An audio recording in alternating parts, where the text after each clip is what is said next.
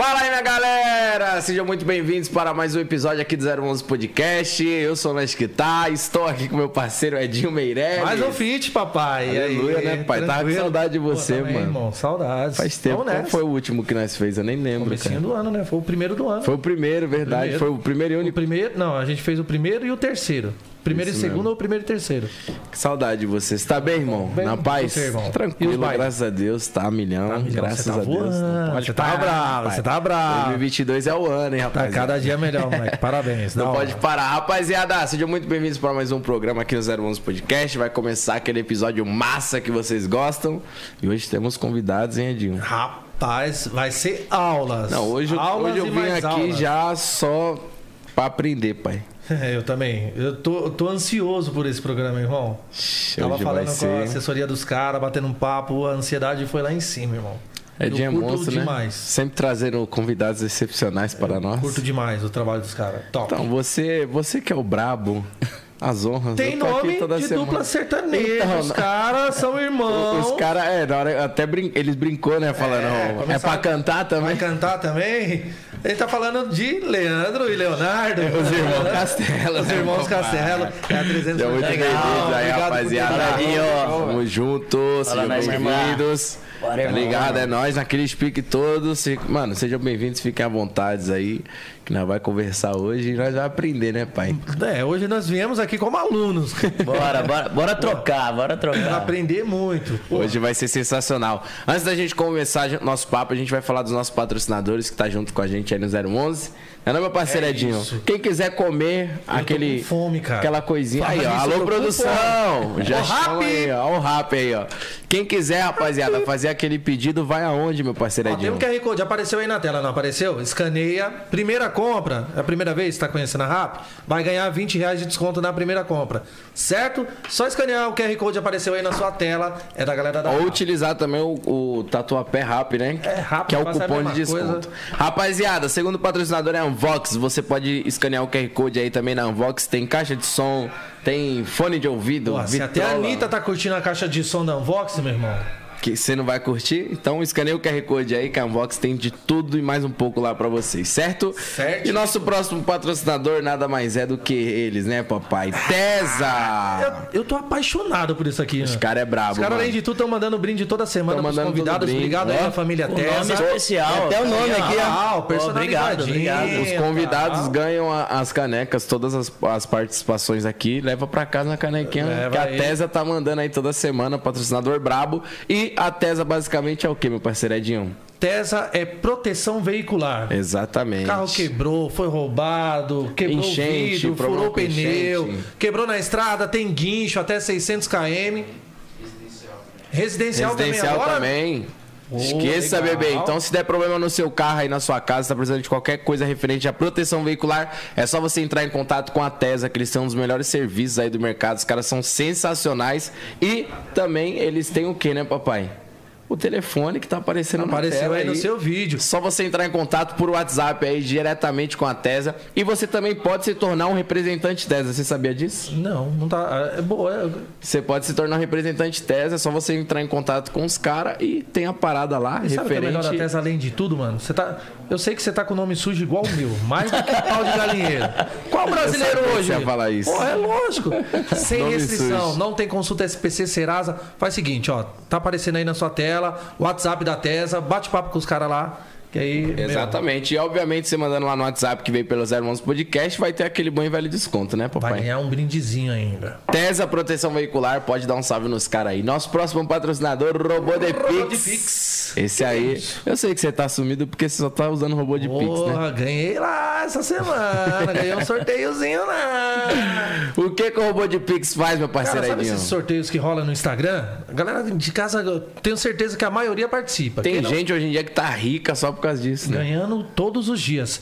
E aí o robô de Pix, o que, é que ele faz? Ele faz uma automação, uma automatização dessa parada. Exato. Ele vai comentar, ele vai curtir por você, ele sabe a hora certa de curtir, a hora certa de comentar, aumentando até 80% sua chance de ganhar no sorteio. Exatamente, rapaziada. Arroba de Pix vai comentar por você, ele vai saber a hora certa de comentar. Mano, ele aumenta até 90% a chance de ganhar, né, Pô, papai? você tá maluco. Então, você gosta de participar de sorteio, você pode entrar em contato com o robô de Pix e, se você não gostar do serviço do cara, dos caras, até sete dias Até eles devolvem o dinheiro, né? Tem devolução do seu dinheiro garantido. Exatamente. Entre em contato aí, Robô de Pix, que é sensacional, rapaziada. Nosso próximo patrocinador, nada mais nada menos que Nick Bar, tá aí desde o iníciozinho com os 011 Podcast. Os melhores pods do Brasil, pode entrar em contato com os caras, são sensacionais também. E agora, inclusive, tem zero nicotina também. Exatamente, é tipo um narguile, né? É, papai. Seven Brand aí, os melhores panos do mercado, sempre fortalecendo os 011 Podcast, tá fechadão, é nós que tá naqueles pique. E o Way Multimarcas também, né, meu parceiro Edinho? Novos,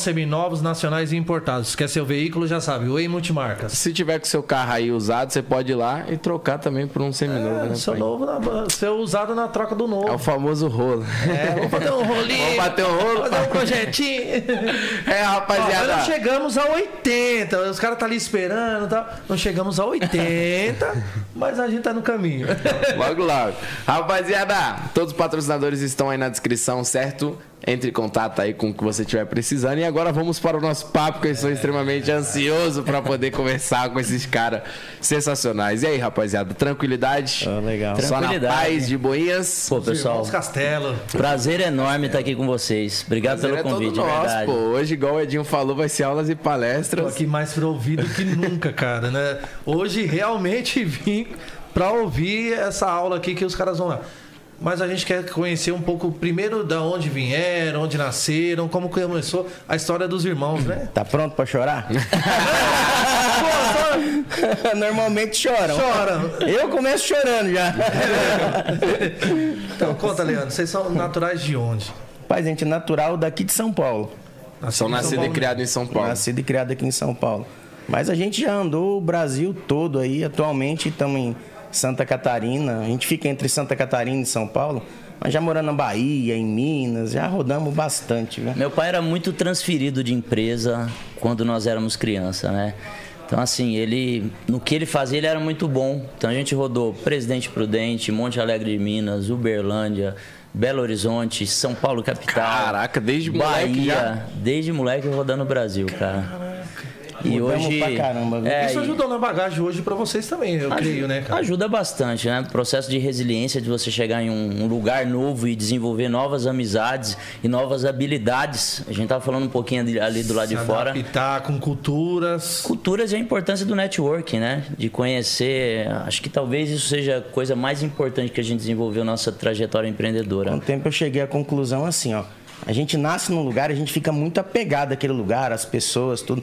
E às vezes você não quer mudar porque você não quer sair de perto. Sai de- daquele ciclo que- daquele ciclo, ciclo, daquela né? zona de conforto. Como a gente mudou desde criança muito para muitos lugares diferentes, então a gente nunca Não teve esse apego. Eu acho, eu acho que vocês criaram o desapego natural, né? Tipo, desde criança já não é algo que vai afetar tanto. Eu já vi muita gente assim, tipo, tem amigos meus que queriam morar fora, tinha condições, falava, ah, mas eu vou morar fora, pô, não vou ter tal Vou pessoa lá. longe. Falei, irmão, é pra sua melhora de vida, mano, tá maluco? Não, Tipo, e, e- e tanto que assim, quando a gente for começar a falar sobre a nossa trajetória, quando nós fomos montar a Ecoville, nós fomos para Joinville, nós não temos um parente em Joinville, zero. Nós chegamos na cidade sem conhecer ninguém. A história ninguém. de como que a gente começou lá é um troço. É. Mas essa parada, tipo, de vocês ter entrado nesse ramo, já é desde criança, assim, desde pivete? Qual que foi o, o Cara, despertar? tem, tem uma parada que é mágica na nossa vida, sabe? Nós que tá aí. E é, isso para mim é uma das coisas mais relevantes. A importância dos pais na vida de uma criança ou de algum mentor, de alguma pessoa que vá lá e dê uma palavra que direcione a vida da pessoa. E nosso pai, ele sempre foi o nosso mentor, ele falava três coisas que, cara, isso nos trouxe até aqui. Ele falava pra gente que um dia a gente ia empreender. Olha só, eu e meu irmão, meu irmão tinha Criança. seis anos, eu tinha nove anos, e meu pai sempre falava: um dia vocês vão ter o negócio de vocês. E aí isso levou a gente a assistir pequenas empresas, grandes negócios, a começar a se interessar, entender o a é entender isso. sobre o negócio desde criança. Mas detalhe, meu pai não empreendia. Meu pai não tinha negócio. Caraca. Segunda coisa que ele falava: tudo aquilo que vocês forem fazer, vocês precisam ser muito bons. Então, assim, a gente cresceu já com a mentalidade, cara, eu vou empreender Você e é eu preciso empreendedor, ser eu muito preciso bom. ser muito bom. E terceiro pilar, ele sempre falou pra gente sonhar muito grande. Falar, ele usava o termo assim, cara, meninos, mirem na lua, que se vocês chegarem na metade do caminho já é uma coisa muito grande. Então, pensem grande, não tenham medo, não tenham trava, e isso desde pequeno. Só que só hoje eu percebo que ele sabia exatamente o que ele estava falando, porque quando eu falo que ele fala, não é que ele falava uma vez por mês, ele falava isso pra gente todos Todo os dia. dias. Com muita propriedade, Isso. né? Tipo, ah, botando fé mesmo. Ah, Hoje eu vejo que meu pai foi muito foda na criação nossa. Porque assim, a gente não vem de uma família simples, né? Moramos em vários lugares assim, simples, assim. Meu pai, uma vez por mês, trancava a gente em casa, assim, no quarto, né? Aí ele pegava uma lousa assim, aí ele botava eu, meu irmão e minha irmã, né? Ixi, se minha mãe entrasse lá, eh, dava até briga. Minha irmã, minha irmã tinha uns 4 anos de idade. É, todo mundo novinho assim, né? Aí ele pegava e colocava lá no quadro lá e falava assim, ó, o que, que você quer pra sua vida? Aí a gente falava, ah, eu quero isso, quero aquilo, né? O que, que vai sonhando como moleque? Coisa de criança, né? Absurdo. Aí você vai falando o que, que você quer, né? Aí ele ia colocando lá, você quer ter carro? Quero. Que carro que você quer ter? Ah, tal carro. O que, que você sonha mais? Que que... Aí ele ia colocando todos os nossos sonhos ali, assim, ó. Montava aquela lista. É, montava aquela lista. Aí ele passava um risco assim, nunca me esqueci disso, porque era todo mês, né? Aí a gente sempre ficava pensando. Uma aula por mês. Eu sabia até. o- Não, esse mês eu não vou falar desse carro, não. Já mudei. Aí ele passava um risco assim, colocava do lado assim, quem tem? Aí ele falava assim, quem tem esse tipo de carro? Aí ele anotava, né? Falava você. Quem que você conhece que tem? Ah, é o fulano. Ele anotava lá. O que que fulano faz da vida? Aí ele anotava, ah, o fulano é médico, é empresário, é isso, é aquilo. Aí ele pegava sonho por sonho e do lado ele anotava quem tinha e o que que essa pessoa fazia.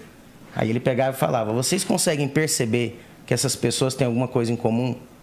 Aí ele colocava lá, a maioria era empresário, às vezes empresário pequeno, às vezes gr- grandes empresários, mas assim, ele falava assim, ó, esses caras bebem, esses caras aqui, ó, esses caras estão envolvidos com coisa ruim, esses caras não sei o quê. Aí ele pegava e começava a juntar os pontos Falava assim. sobre os comportamentos que iam É. nos levar pro, pro resultado. Costumes, caminho. etc, Aí, né? aí ele falava, esse aqui, esse aqui estudou?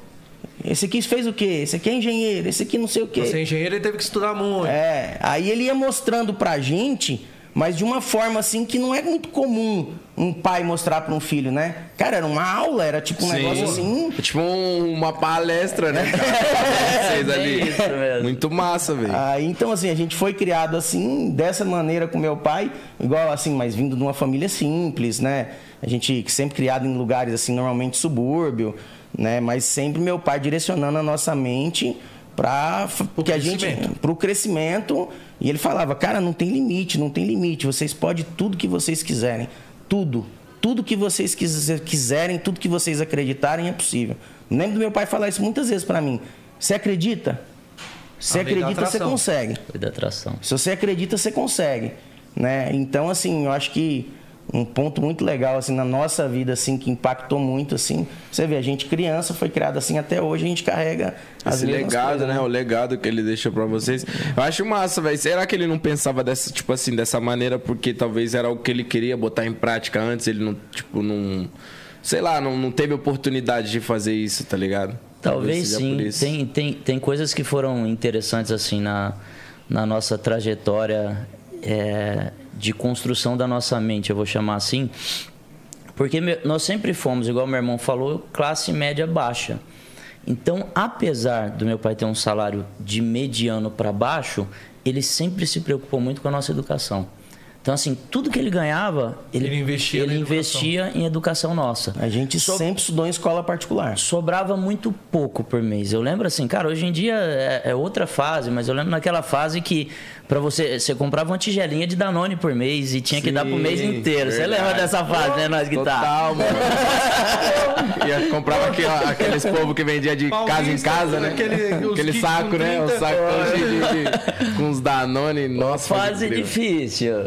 Dividir uma bandeja de Danone o mês inteiro. Então, assim, é, ele foi construindo isso e mostrando pra gente a importância de é, pensar em alta performance, digamos assim. Né? A gente E investir em, em estudo, né? O tanto que a gente. Porque assim, a vida inteira ele sempre. Ele mostrava pra gente, assim, a gente era pequeno, ele mostrava, falava, eu ganho tanto, é tanto de escola, tudo aberto em casa, tá?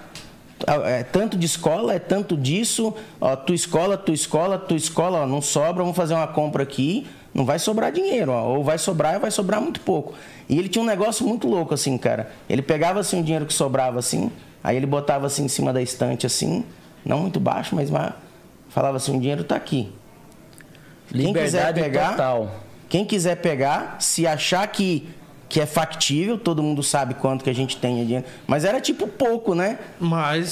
Mas ele, mas ele deixava, Caraca, e era o que que tinha. ensinamento Criava, da hora, mano. criava senso de responsabilidade desde criança. O dinheiro ficava em casa. Se meu irmão quisesse pegar e gastar Pra comprar tudo, com doce. com doce, mas a gente sabia que não podia porque ele mostrava, era quase um DRE.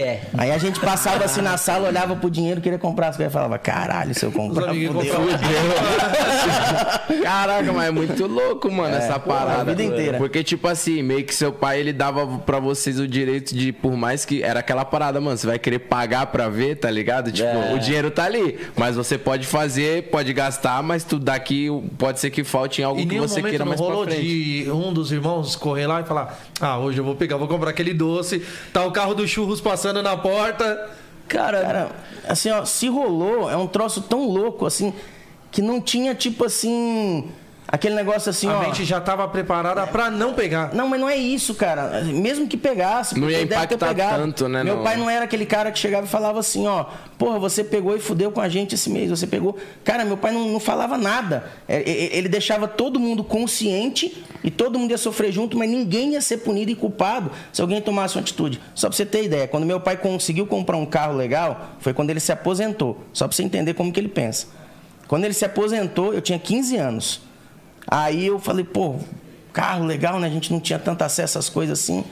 Aí eu peguei o carro meio que escondido, meio que escondido, não, escondido de verdade mesmo. Meio que escondido. meio que escondido. Aquela gana de moleque de É, meio que escondido é Meio que né? escondido, é só. meio que escondido. né? Eu fiz isso com 12. É, Ave Maria. não, foi só meio Meu pai escondido. foi porque dormir, eu, catei a chave do carro e fui. eu peguei o carro, empurrei ele assim pra ninguém ouvir o carro saindo assim. Aí depois liguei o carro, saí pra dar uma volta e bati o carro, cara. Nu. Muita gente faz isso, né, Tinha velho? uma semana que ele tinha comprado, tipo assim, ele passou a vida inteira Pra ter isso. Pra ter isso, pra chegar naquele momento, comprar aquele carro, pá. Putz, cara, e como meu pai criou a gente com- muito consciente das coisas, então eu sabia exatamente que eu tinha Peso que eu tinha tornou isso fudido você. com meu pai. Porra, cara, assim, acho que pesava demais assim na minha consciência, né, eu ter batido aquele carro. Cheguei em casa assim, falei, caralho, eu tenho que falar pro meu pai. Aí eu chamei meu pai assim, só pra você ver o jeito que ele era. E eu sabendo, né, cara, que ele não tinha dinheiro pra arrumar, eu não tinha dinheiro pra arrumar, eu sabia que. Aí eu chamei ele, aí falei assim, pai, aconteceu um negócio ali. Aí ele olhou pro carro assim, todo amassado assim, todo. Aí ele falou assim, alguém machucou? Eu falei, não. Aí ele olhou o carro, olhou. Bora trabalhar pra gente arrumar. Caralho. Não falou nada, mas isso doeu mais do que se ele tivesse me batido. Tivesse dado uma surra. É. É, se fosse outro, né? Uma surra talvez ele não lembraria tanto. Igual Mas Isso doeu mais ensinamento- é, um top silêncio. Então, é isso, isso aí, tipo, marcou mais. A surra seria, tipo, ah, põe aí, Tanto ok, mas isso que aí. hoje tá aqui nos contando, nos relatando. Nos relatando. Tivesse tomado a surra, talvez nem lembrava mais desse Mano, um amigo meu, uma vez, ele foi fazer. Tipo, ele nem pegou. Ele pegou escondido, mas foi, tipo, uma parada muito simples, mano. Tá ligado? O pai dele falou pra ele lavar o carro. Aí ele lavou o carro, ele tava lá no estacionamento do prédio. Aí, tipo, tinha uma Fiorino parada e tinha o carro do pai dele pra trás. Aí ele só deu ré, tá ligado? Não, minta, ele só foi pra frente. Aí nisso os caras foi e falou, mano, seu pai, que o pai dele não deixava eles pegar o carro. E tipo, ele tinha, vai, 16 anos, acho que menos. Mano, seu pai, ele foi dar ré, mano. Só que ele tava de chinelo enroscou. Nossa, velho. O bagulho na bravo, Fiorino. cara. Pau! Mano, o pai dele não quis nem perguntar, vamos trabalhar? Vamos É, trabalhar. Foi o Popó e o Whindersson, meu amigo. É, o quê? Murro. Eu falei, nossa, vai dar errado. E aí, tipo assim, você vê, mano. E isso aí é um ensinamento, né, velho? Querendo ou não. Tipo, em gestos simples, assim, numas coisas Porra, que doideira, cara. Tô É, impressionado. muito Doideira. massa. E Isso eu creio que impactou muito até mesmo na escola. Como que era a vivência de vocês com os outros alunos? Eu acho que é, até nesse momento dentro da escola vocês já pensavam diferente na maioria dos coleguinhas, né, cara? Cara, eu não sei, mas na escola a gente, eu, eu e meu irmão era bem diferente, bem diferente. Meu irmão sempre foi muito bagunceiro na escola, É acho que mesmo? ele pode falar melhor. Turma do fundão. E eu É. sempre fui muito dedicado, muito disciplinado. É, nós fizemos engenharia depois. Meu irmão era um nerd, assim, sabe? Eu sempre Que estudei muito, né? E meu irmão sempre teve muita facilidade. Meu irmão era do tipo assim, ele chegava na faculdade, a galera falava, cara, tem prova hoje. Ele falava, tem prova? Prova do quê? Não sabia nem do que, que era a prova. Aí, ele- cara, ele só perguntava assim, o que, que vai cair na prova? Aí os caras falavam, cara, a matéria é essa aqui, cara. Ele olhava assim, pá, pá, pá, pá. Tirava nota maior que os caras. Caralho, mano. Falava, cara, e eu sempre É. tirei nota alta, estudando. E meu irmão sempre teve Mas muita estudando fa- mesmo. Estudando mesmo. Facilidade É. de decorar, né? Aprendizado tive- fácil. Autodidata, o cara, tá Eu ligado? tive Na uma. matéria. Na faculdade eu, eu desenvolvi uma técnica, técnica. Né? Eu não tinha caderno. eu só ia. Caraca, É. mano. Fiz a faculdade Eu toda no assim. terceiro fiz isso. Eu não tinha caderno. Eu, quando eu fiz curso técnico, eu fiz assim. Cara, não sei, eu, eu era meio bagunceiro, meio desorganizado também, ficava meio. Se eu comprava, eu perdia, esquecia o lugar.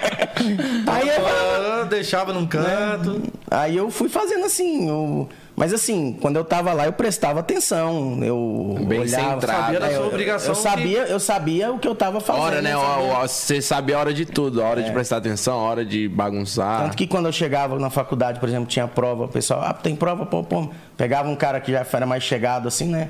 Falava, pô, me, me explica aí como é que é isso aqui, o que, que vai cair, pá. Aí eu pegava aquilo ali um pouquinho antes, assim, eu já, já conseguia. apostila só pra dar uma É, olhada. Eu tinha bastante facilidade, assim, de aprender, assim, né? Mas eu era meio bagunceiro, assim, sabe? Meio. Caraca, mas talvez eu acho que, mano, acho que isso que é o é o tchan da parada, tá ligado? É o que faz o equilíbrio, irmão. Um cara totalmente centrado e o outro que, tipo, ah, quando tiver prova, estuda. Mas pelo menos eu já tô lá. Não, tá ligado? Mas, mas você é louco mesmo. A maioria assim, das é pessoas que brabíssimo. conhecem a gente, assim, que convive com a gente, elas acham que eu e o Léo se parecem muito. Porque a gente, quando conversa com a gente, a gente acaba respondendo as mesmas coisas. Porque a gente convive o tempo todo, trabalha na mesma sala, tá? Mas Está a gente, relacionado à visão também, é, né? Nós mas temos a, uma visão. mas a de grande futuro. realidade é que a gente é completamente diferente. Só que nós temos os mesmos objetivos, estamos muito focados para alcançar. Então, Trilhando os mesmos caminhos. né? é, então a gente tá muito focado, a gente sabe o que tem que fazer, aí as pessoas acabam achando que a gente parece, É mas, a, parecido mas a e- grande realidade é que a gente é completamente, a gente pensa completamente diferente. Se a gente sair daqui e falar assim, ó, vamos para tal lugar, ele vai por ali, eu vou por aqui. É incrível. É, sério. Nó- Nós fizemos um teste na Endeavor chamado PIR. Potencial íntegro resiliente. É um teste de quatro horas. Você fica em frente a um computador, você responde pergun- é, perguntas falando, vo- você responde de múltiplas respostas e escrevendo. Aí eles ficam gravando e ao mesmo tempo ao vivo também. E ficam psicólogos do outro lado Avaliar. avaliando você, avaliando como seu que perfil. seu perfil. Quando nós fomos receber o feedback, a pessoa falou assim para a psicóloga falou: "Vocês são muito diferentes. Vocês são tão complementares, por isso que vocês dão tão certo, porque vocês se encaixam Sim, certo. o que você não tem, ele tem, o que ele não tem, você Exatamente tem. É o que eu isso. falei, é a balança, É, a mano. É o balança, que faz o equilíbrio, velho. Caraca, que massa, mano. Mas, tipo, era, ela falou, mano, era muito diferente mesmo, tipo. Acho que até vocês mesmo notam Muito, isso, né? muito Dá muito conflito de opinião? Mas, mas você sabe Ou que não? tem, tem um detalhe. Não, porque o objetivo, o lugar para chegar é, o mesmo.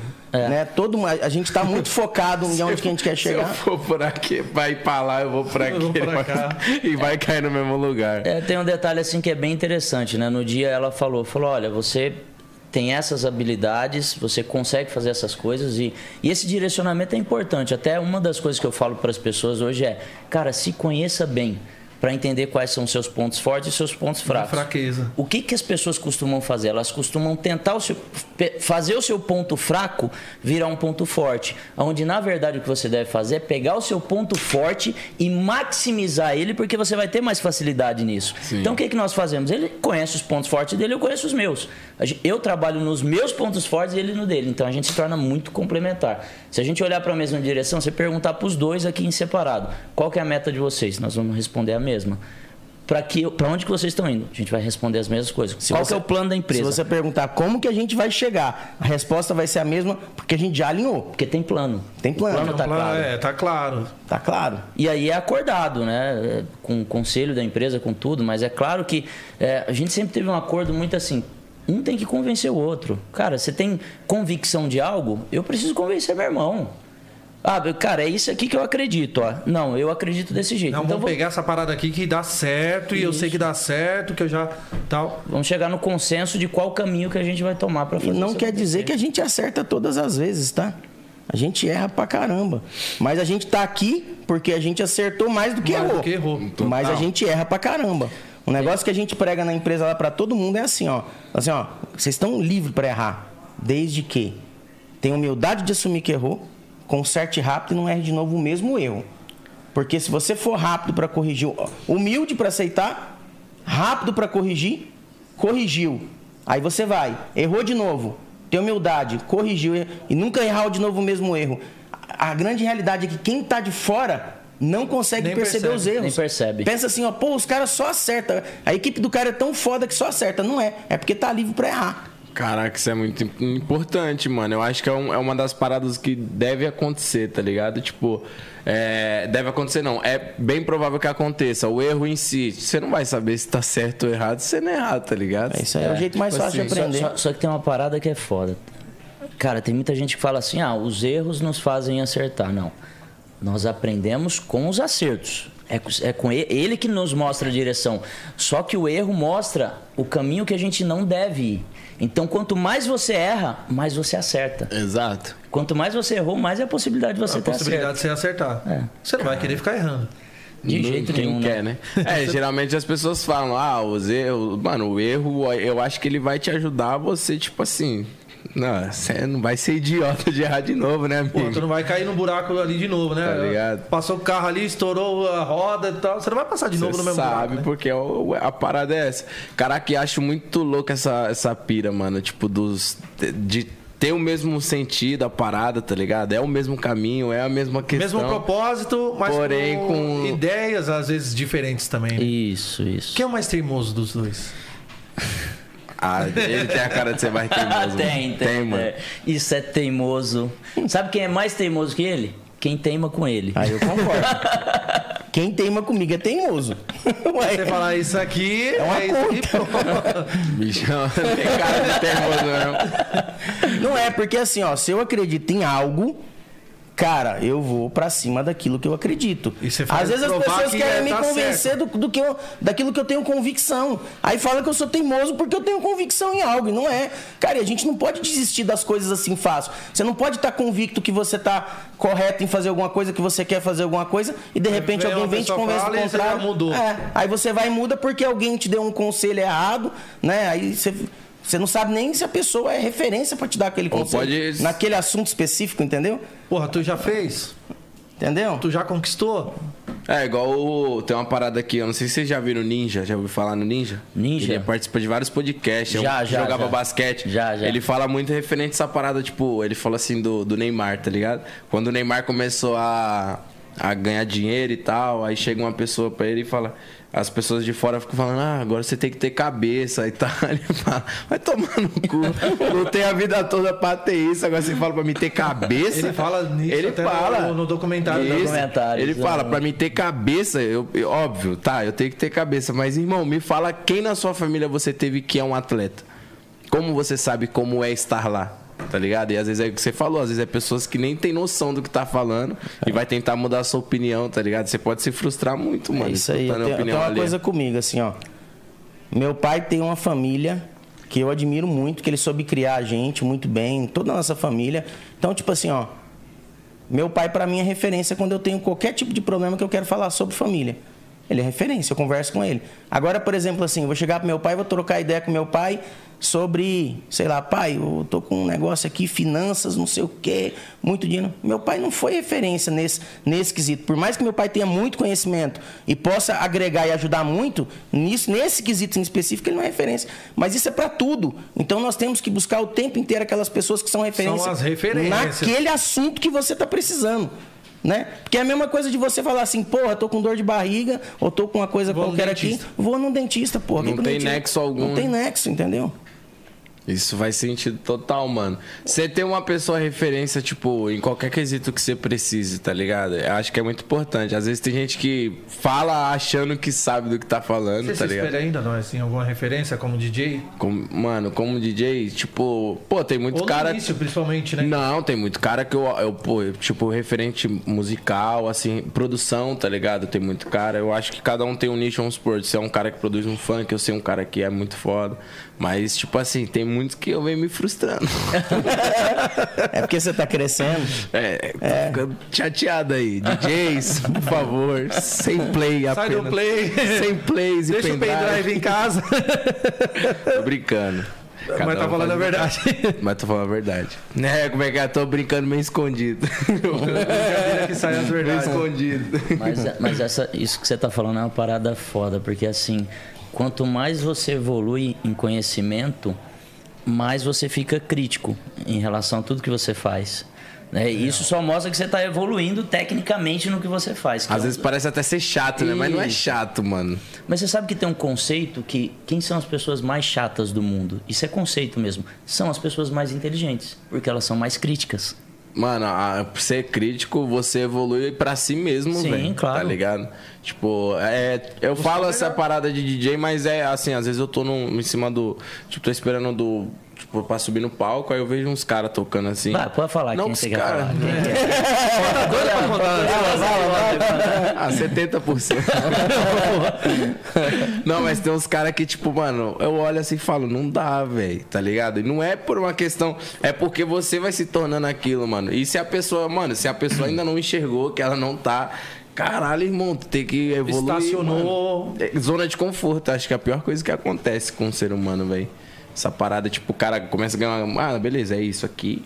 Já era, não quer mais, tá Não, ligado? tá, tá ótimo. Até aqui tá legal, né? Vocês, não tem muito, vocês. É uma parada tipo assim, mano, eu não consegue ficar parado, vamos fazer acontecer. Cara, é, é porque nós criamos a nossa zona de conforto dentro da nossa zona de desconforto. Então, estar desconfortável para nós é confortável. A gente adora fazer coisa diferente. Isso está um pouco na veia empreendedora. O empreendedor gosta de estar fazendo coisas Buscar diferentes, desafios. o tempo- buscar novos desafios. Cara, até tem uma coisa que a gente fala, cara, quando parece que tá tudo certo, você arruma mais confusão. Né? Você É- é assim, Tranquilinho, tá tudo- Pior, A gente mano. até brinca e fala assim, ó, o negócio é o seguinte, ó. A gente tem que ter uma cenoura na frente e uma atrás. Você corre pra pegar da frente sabendo que se você parar de trás, entra. é mais ou menos isso. Meu irmão. Sério, você tem que. Ou você vai tem que, ou vai. Você tem É que arrumar sério, um jeito, independente do momento que você está vivendo, de se colocar nessa situação. Porque se você não se coloca nessa situação, cara, você não cresce. Todo mundo entra em zona de conforto. Todo mundo entra. Total, mano. Porque assim, ó, você tem um sonho, daqui a pouco você chega no sonho que você queria. Aí na hora que você chega no sonho que você queria, automaticamente você fica ali meio em zona de conforto. Se você não avançar para um próximo sonho, se você não se colocar à risca, se você não colocar algo que possa fazer você perder também, aí, meu amigo, Não vai tendo. vai. Tipo, parece que perde o encanto, né, da parada de Não você. tem motivo pra acordar. Eu, eu vejo muito isso no Whindersson, mano. Tipo, o que esse cara faz assim, referente Pô, a. é foda, né, cara? Mano, ele é muito brabo, velho. O cara nunca consegue parar. Igual os caras tava falando. Parece que, tipo assim, ele fala, ah, vou ficar um ano parado. Aí dá uns seis meses, ele já não consegue. Aí ele vai e faz um, algo. E pelo fato de ser o Whindersson, ele sempre tem que fazer uma coisa que surpreenda cada vez mais. E ele procura sempre fazer isso, mano. Eu acho muito foda, velho. O que ele se reinventa é brincadeira. É né? bizarro, mano. O cara saiu do YouTube, foi pro stand-up, do stand-up fez música e da música, pô, bagulho agora que ele fez da luta. Aí, Eu tava lá. Você foi? Eu e meu irmão, a gente tava lá. Tá do lado do palco lá. Que doideira. Agressão pra caralho tava pra do seu lutar, né? lado. Quem? O Manda Hardy tava do seu lado. Na hora que o Safadão entrou, ele até falou de- dele e da GK na- o tempo todo Sim, falando. sim. E ele tava do seu lado. Pô, que massa. Caraca, e os murros do Popó faz barulho? Puta que pariu. Tá louco. Meu Deus, cara. Tem gente que achou que aquilo era só uma brincadeira, né? Né, né? Só Vocês que tava lá encenação. pessoalmente, Puta que Não. pariu. O cara, ele Faz barulho mesmo. desceu a é porrada, viu? cara. O Popó é brabo. Os caras falou Isso ele falou ele que ele, pegou ele falou que sobe aí mais, mais uns dois ringues aí. Eu quero pelo menos em uma, mano. É. Ver esse cara lutar mesmo. Vai rolar uma com tiringa, né? Eu acho que o Popó podia ter Tá derrubado ele se quisesse. Na primeira. Mas assim, porque ele é muito foda, muito foda mesmo. Mas eu vou te falar um negócio, cara. O Whindersson também Aguentou, aguentou, aguentou. Mas o Aguentou. Popó falou no podcast, pô, ele foi agora depois que teve a luta, ele falou, ele falou assim, mano, eu. Ele falou, eu sabia que a gente poderia ter finalizado ele desde o início, tá ligado? Só que ele falou, ele falou, o que eu tava prezando era o espetáculo, mano, tá ligado? Ele falou, e eu bati forte, ele falou que às vezes dava mesmo. murro no Whindersson e o Whindersson fazia. Aí ele falava, peraí, se eu ir mais, vai cair. Então deixa devagar. E ele falou assim que quando você é um cara muito, vamos supor, um, um, um diretor musical, tá ligado? Um cara ali que tá na frente da orquestra. Aí ele sabe o jeito que ele quer que a banda toque. Então ele falou, eu que tava conduzindo, mano. Ele falou, não tinha, não tinha o- discernimento o pro cara. Tava sob controle, Assim, né? o Whindersson, por mais preparado que se preparou pra luta, a gente sabe que o cara também se dedicou. Mas, meu, a experiência do Popó, ah, um vacilo ele dá uma no queixo e deita o É cara. quatro vezes campeão do mundo. Cara, mas eu vou te falar uma parada, ó. Um dia eu tava com o Minotauro, aí lá no Rio. Aí a gente subiu lá em cima do ringue lá. Aí eu peguei e falei assim, fecha aí. Só pra mim ver como é que é. Na hora que fechou, que eu olhei pra cara dele. Cara. Ah, isso É já estranho, tremeu. né, mano? Ele já caiu, o juiz já abriu a contagem. Então eu, é, então eu imagino como que foi lá pro Whindersson. Whindersson, mano. Velho, por mais que. Cara, todo mundo pode falar qualquer coisa. Bicho, ele foi muito foda, Foi, cara. foi foda. O cara peitar ali, assim, pô, ele fez uma transformação no corpo dele, no, no jeito dele todo. Pô, ele emagreceu pra caralho, treinou pra caralho. Porra, independente de qualquer coisa, Corajoso. ele saiu dali vitorioso. Não, é- total, velho. E tipo, pra vocês que mexem com essa área de empreendedorismo, etc e tal, vocês vê que aquilo ali, obviamente, mano, é business total, né? Tá Total, ligado? certeza. Tipo total. assim, vocês, na visão ali do, do trampo mesmo, vocês olharam e falaram, caralho, o moleque é embaçado, mano. Cara, Tipo, nó- de tudo que aquilo girou referente à nó- grana, nós essas conhecemos paradas. quem fez o evento, né? Foi o Mamá. É, E é um novo modelo de negócio aquilo ali. Porque, porra, vai se repetir Vai se repetir. Lógico que Vai- deu, vai eu pegar. quero que você. Sabe Deu que, muito certo. Sabe o que, que eu falei? E, e, tipo, eu falei pros meus primos assistindo esse evento, eu falei, mano, se o Kevin tivesse vivo, ele ia. Era o próximo. Ele ia. Na moral, e ele ia falar. louco. E aí, Livinho, você, filho, esquece. Ele ia falar, certeza, ele ia desafiar o Livinho, mano. Então, e, e você acredita que vai, se, é, vai é um novo modelo de É um negócio? novo modelo de negócio, cara. Eu acho que o- os negócios eles passam por muitas reinvenções, né? Principalmente hoje que se tem muita tecnologia, então você vai para uma luta ali che... com show, cheio de telão, entretenimento, cara. Tá foi maluco. muito legal. Muito foi massa, legal né, mesmo? Muito massa. Você quer ver quem vai querer inventar? Porque teve também a parte feminina. Você quer ver quem vai querer inventar e ir pro ringue? Quem? Esquece que a mãe tá estourada! Não sei se ela vai. Não sei se é muita praia dela, mano. Irmão, Não, não quero. ó, não tem medo de ninguém, mano. Ó, doutora, tá assistindo, Não, né? não era, não era a praia do Whindersson, né? E- não, e- não, mas o Whindersson ele já tava treinando já. Oi, você viu que Ele o treina mais, ele treina tem acho que sete, Três, sete, sete, não, três sete anos. anos. Três anos? Sete anos. Três? Desafiou o É, americano três e o cara aceitou. Logan? Paul, mas, mas esse Logan Paul tá correndo dele há muito tempo, velho.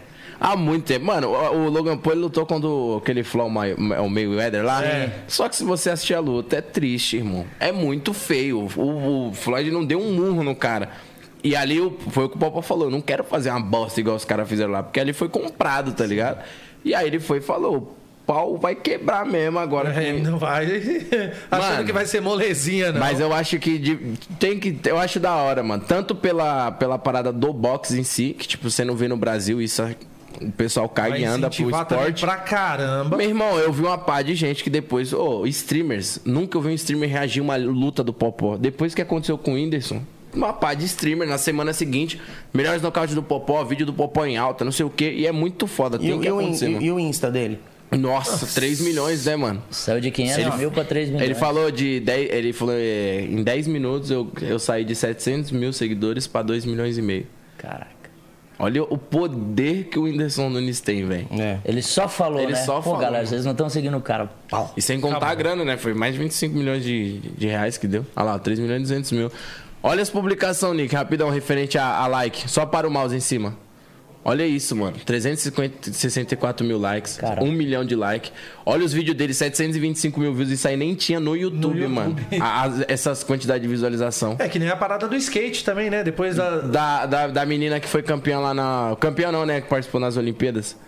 Já trouxe o cenário. Oh, 1 milhão e 900 trouxe mil. Pra cena lindo, né? É um fenômeno, né? E o, e o Popó, fazendo o que ele fez pelo país em si, eu digo, referente ao esporte, não é merecido o cara tá onde Demais, tá, mano? demais. Tá ligado? Isso é muito foda. Mas brasileiro sempre faz isso, né? Valoriza mais quem é de fora Inclusive, do que nós já é mandamos daqui. o convite pro Popó. Ó, Você vai lutar contra ele? Não, pra ele vir no podcast, pô.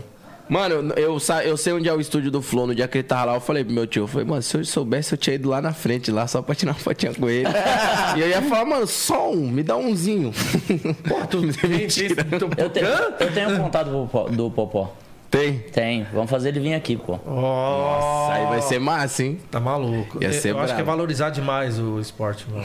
Tem, precisa. Não, Precisa. pô, total, irmão. Precisa. Isso aí que eles fizeram foi, foi sensacional. Salva vidas, né, irmão? Esporte, né, pai?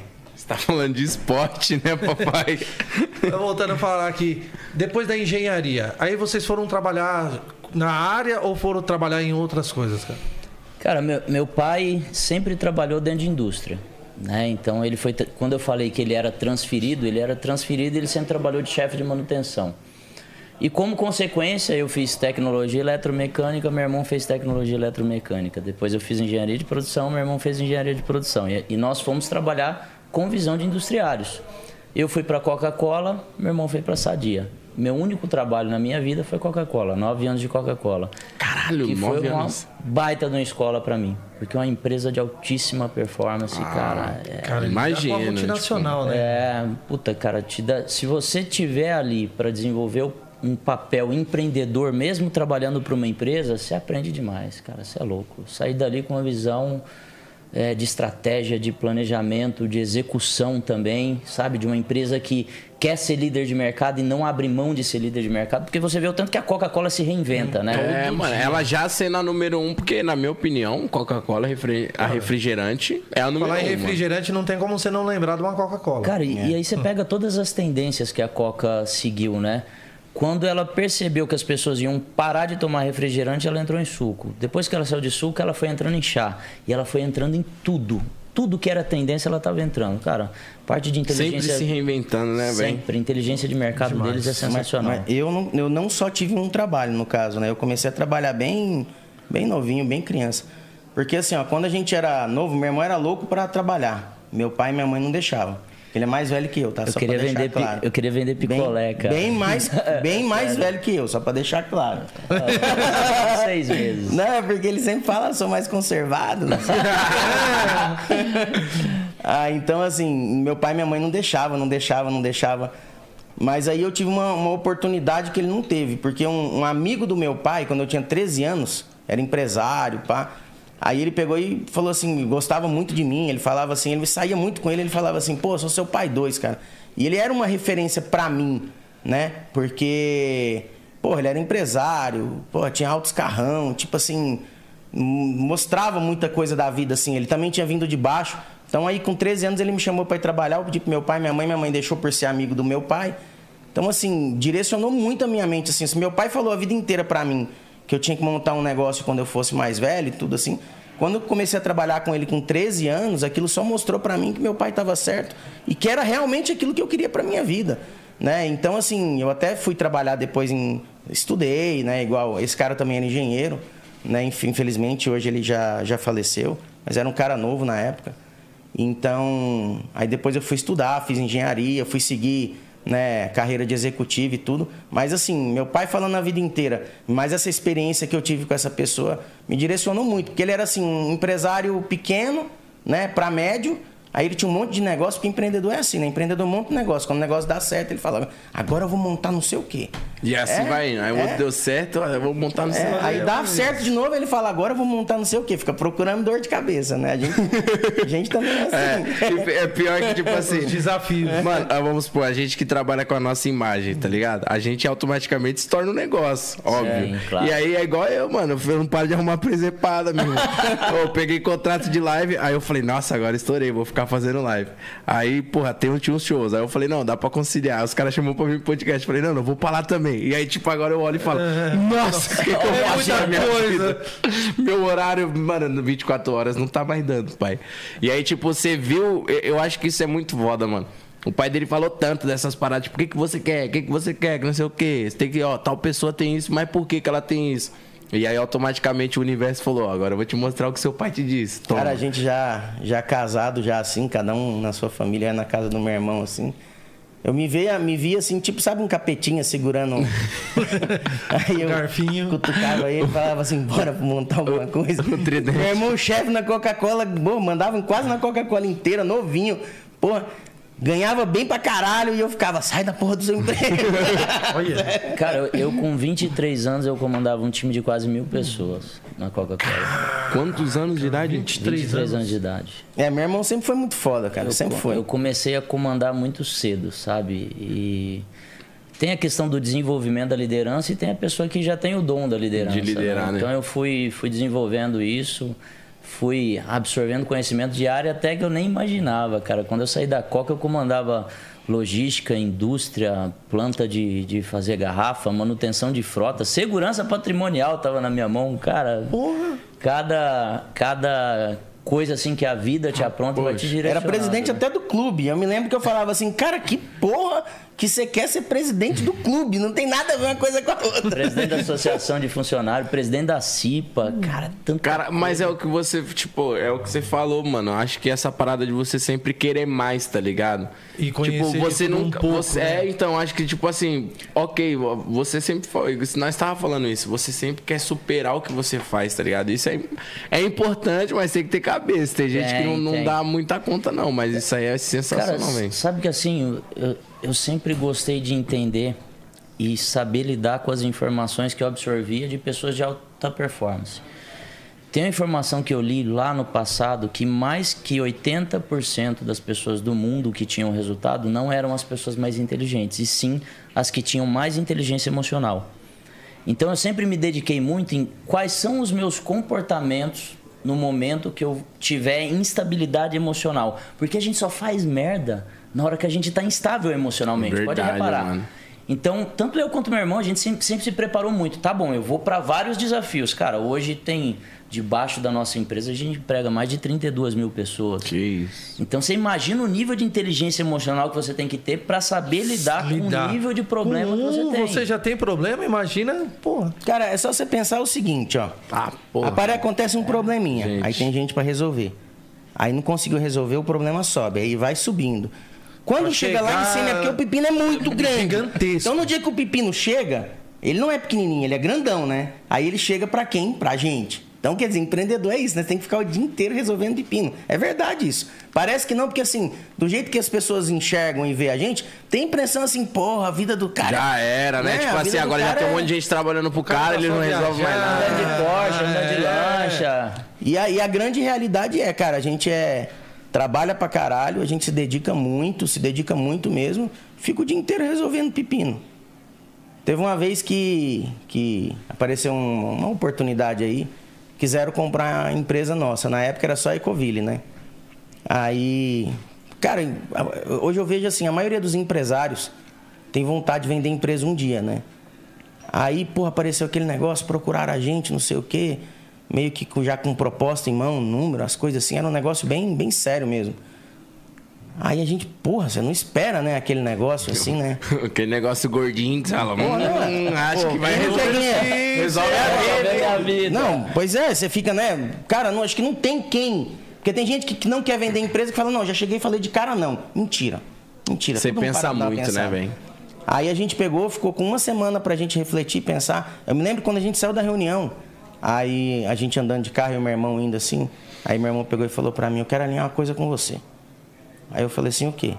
Ele falou assim, ó, a gente vende e nem tira férias. Já entra em outro projeto. Falei, porra. Pra que que eu vou Fala, vender, como é que eu vou então? desfrutar disso aí, Eu irmão? falei, não vamos nem tirar férias.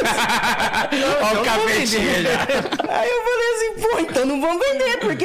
Aí ele, ele falou, não, a gente vende. Eu falei assim, porra, chegamos aqui até agora. Porra, foi difícil pra caralho, né? A gente vai vender, não vai nem tirar férias. Aí eu falei, ah, não, então eu também não quero vender, não. Porque vai começar, ah, vai começar com dinheiro, começa diferente. Cara, é difícil do mesmo jeito. Tem um monte de gente que começa negócio cheio de dificuldades vão dinheiro e ser não da consegue mesma fazer. forma. Não dá certo, né? Entendeu? Então eu falei, não, não. Então, já que a gente não é. Não vamos nem tirar férias, então, Então não vamos, vamos- vender, vamos não. manter. Vamos manter e a gente seguiu com a empresa e, e não me arrependo. Nem eu, nem ele, né? As coisas a gente aprendeu muito e foi só evoluindo, né? Caraca, doideira, hein, mano? Aí ver. vocês, num determinado momento, saiu da Coca-Cola, saiu também da empresa, é da Sadia, Sadia. perdão? Sadia. Sadia. Saíram da Sadia e resolveram montar o, negócio, o primeiro negócio de vocês, que foi produto de limpeza. Produto de limpeza, cara. Nossa, assim? eu tava. É, então, tipo, os caras é muito. Tá, tá, tá, tá, tá, O cara com 23 anos, já sendo um cabeça de mil pessoas, você também na empresa já consolidado, tranquilo, É. seu salarinho ali tranquilo, pra ir pra uma vida de alto risco, né? O início. Cara, sabe, Muito risco. É, sa- sabe qual que é a doideira? Nós vimos um carro, vimos não, nossa mãe pediu pra gente comprar um produto de limpeza na rua.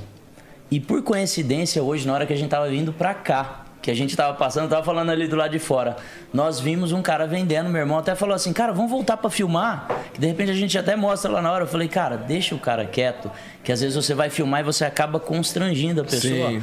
Porque a grande maioria dessas pessoas que vendem produto na rua, elas são pessoas que fabricam no fundo de casa. Então irregular. Então, irregular. Morre de medo, a vigilância sanitária pegar. E aí, quando nós vimos essa pessoa vendendo produto de limpeza, e de novo falar uma coisa aqui que é mega importante, você tem que saber lidar com as informações Quando a que gente você recebe. pessoa do passado, você tá falando, né? É, nós vimos aquela pessoa lá no início da rua e a gente esperando e tocando a cornetinha, olha o produto de limpeza. Cara, que, Sua que mãe já comprava toda semana. ela comprava toda Não, semana. ela já falou, compra lá, deu a listinha, compra um né? detergente, um amaciante, não sei o quê. Só que nós não vimos detergente e amaciante. O que nós vimos era que o cara vendia muito. Cara, ele veio, parava numa casa, parava em outra. Ele vinha com o som uma. ligado e a gente desceu. E o cara não chegava nunca. Que te acha que esse cara não vem logo? Aí ele parava e falava, vendia, é uma porrada de produto. Parava do lado de cá, uma a porrada Dona de Maria produto. descendo com a sacola lotada. É, aí eu comecei a contar os produtos, meu irmão também, falando, cara, como esse cara vende. Pô, você, você, às vezes, no mercados que você não tem conhecimento, às vezes você né, fica assim espantado, né?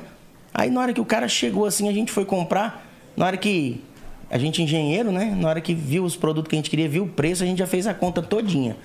Quanto na que ele hora. tinha vendido na rua, né? Caraca. A gente falou assim, cacete, meu, esse negócio vende, hein? É, e, e- e observação, né? Ele tava num carro velho. Depois a gente vai chegar nessa parte, porque quando nós montamos, tudo que eu vou falar aqui, a gente não queria ser aquilo. Nós vimos um carro velho vendendo em garrafa de refrigerante, rótulo feio, Todo irregular. todo irregular. Tinha rótulo ainda? Tem uns que produto nem rótulo Tem uns que não nem tem. rótulo tem. Produto despadronizado. todo sujo, cara. A barra da calça Toda de manchada de limpeza água tem uma sanitária. característica, ele fica todo manchado de água sanitária. Sim. E aí nós falamos, cara, olha o tamanho da oportunidade. Se o cara vende tanto com esse nível de profissionalismo, imagina se a gente montar, e aí meu irmão soltou, né? Se a gente montar a natura dos produtos de limpeza. Cara, dois anos depois, se colocasse o cara do nosso lado, falava, esses três aí são sócios. Porque tava eu e meu irmão, todo sujo, vendendo em garrafa de refrigerante, em cima de duas Kombi velha, passando necessidade. Vou falar um negócio interessante. ó. Caralho, mano. O cara, quando faz faculdade, aí ele vai trabalhar de executivo em qualquer lugar. Aí Ah, ele, poxa. ele- É, pô, o cara estudou pra caralho, não sei o quê. Cara, o cara fica muito arrogante. Ele se acha mais do que. Tipo assim, ele fala que vai montar um negócio, aí ele já acha assim. Com a visão de que já deu certo. É, ele Com o fa- peito é, estufado, Ele né? acha, tipo assim, ó, eu não preciso mais de conhecimento. Eu, já, eu fiz faculdade, eu tenho canudo, eu sou foda pra caralho.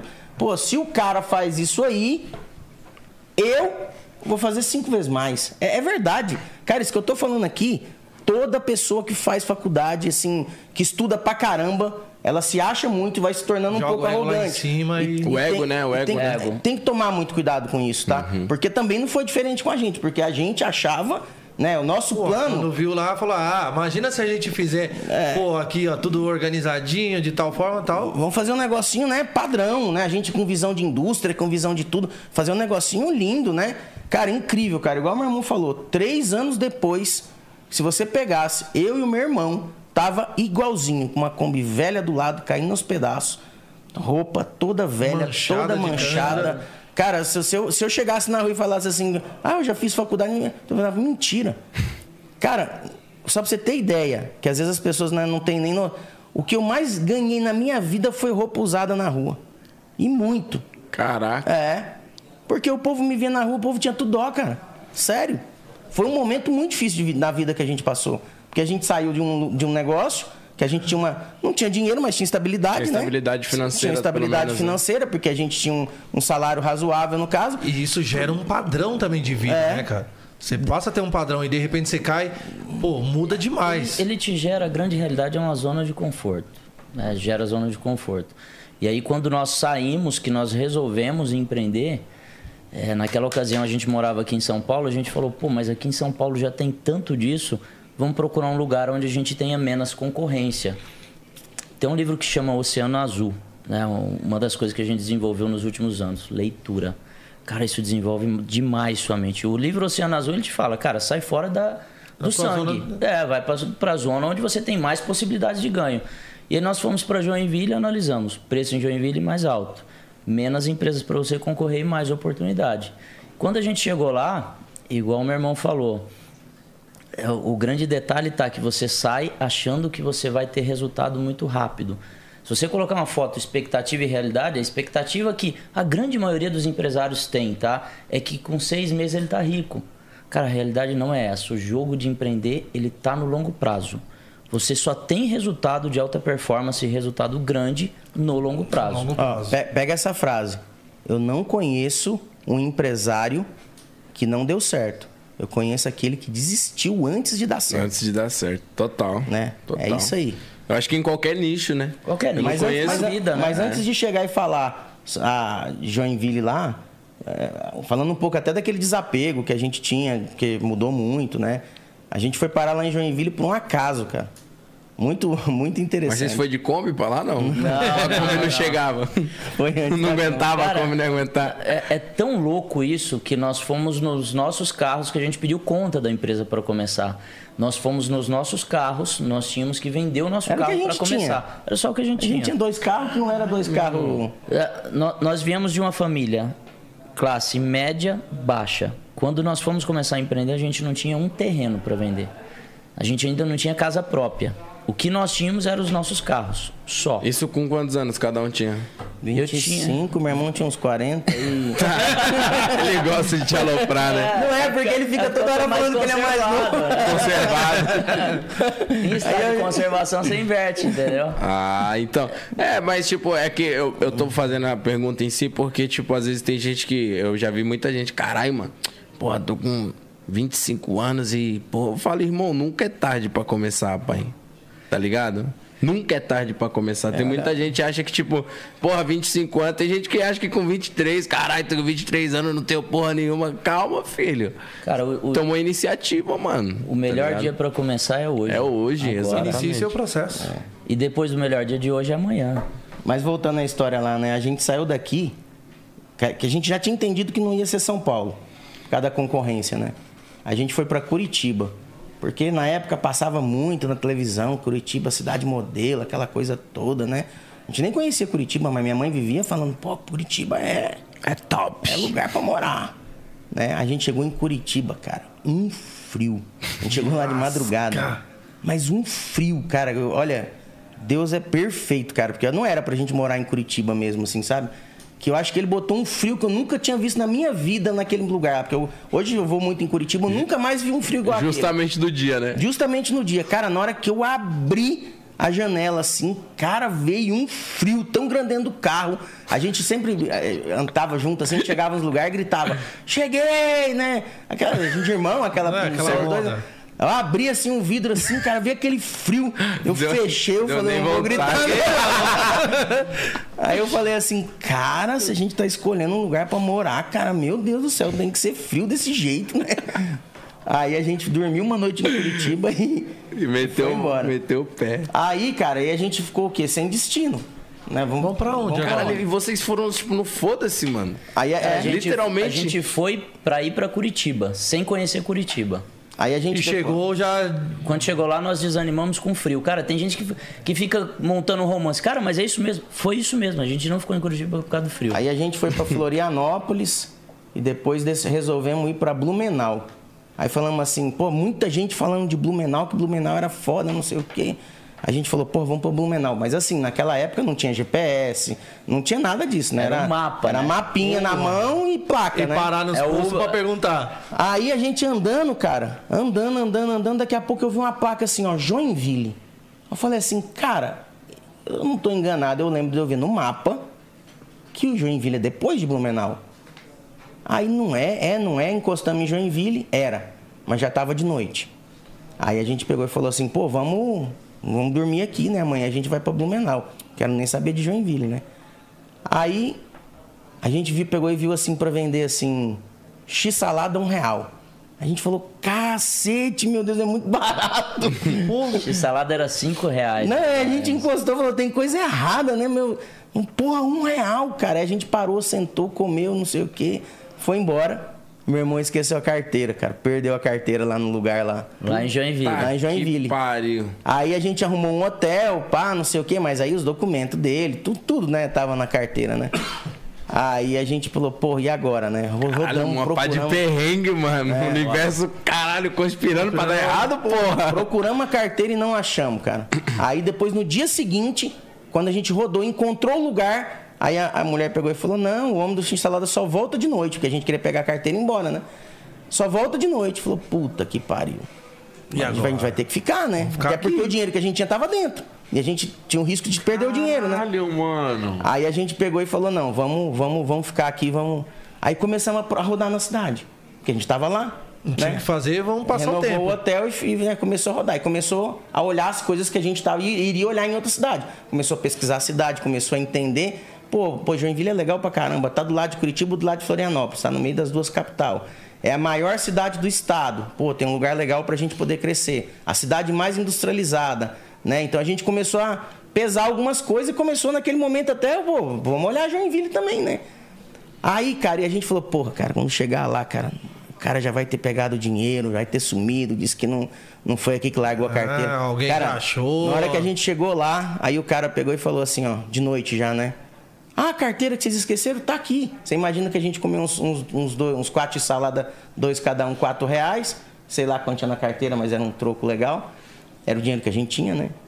Aí ele, o cara pegou e falou, não, não, a carteira tá aqui. Aí pegou e entregou a carteira, a gente abriu o dinheiro lá, tudo lá certinho. A gente falou, caralho, cara. É aqui que eu tenho que ficar. Porra, lugar de gente honesta. Honesto, né? Aí a gente, a gente começou a pesar as coisas, né? Aí começou a. Mas assim, não tinha conhecido, não tinha. Tinha nada na cidade, assim, né? Mas Aí- já virou amigo do cara do lanche. É. Eu já tinha um amigo. Cara, já. mas, mas ó, eu, eu entro muito numa pira assim, vamos supor, você chegou e falou, mano, tem algo errado aqui, ah, nem quero saber de Joinville, tá ligado? O universo falou, vamos fazer acontecer uma coisinha pra mostrar pra eles que aqui é um bom lugar, tá ligado? E aí, tipo, aconteceu de você ver que lá era um lugar assim. Tipo, pode ser que é, seja um caso em um milhão, mas, porra, o cara. Honestão, tá ligado? O cara mó honesto, pegou sua carteira cheia do dinheiro e cagou se tinha dinheiro ou não. O cara talvez nem deve ter olhado, deve ter falado, mano, os caras esqueceu, amanhã eles voltam aí pra buscar e eu devolvo. Mas tá você quer ligado? ver um negócio? Tem uma história que aconteceu na nossa vida referente a esse negócio de. que você acabou de comentar, né? Cara, a gente saiu de São Paulo para Joinville, pra, de Joinville para São Paulo de carro. Nós já fizemos essa viagem umas 500 vezes. Nesse dia em específico, nós paramos em um posto ali entre Joinville e Curitiba, chama Posto Monte Carlo, para jantar. E aí, quando a gente estava na entrada, tinha um cara deitado no chão. E aí eu e meu irmão chegou e falou assim, cara, quer jantar com a gente? Um pedinte mesmo. E aí quando o pedinte foi entrar, o pessoal do posto não queria deixar o cara entrar. Falou, não, ele vai entrar, ele vai jantar com a gente. Ele sentou na mesa com a gente, cara, ele nem falava nada. O cara meio assim, sabe? é, não sei se ele tava drogado ou se ele tava muito bêbado. Mas aí nós demos a comida para ele e fomos embora. Quando nós paramos em outro posto de gasolina, no Petropen, né, Lê? um pouco mais para frente, quando nós descemos do carro, o Lê não percebeu, mas a carteira dele caiu no chão. E o Lê nunca carrega dinheiro, mas ele tinha acabado de receber um aluguel de um galpão que nós temos lá e a carteira dele estava cheia. Eu, eu sou o cara que só anda duro, sério. Eu não ando com dinheiro, nunca tô com dinheiro. Olha a história. Porra, logo nesse dia. A carteira cheia de dinheiro. Cara, quando nós chegamos no hotel aqui em São Paulo, o Lê falou assim, cara, minha carteira. E aí ele olhou, o carro inteiro, não Nada, tava. cadê a carteira? E ele falou assim, caiu no posto, porque a carteira tava do meu lado, foi o único lugar que a gente desceu, e aí a gente ligou no posto Petropen. E aí, é, a, a recepcionista atendeu. A gente falou, moça, eu acho que a gente perdeu a carteira por aí, a gente parou o carro em frente um negócio que vende sem parar ali. Tem como você pedir para alguém ver lá? Ela falou assim: não, um pedinte, ou seja, uma pessoa que estava do lado de fora, trouxe sua carteira aqui. Aí ela pegou, o Lê pegou e falou assim: o dinheiro tá dentro? Ela falou: tem bastante dinheiro aqui dentro. Cara, nós demos uma refeição para um pedinte. Caralho, mano. E outro pedinte achou a carteira no posto de gasolina cheia de dinheiro. Cara, eu acho, eu fico arrepiado. eu acho Caralho, isso, muito eu acho isso brabo, muito velho. Foda, cara. Mano, é o universo, É, mano, não tá tem ligado? jeito, você faz tipo, coisa são boa, testes, cara. né? Tá Você ligado? colhe, Tipo, Você colhe. São te... eu, eu, tipo assim, eu, eu creio muito em Deus, assim, eu também boto muito fé nessa parada de universo, assim, você ficar jogando pro universo em si, irmão. E o que você fizer, mano, vai, Vai voltar. voltar. duas vezes pra você, tá ligado? Sendo bem ou sendo mal. E, tipo, talvez se você, vamos supor, se o cara tivesse talvez até pedido pra você e vocês, tipo, num ato. De, às vezes tem, pô, tem vezes que você não tá com uma condição, você fala, pô, irmão, não tô com uma grana e tal, mas às vezes tá com a grana, mas tem gente que faz, tipo, ixi, mano, esse maluco aí ignorasse, tá ligado? Talvez você poderia ter se lascado, perdido maior grana. Mas eu, eu- eu e meu irmão, a gente faz isso muito assim, mas eu acho que isso tem que partir meio da pessoa, Da sabe? Não é aquele pessoa. negócio, ah, o cara parou e me pediu. Não, você tá vendo uma pessoa ali, deu no seu coração de ajudar. Ajuda, uma ajuda. Eu lembro que teve uma vez que eu e meu irmão tava indo é, sentido Joinville, paramos no posto fazendeiro, aí tinha dois caras dormindo no chão, né? E o Lê sabe, cara, pra onde eu viajo eu levo meu travesseiro, porque eu só consigo dormir com travesseiro. Sério, Com o meu travesseiro. E aí a gente parou no posto de gasolina, o cara dormindo no chão assim, eu peguei o meu travesseiro e dei pro cara. O Lê falou, cara, mas você ama seu travesseiro. Eu falei, cara, eu me viro depois. Mas assim, tem que partir foda, da velho. gente, Tem que- cara. Cara, você tem Depois- noção? Ah, depois Você tem noção volta, um cara que gosta de travesseiro, que compra aqueles travesseirão bem grandão assim, e leva a porra do travesseiro no avião. Você tem noção do que, que é É isso? foda, tenho- Na hora que eu vi ele dando aquele travesseiro, eu falei, caralho. Caralho, o cara tá diferente. Dormir com travesseiro, cara. Eu tenho essa foda, pira mano. com travesseiro também. Sério?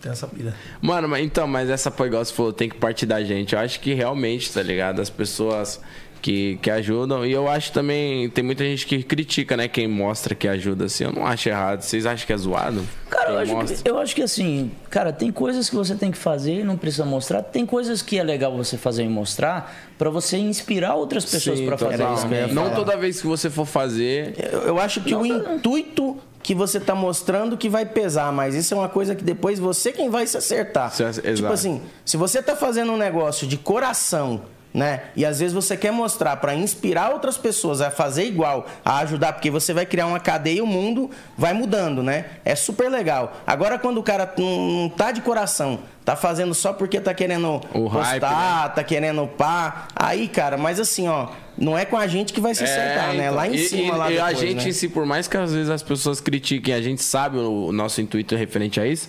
A gente tem nossa consciência limpa, né? Então a gente tá fazendo aquilo ali com uma pureza e às vezes as pessoas não sabem. E voltando, é que, mano, eu acho bizarro, velho. Tudo que nós vai falar referente a alguma coisa tem que o Whindersson ele tá envolvido. Todos os exemplos, mano. Por isso que ele é tão Você viu seguido, que pô. criticaram ele por causa da luta lá, que esse cara nunca fez nada pelo país, aí quer ficar fazendo esses negócios de luta e tudo mais. E aí, tipo, ele foi e falou, mano, é que eu não sou de falar, velho. Ele mostra lá uma nota lá que ele tá, tipo, ele tá investindo em um desenvolvimento de cadeirante, tá ligado? Uma, uma grana. E ele falou, mano, mas eu não preciso ficar mostrando, eu quero mostrar entretenimento pra vocês. Então, tipo, é, tem muita gente. Às vezes pode ser que, igual eu, eu acredito nisso, vamos supor. Se o cara ajudou ali de alguma forma com cesta básica, alguma coisa, eu acho massa mostrar, velho. Porque aí você vai, igual ele falou, inspira outras pessoas. Caralho, olha que mano, que foda como as pessoas ficaram felizes. Vou fazer igual, É. tá ligado? Às vezes as outras pessoas nem filmem, mas só pelo fato do ato de você filmar ali, caralho, muito massa. Agora tem gente que gosta de biscoitar, né, pai? Tem gente que, tipo, Faz mesmo, coisa é. simples, tá ligado? Coisas básicas, assim, que eu acho que já é muito massa, mas você vê que. Tem um Caralho, intuito mano. por trás, Tá né? ligado? Tem Tipo, a pessoa queria comover de alguma maneira. Não foi um bagulho natural que pra ela em si. Tem, tem uma parada que eu e meu irmão, cara, a gente desaprova demais, sabe? Pessoas que ficam usando o nome de Deus pra fazer venda. Nossa. E hoje na internet o que tem gente que fica utilizando o nome de Deus pra vender, É porque assim, né, cara, as pessoas estão muito des- desesperançosas, né? Quando você fala de Deus, você gera muita esperança nas pessoas, né? E as pessoas ficam usando esperança, usando a dor da pessoa, usando Usa nome fraqueza, de Deus, né, a fraqueza. pra poder arrecadar dinheiro pra poder É vender ruim bicho demais, é né? muito oh, cara. Eu é acho, muito eu acho isso muito desonesto também. Vamos supor, não só nesse quesito de dinheiro, mas eu acho que, tipo, vamos supor, você conta pra pessoa algum problema e aí, tipo, ela vai utilizar daquela sua fraqueza ali pra conseguir algo, tá ligado? Isso é muito desonesto, é desumano, velho. E geralmente os fiéis, as pessoas que têm uma crença ali em Deus, eles têm essa pira, tá ligado? Tipo assim, ah, pô, o que, que você mais bota fé?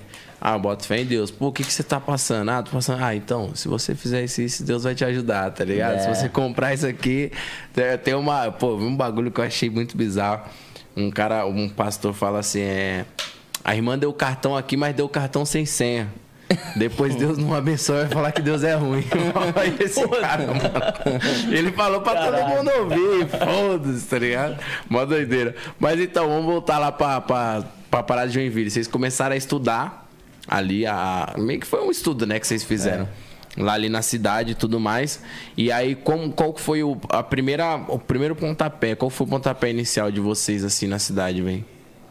Cara, a gente errou demais, né? A gente. Nós erramos muito. Foi um período longo isso? Foi um, um período. É que vocês vão contando assim, tipo, a gente não tem como ter uma noção de. Cara, É. você imagina o seguinte, ó. A gente chegou, arrumamos alguns produtos pra gente poder vender na rua e fazer um teste, né? Depois que a gente conheceu a cidade e tomou uma decisão. Falou assim, pô, é aqui que a gente vai ficar, tudo, e começou. Né? Aí, ah, Vivendo de hotel. Pri- os primeiros 30 dias. depois a Aí depois alugou uma casa. Alugou uma kitnet. Kitnet. Né? Essa história da kitnet é legal você contar. Que você... É. É, é porque, assim, quando nós chegamos em Joinville, Joinville tem uma cultura é, que vem proveniente do- dos alemães e dos poloneses, né? Sim. E eles são bem rígidos, sabe? Quando chega uma pessoa de fora, eles querem saber quem é, quer saber a história.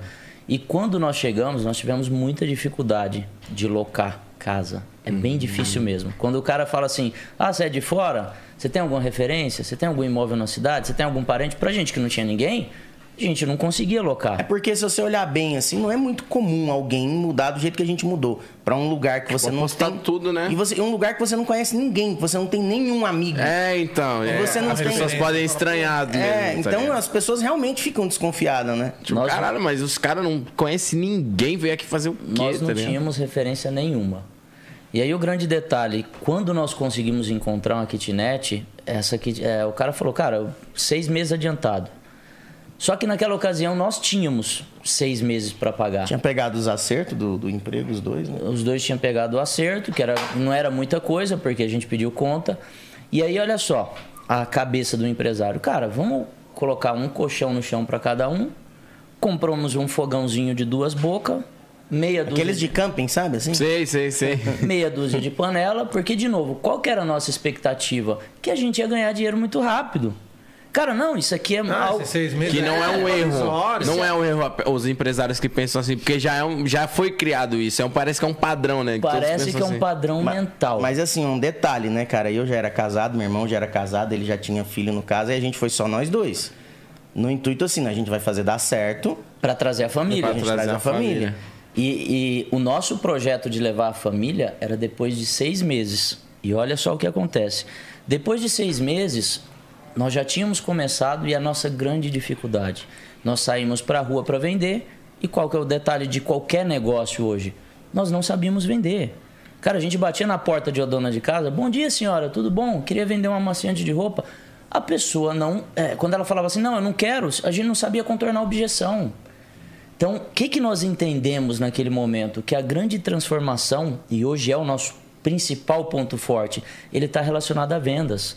A grande maioria dos negócios não se desenvolvem porque os empresários não, Não têm estratégia vender. As pessoas comercial. investem muito no produto, fazem produtos bons. A gente tinha produtos bons na época, né?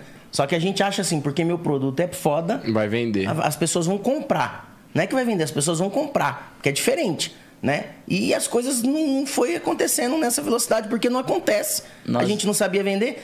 Meu irmão, até hoje, quando ele vai dar treinamento de venda, ele fala, né? Quando eu batia a palma, aí eu batia e ficava pensando assim: não abra a porta, não abra a porta. Porque vendedor despreparado tem medo, né? Ele fica assim.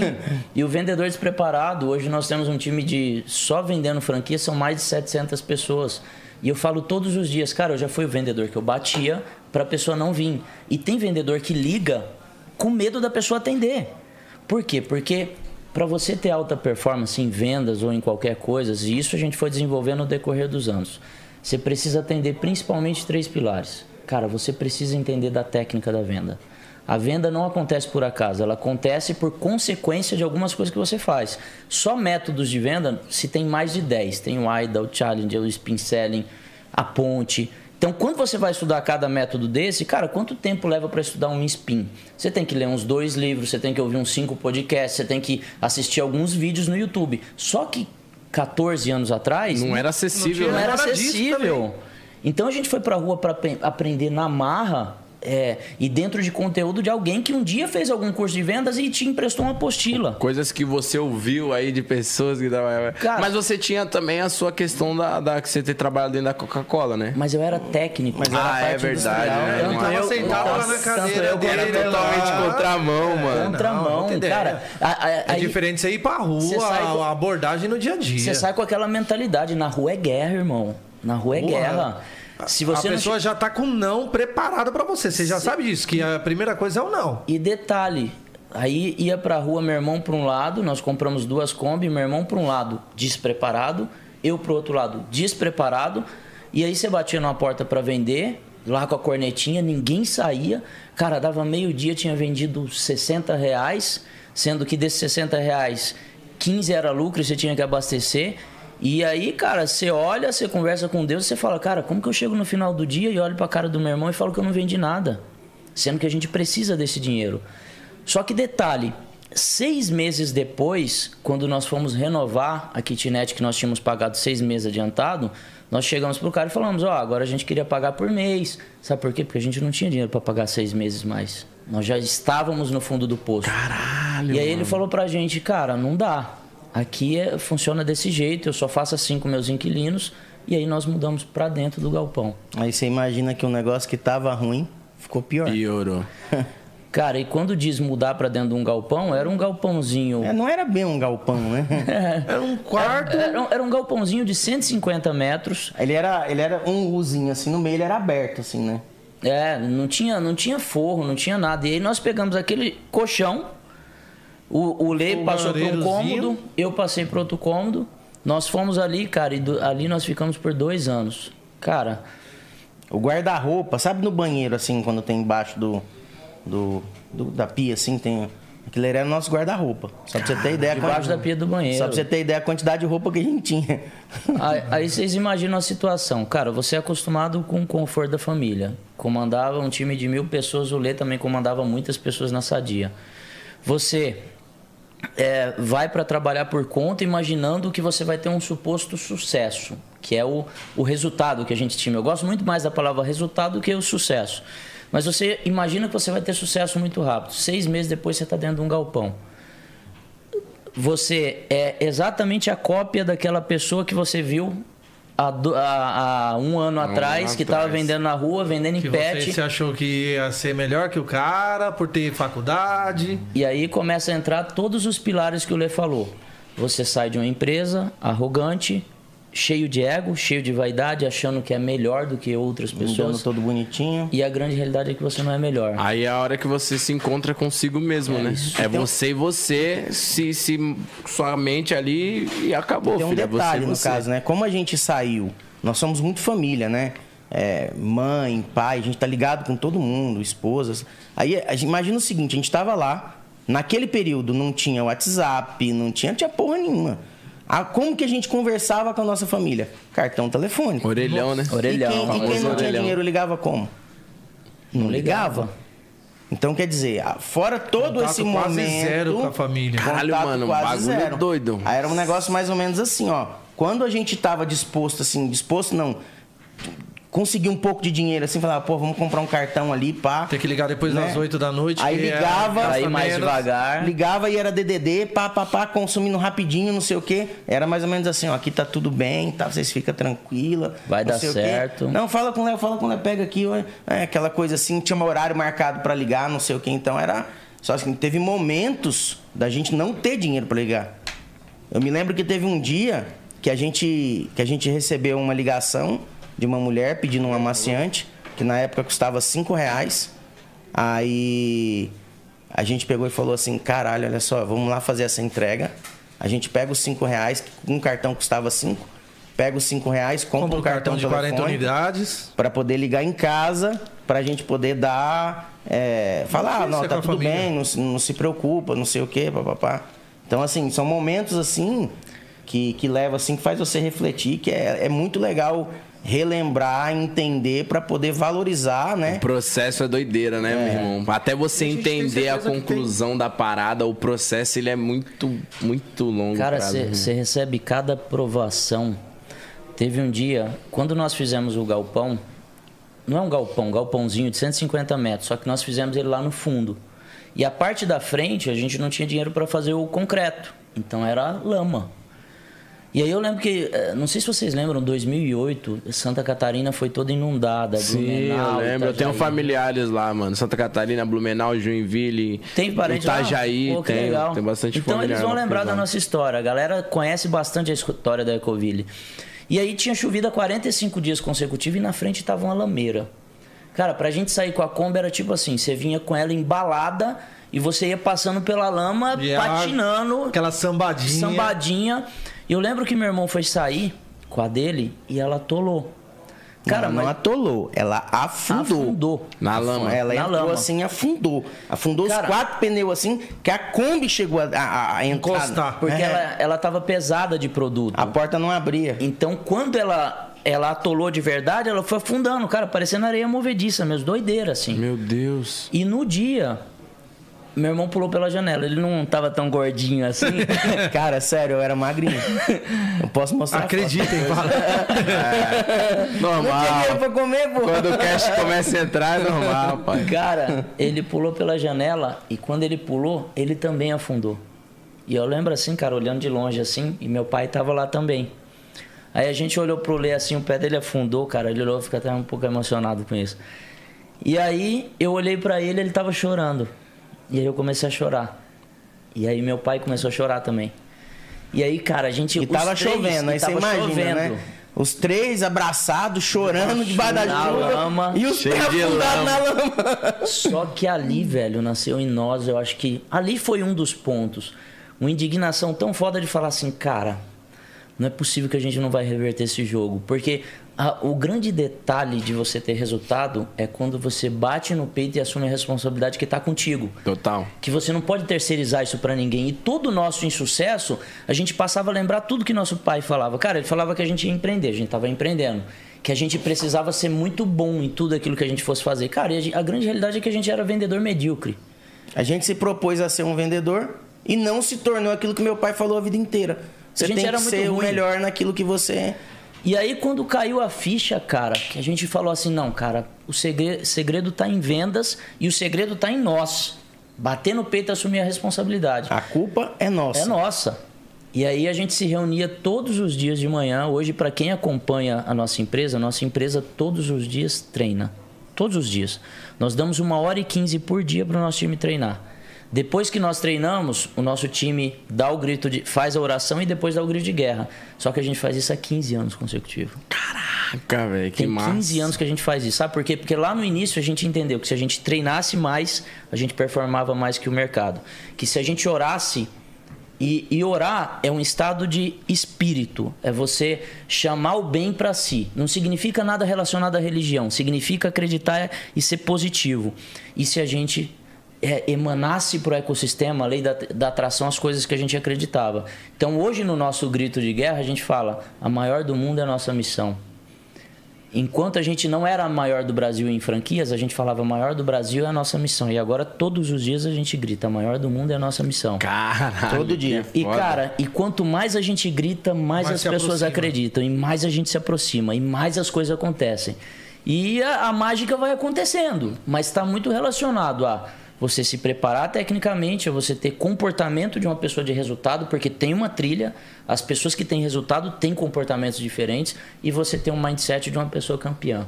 Você não pode perder para Eu quero sua até mente. voltar um pouquinho antes desse dia, um pouquinho antes desse dia, bem, talvez umas duas ou três semanas, não lembro bem. Eu tava na rua andando e meu pai tava pra vir, né? Tava eu e meu irmão lá e meu pai tava pra ir lá ajudar a gente. Vim, indo, é, ele tava aqui em São Paulo, né? Aí Eu andando na rua, a Kombi ficava assim, eu andava de um lado, meu irmão do outro, a gente ia subindo, batendo de porta em porta, né? Trabalhando para. Aí eu me lembro que eu bati numa porta, aí uma mulher abriu, saiu, ela demorou de abrir. Aí ela saiu, nunca tinha visto a mulher na rua, nunca tinha passado naquele lugar. Aí ela pegou e falou assim, ó, é, naquele momento, só para você entender o momento que eu estava vivendo, eu estava pensando assim, ó, meu pai tá vindo, a vida tá uma merda, tá tudo dando errado, já deu errado. E a gente não tá conseguindo sair, a gente porque assim, Não tá achando o caminho. você tá despreparado, você não vê caminho, então você fica, né? Se você, Você vê perde o caminho, norte, né? é, você perde o norte. Então, tipo assim, eu não via caminho de sair daquilo ali, eu não via possibilidade de sair daquele momento. Então, pô, os caras só ficam numa negatividade, né? Eu falei assim, pô, meu pai vai chegar, eu vou chamar meu pai e meu irmão e vou falar assim, deu. Deu, deu tudo errado, vamos voltar. Vamos né? admitir o erro Vamos admitir, vamos voltar, vamos voltar e vamos né, recomeçar a vida. É, vamos recomeçar, vamos procurar emprego, fazer alguma coisa. Aí eu bati na porta da mulher, cara, a mulher pegou e saiu. Ela veio andando na minha direção assim, antes de eu falar qualquer coisa relacionada à venda de produto, aí ela pegou e falou assim, ó, eu tenho uma coisa para te falar. Aí eu falei, é, pode falar. Ela pegou e falou assim, ó, eu tava ali agora orando. Quando você bateu palma, você interrompeu a minha oração. E eu tava conversando com Deus e Deus falou assim, ó, vai lá de fora e fala assim, ó, não desiste. Nossa senhora, moleque. Cara, eu fico, foda. eu fico emocionado quando eu lembro desse. Você é louco. Quando fala qualquer coisa de Deus também, É, ó. foda, o bagulho. Cara, e aquilo assim bateu assim, cara. Eu até peço desculpa que eu. Não, Eu lembro em desse paz. momento assim, é. Aí aconteceu esse negócio que meu irmão comentou da Kombi, né? Aí, bicho, não. Falei, não tem nada que vai fazer eu desistir disso. É, meu amigo, quando Deus tá com nós, meu amigo, nós pode achar que nós perdeu o rumo, Quando ele filho. usou a É, palavra, usou um servo pra falar, pode escrever. Quando, quando é aquela coisa, né, velho? Tipo, às vezes a gente acha que tudo já tá acabado e tudo mais, mas pra Deus nunca, nunca tem um fim, tá ligado? Ele sempre mostra o caminho. Com certeza, mano. Caraca, isso é muito importante, velho. E ver esse apego com Deus, tá ligado? Talvez acho que em fé, é tipo a, a parada da fé também, tá ligado? Por mais que vocês já podia até quase entre aspas estar perdendo as esperanças de tá, de construir algo assim, mas eu tenho certeza que a fé vocês não perdiam, mano. E isso é o que move montanhas, né, pai? Cara, é uma tem, das coisas mais tem, importantes. tem coisas assim nesse, nesse início nosso, né? É, a gente sabe que muita gente passa dificuldade, mas pelo nível de zona de conforto que, gente- que nós estávamos, você não imagina. Por exemplo, você chega, sai para vender produto de limpeza. Cara, deu meio-dia. Você vendeu 50 reais. Você sabe que dos 50, 20 é lucro. Só que você tem que colocar 10 de gasolina. Sobrou 10. Você come ou você trabalha?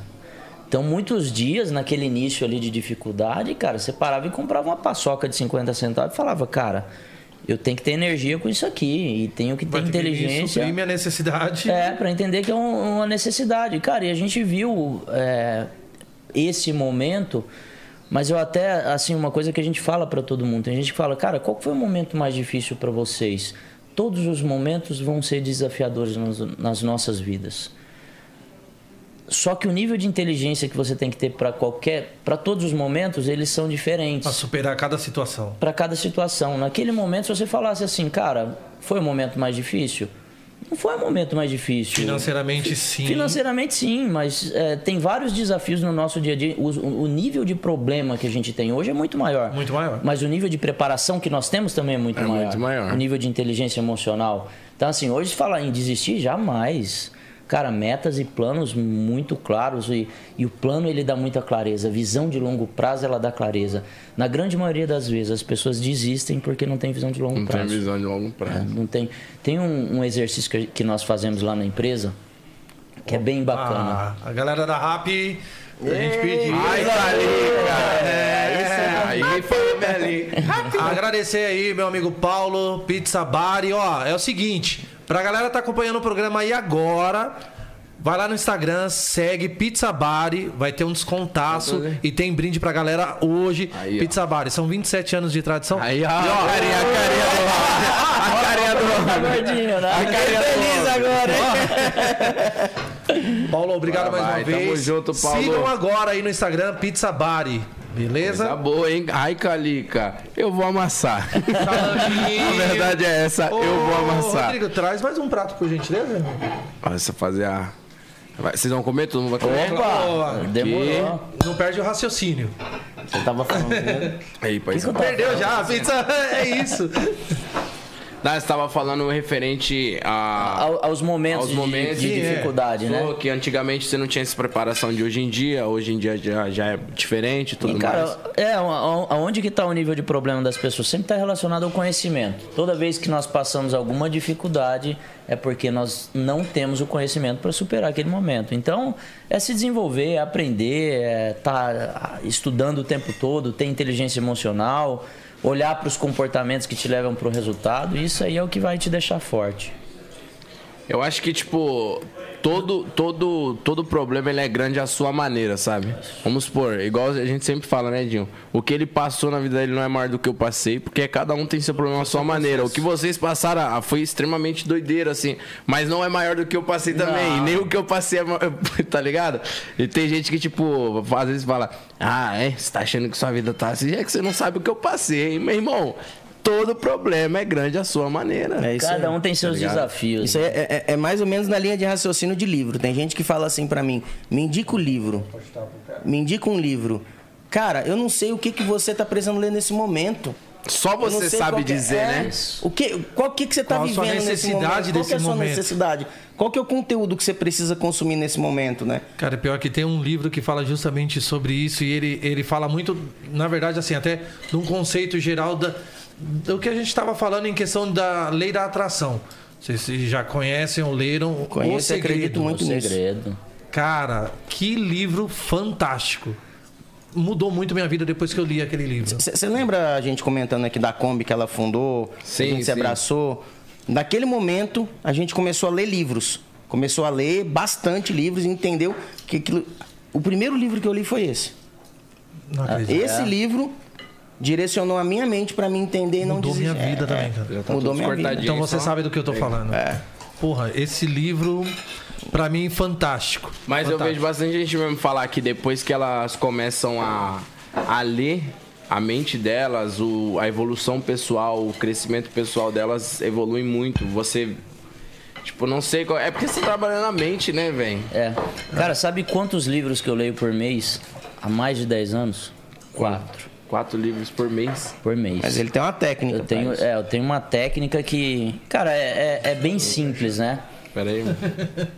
A gente precisa saber lidar com as informações que a gente recebe de presente. Eu li uma vez que os CEOs de alta performance do mundo, eles liam em média quatro livros por mês. Falei, cara, se eu quero ser uma pessoa de alta performance, eu vou ler quatro livros por mês. Vai subir o É legado. você tinha falado, se espelhar. Vou me espelhar em quem tem resultado. Mas aí como ler, né? como ler, como fazer isso acontecer. E aí você começa a estudar. É, se você. A, a grande maioria dos livros tem 12, 14 capítulos em média. Para você ler um capítulo, você leva 15 minutos. Então você precisa doar do seu dia 15 minutos de manhã e 15 minutos à noite. Se você fizer isso, você lê dois, Dois capi- capítulos por dia. Em uma semana você lê, Lê um, um livro. Um livro. Em Faz sentido. um mês você lê quatro livros. Então quer dizer, você acorda, lê 15 minutos. 10 anos dá 500 livros em média. Cara, eu tenho uma, Cara, então. uma grande amiga que, assim, ela tava, digamos, solta no mundo, perdida no mundo, bagunçando, curtindo ao extremo, até o momento que ela falou: Porra, virei mãe, preciso mudar de vida. E aí ela começou a procurar justamente isso e ela a primeira coisa que ela pegou pra ela pra mudar de vida foi justamente nos livros. Porra, a mulher se transformou numa mulher que hoje assim inacreditável. Ingrid, beijaço pra você. Te adoro muito. É uma mulher que fenomenal. Mas, Fenomenal. mas, mas é essencial, velho, a leitura, né, mano? Em Hoje, qualquer quesito. hoje, hoje na empresa, é, nós batemos muito nessa tecla, sabe? E, e aí vem os testemunhos das coisas que acontecem. E quando a gente diz bater muito, cara, você pode chegar de repente, ven- vendedor não gosta de estudar, tá? Eu falo pra vocês do nosso maior ponto forte que é vendas. Como que eu faço um vendedor performar? Eu tenho que fazer ele estudar. Se um vendedor estudar igual um médico estuda, ele ganha muito mais dinheiro que um médico. Só que aí tá o grande detalhe, como colocar isso na cabeça da pessoa? Não adianta eu pegar uma pessoa de vendas e falar para ele assim, cara, vai na livraria e compra um livro. Eu preciso comprar um livro e Entrega dar na para ele. cara. Falar, cara, eu tô te entregando isso aqui, ó, porque eu vi que você tem esse déficit. Ah, o seu déficit é em gatilhos mentais? Toma aqui esse livro, Gatilhos Mentais. Lê. Só que eu tô te dando e eu quero o seguinte, eu preciso que você me devolva o que você aprendeu. Então você dá o presente, mas você cobra uma quer uma retribuição, né? Eu quero uma retribuição pelo presente. E nós já fizemos isso com muitas pessoas. Teve um dia que teve uma vendedora nossa, Cleuzinha, abraço Cleuzinha, que ela pegou e começou a dar um testemunho, que ela pegou e falou assim, Léo, vocês falam da importância da leitura para nós, os nossos diretores falam isso todos os dias, tem gente que não acredita, mas eu quero dar um testemunho aqui. Eu sempre cobrei meus filhos para estudar. E os meus filhos me davam muito trabalho. Quando vocês me cobraram para mim estudar e eu comecei a ler em casa, meus filhos começaram a estudar mais. Então muitas vezes os pais cobram os filhos, mas não, Mas não é- fazem. Não, Não é dão o espelho, exemplo. né? É, não é o espelho. Cara, e a gente tem que ser.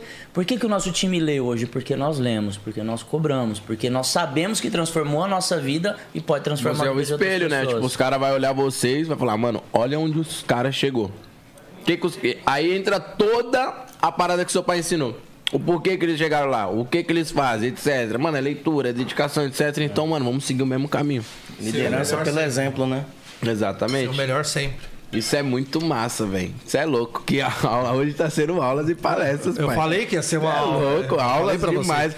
Seria uma aula. Inclusive, antes de mais nada, deixa eu agradecer aqui Laércio, Thiago Preto, que fizeram, né, aqui o contato com os irmãos. Pô, tô aqui, cara. Não, eu tô deslumbrado, velho, com essa conversa aí.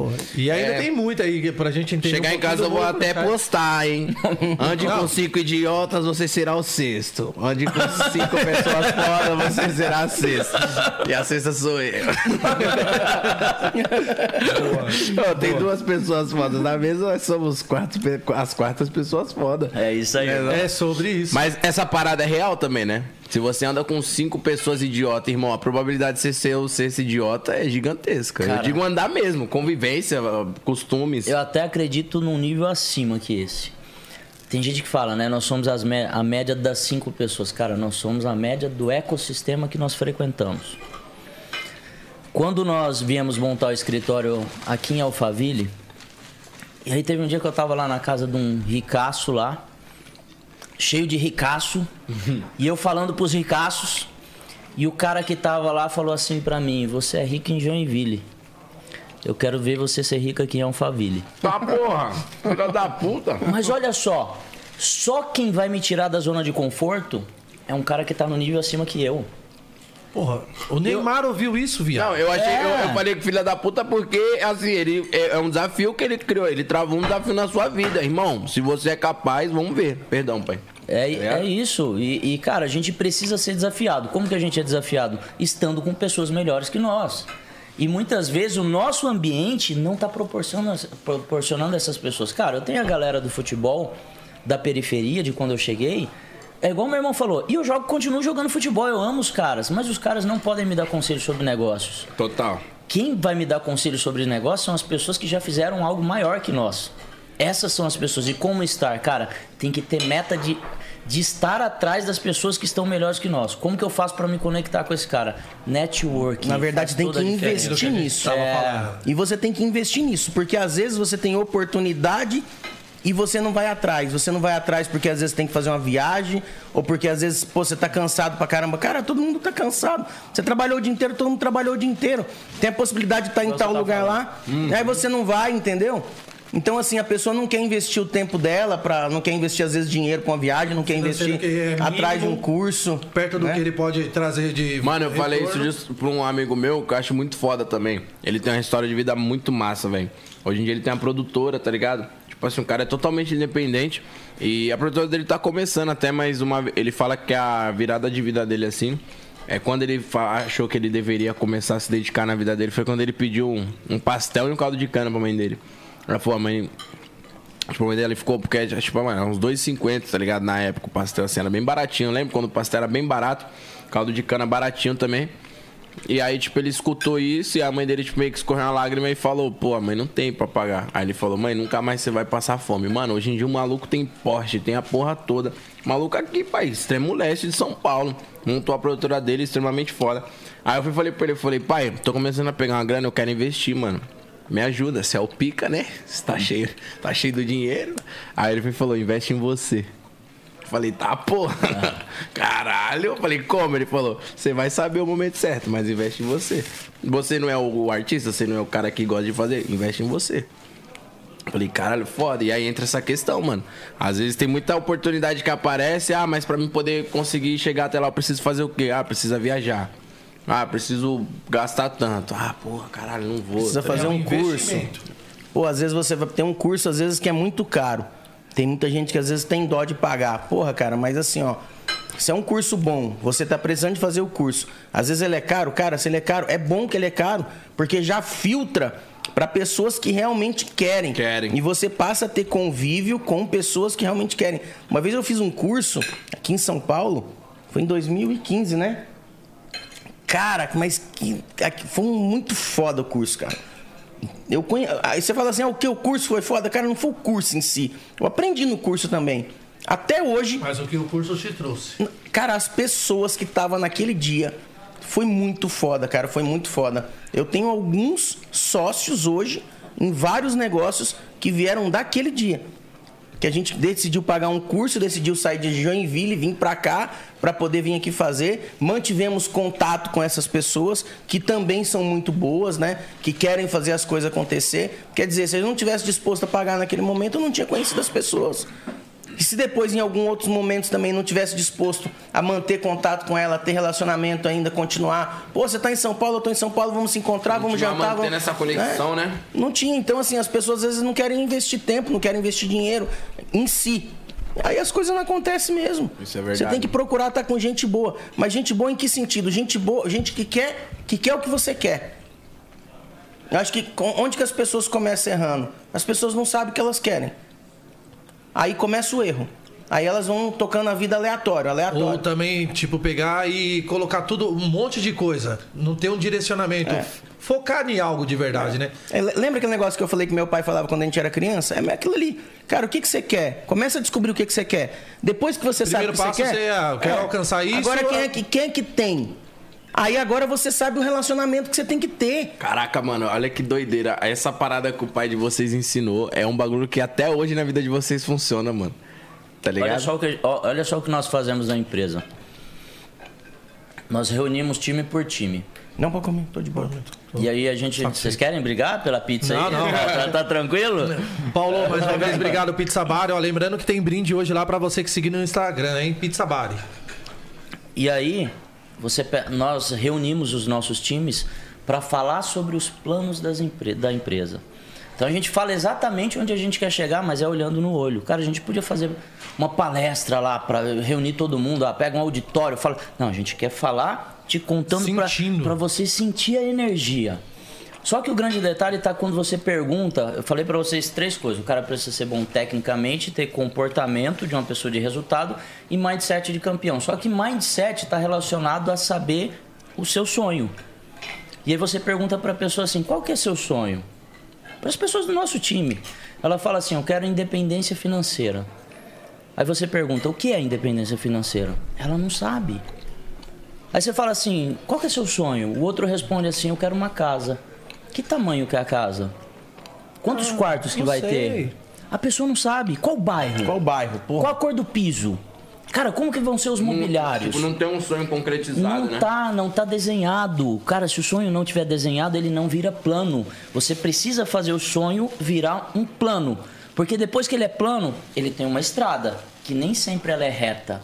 Só que no meio do caminho, quando as dificuldades começam a aparecer, você não desiste porque você tem a visão do que você quer Você alcançar. sabe, né, o que tá lá. É igual aquelas pessoas que querem comprar um carro, né? É, teve um exercício lá que nós fizemos, a pessoa falou assim: ah, eu queria comprar um carro até 70 mil. Tá, mas qual carro? A pessoa falou, não sei. Quais carros estão nessa Quais faixa carros? de 70 mil? Não sei. Por, por que 70 e não 100? Ela não fez conta de quanto vai sobrar por mês para saber se ela vai alcançar. Qual que é o prazo para você conseguir alcançar isso? Você já fez test drive? Cara, o carro que você quer comprar tá no fundo da tela do seu celular, do seu computador. Você tá conversando sobre, com seu esposo, ali. ou você tá conversando com a sua esposa sobre seu sonho, tá contando seu sonho pros seus filhos. E tem gente, cara, que quer que as coisas aconteçam, mas que aconteça por acaso. E não acontece por acaso. Precisa ter plano. Se não tiver plano, as coisas não acontecem. E o que a gente desenha muito na cabeça do nosso time é. Cara, beleza, a nossa empresa é uma estrada para você realizar o seu sonho. Eu preciso que você tenha um sonho desenhado. Então a gente instiga muito que o nosso time desenhe o seu, a sua meta pessoal. Se ela tiver a meta pessoal desenhada, ela vai correr atrás. Se ela correr mano. atrás, velho, aí ninguém segura. Uma pessoa que tem o sonho desenhado, ninguém segura. Ela vai alcançar, é que nem falou, né? Ah, mirou na lua, mas acertou pelo menos o, o satélite que tá lá próximo. É isso aí. Bagulho Cara, doido, mano. E a gente já tá falando da empresa, né? E hoje vocês são a maior rede de franquias do Brasil e buscando já do mundo. Agora explica como que saíram do produto de limpeza e partiram para essa ideia de franquia. Qual que foi o primeiro negócio que vocês fizeram ou buscaram? Falaram, caraca, tá É. dando certo, irmão. Valeu a pena, gordinho. Cara, um negócio interessante que assim, ó. A gente já tinha virado empreendedor Endeavor. Quando a gente virou empreendedor Endeavor, assim, a barra subiu muito. Eu vou contar um trecho legal de que eu me lembro assim, né? Eu tava com o Fabrício do iFood. Aí eu lembro que eu conversando com ele, porque tem os encontros e às vezes você passa um final de semana inteiro no encontro. Então você toma café da manhã com os caras, almoça com os caras, você fica, né? Tem de noite toma uma cerveja com os caras. Eu falei assim, Fabrício, qual a tua meta? Aí ele falou assim, quero fazer o iFood valer 100 bi. Aí eu olhei pra cara dele assim e pensei assim, caraca. Só pensei, né? Não falei, né? Aí ele viu, eu acho, né? Aí ele falou assim, de dólar. Tá porra. Foi que essa sua reação. Foi o que eu pensei na hora. 100 bilhões de dólares. De dólar. Então, o que que aconteceu? A barra subiu muito. Porque a gente começou a conviver com gente muito foda, com gente muito boa, que estavam tocando um negócio muito legal, negócios muito legais, né? Aí a gente. O seu sonho também vai aumentando, você vai querendo fazer mais, você vai, né? E, e- você consegue enxergar dentro do que você tem conhecimento. Porra, dentro do que eu tenho conhecimento, o que, que eu consigo fazer, né? Até onde eu consigo chegar? É, e a gente começou a correr atrás, começou. E tem aquele negócio do, do universo, né, que a gente estava falando mais cedo. A, o tanto que quando você quer as coisas, você começa a correr atrás, o universo dá um jeito de. De conspirar a de favor, conspirar né? a favor, né? Aí chegou um- uma pessoa lá de Joinville. Joinville, nessa ocasião, tinha duas franqueadoras, a nossa e essa. Acho que tinha uma terceira, mas era muito pequenininha. Ele também era pequeno na época. Aí ele pegou e falou assim: pô, cara, é, antes disso até, tinha uma pessoa que trabalhava com a gente que saiu e foi trabalhar com ele. E fez o link. Saiu numa boa, né? Aí ele pegou e falou assim: pô, tô precisando fazer expansão aqui na empresa nova que eu tô trabalhando. E vocês me ajudam? Ajudo, pô, na boa. Ajudamos o cara, o negócio não foi. Aí ele falou, pô, queria fazer um link aqui com o dono da empresa, com vocês, não sei o quê. Começamos a conversar, ficamos amigos, começamos a mentorar o cara no, no quesito expansão, que era aquilo que a gente era bom, né? Já tinha feito a Ecoville explodir no Brasil inteiro. Aí ele pegou e falou assim, pô, cara, faz a expansão da minha empresa. A gente falou, não, cara. Nós estamos focados dentro do nosso negócio. Nós não vamos fazer expansão de, de outros outros. negócios. E aquilo foi se arrastando, se arrastando, a gente foi ficando amigo, né? Chegou um momento que ele pegou e falou assim: pô, eu queria fazer uma proposta para vocês. Qual que é? Ele falou assim: ó, eu dou um pedaço da minha empresa para você, para você fazer expansão. Aí a gente parou falou: opa, peraí. De É repente. interessante. De repente, né? Vamos conversar. Faltava 15 dias pra feira da BF, né?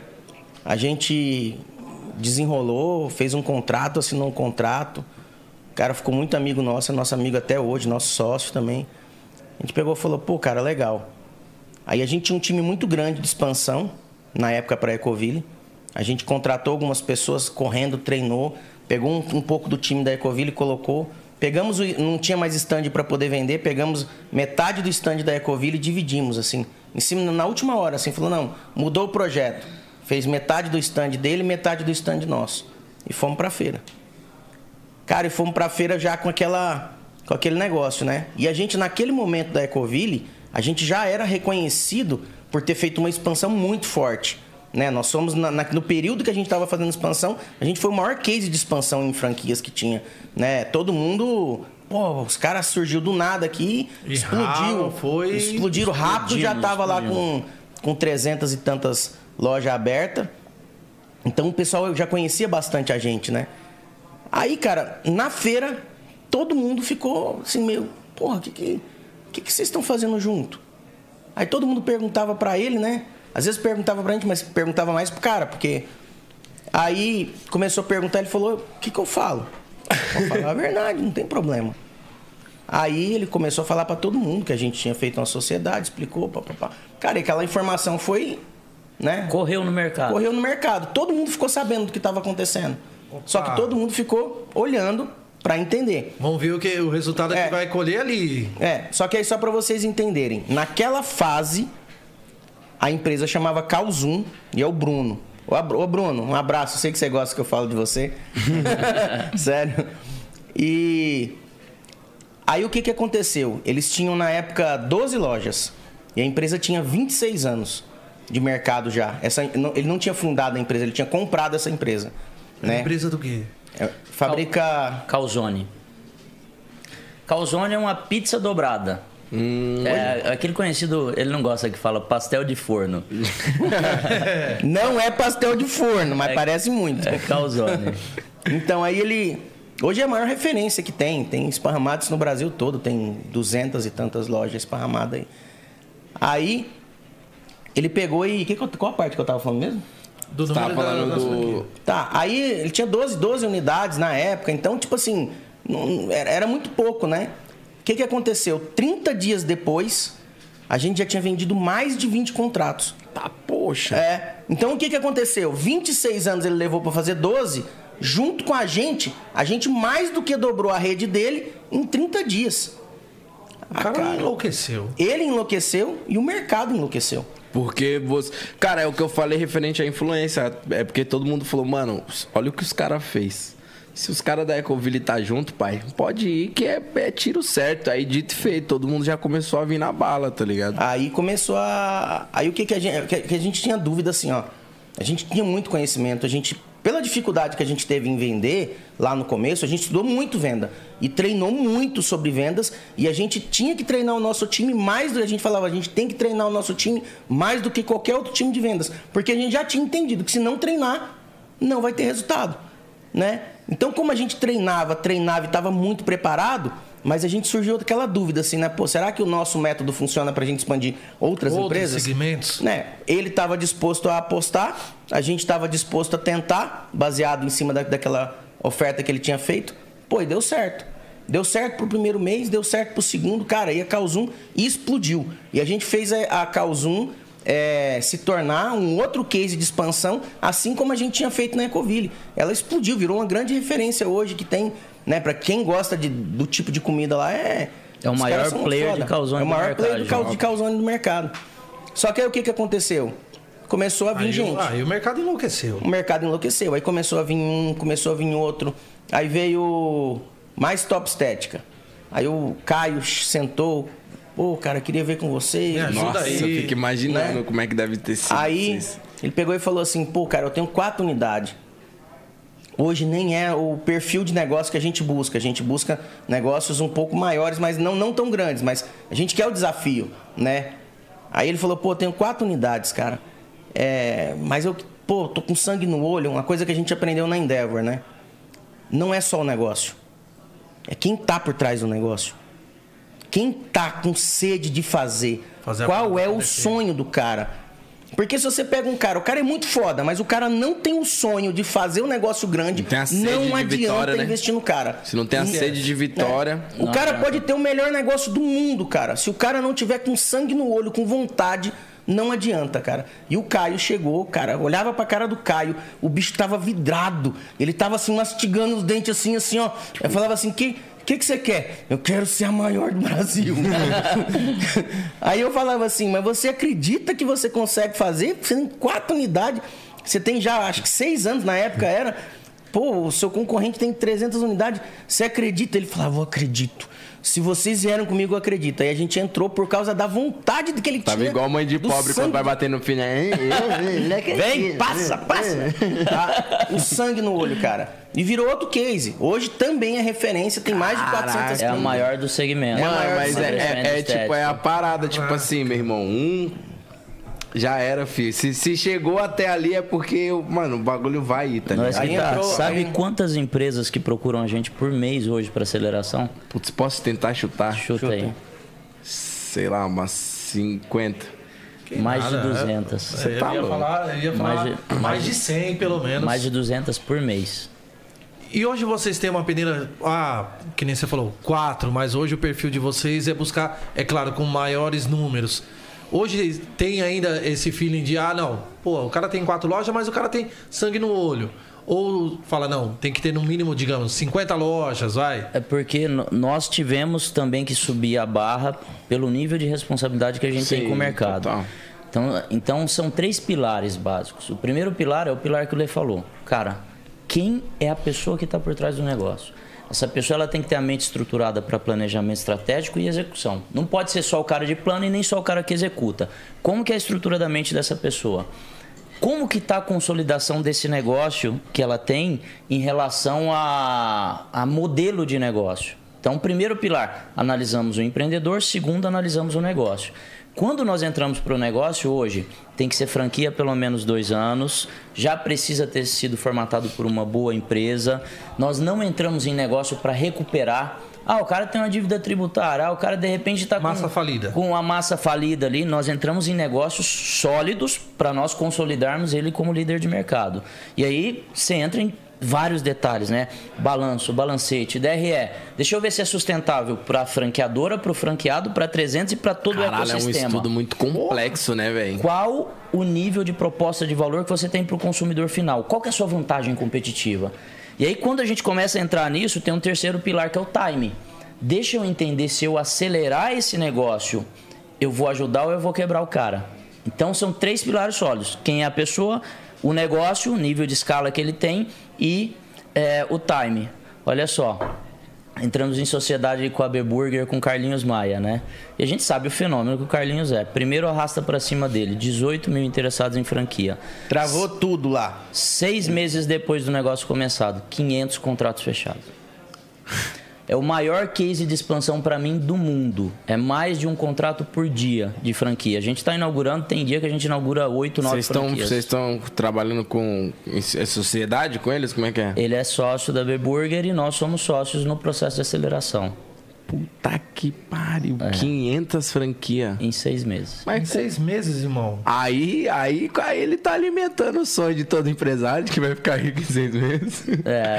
Mas aí você tá falando de Carlinhos, aí já jun- já junta influência, essas paradas. ju- que é, é muito é um tudo, importante né? também, né? É, é, a- nó- nós entendemos o seguinte, cara, nós somos um motor.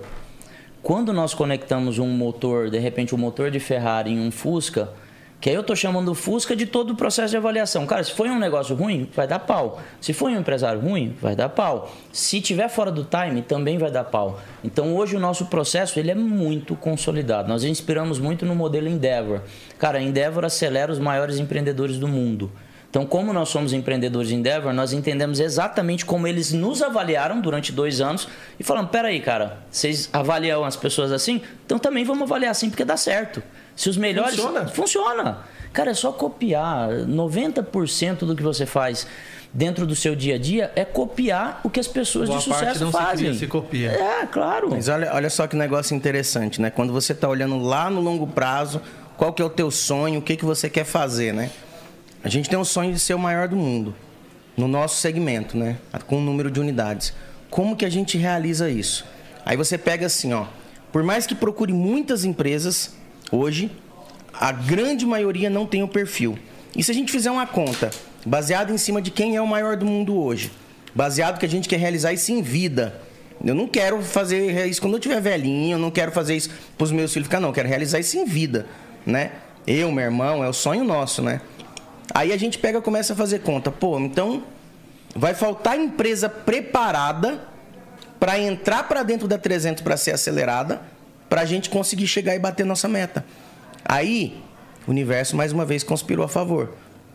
A gente conheceu é, e se tornou sócio num outro negócio, é, o Fábio, que tem uma startup de vendas, mas é uma empresa de tecnologia. Tecnologia. Tecnologia para vendas. E É o Uber das vendas. é o Uber das vendas. É isso aí. Aí a gente pegou e começou a entender como é que funcionava a tecnologia dele. O negócio já tem um- alguns anos que vem sendo maturado e já está funcionando um negócio legal pra caramba. Na verdade, o negócio é muito foda, muito foda mesmo. E conforme meu irmão virou sócio dele em outros negócios, ele se aproximou, a gente começou a entrar dentro da empresa dele, a gente começou a ajudar ele, ele começou a ajudar a gente, ele com a tecnologia, a gente com a experiência que a gente tem em vendas, e a gente acabou assinando, tá na mídia aí, tá para todo lugar, se digitarem vocês vão encontrar. A gente comprou um pedaço da Sales Farm. Qual o objetivo da gente comprar um pedaço da Sales Farm? Porque a gente consegue, através dela, estar operando em qualquer lugar do mundo, porque é uma empresa de tecnologia.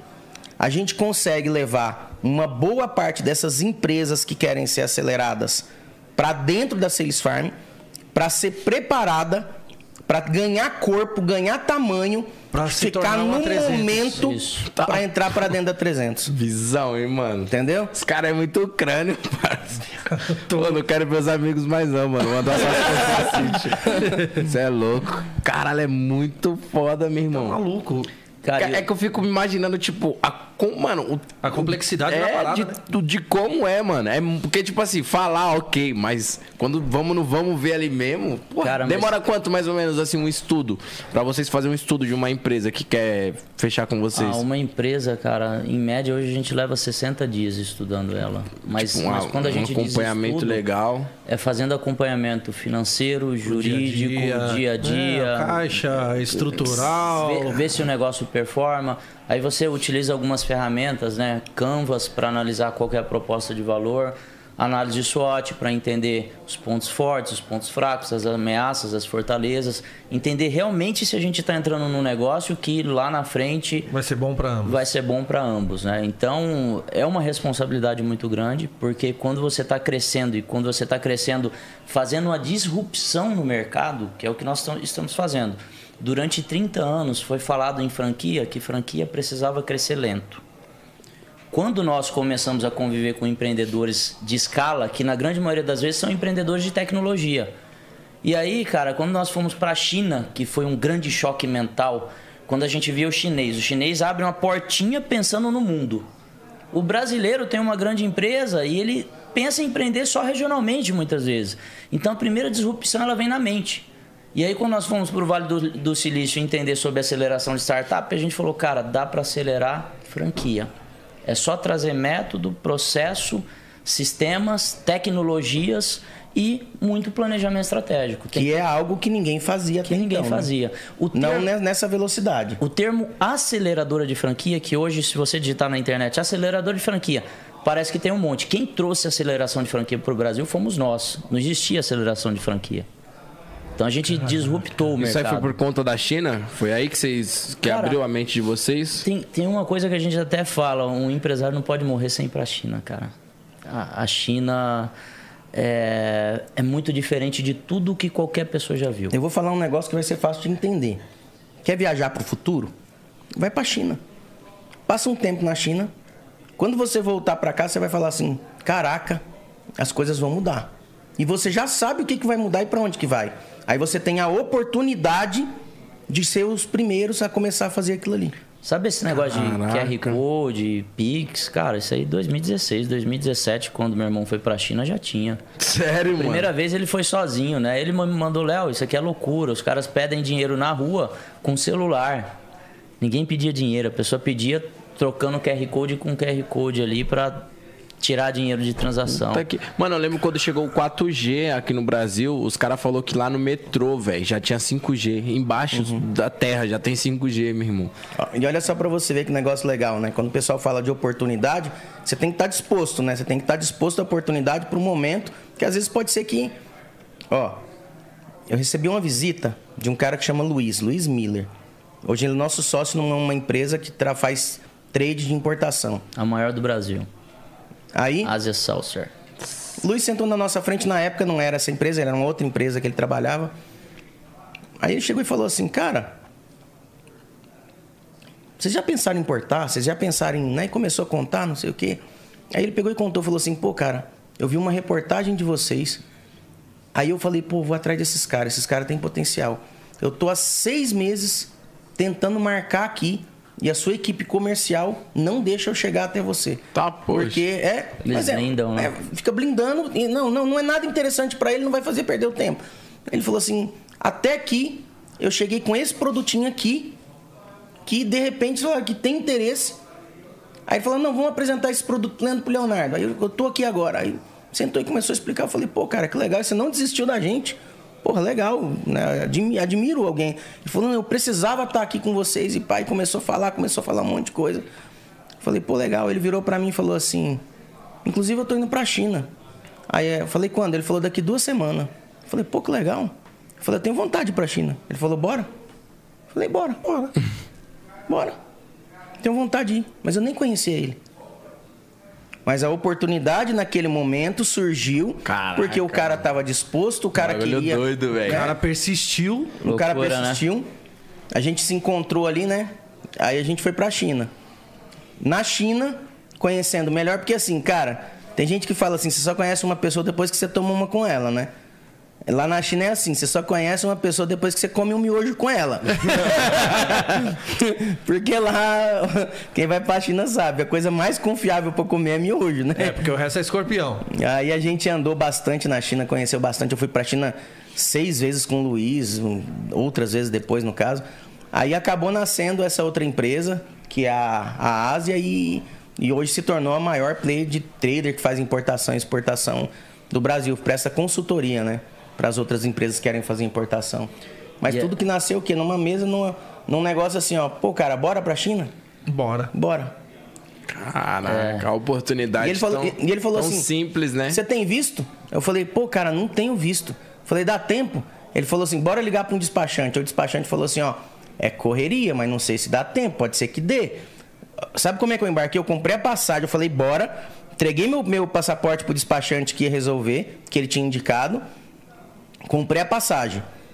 Eu recebi o meu passaporte com visto no aeroporto na hora do embarque. Caralho, é o Quase universo. que eu não vou. Caraca, que doideira, velho. Cara, e aí, e aí olha só, né? Quando, quando a pessoa está obstinada por algo, lá na China nós conhecemos uma empresa que hoje aqui em São Paulo tem, talvez vocês conheçam, que é a Miniso.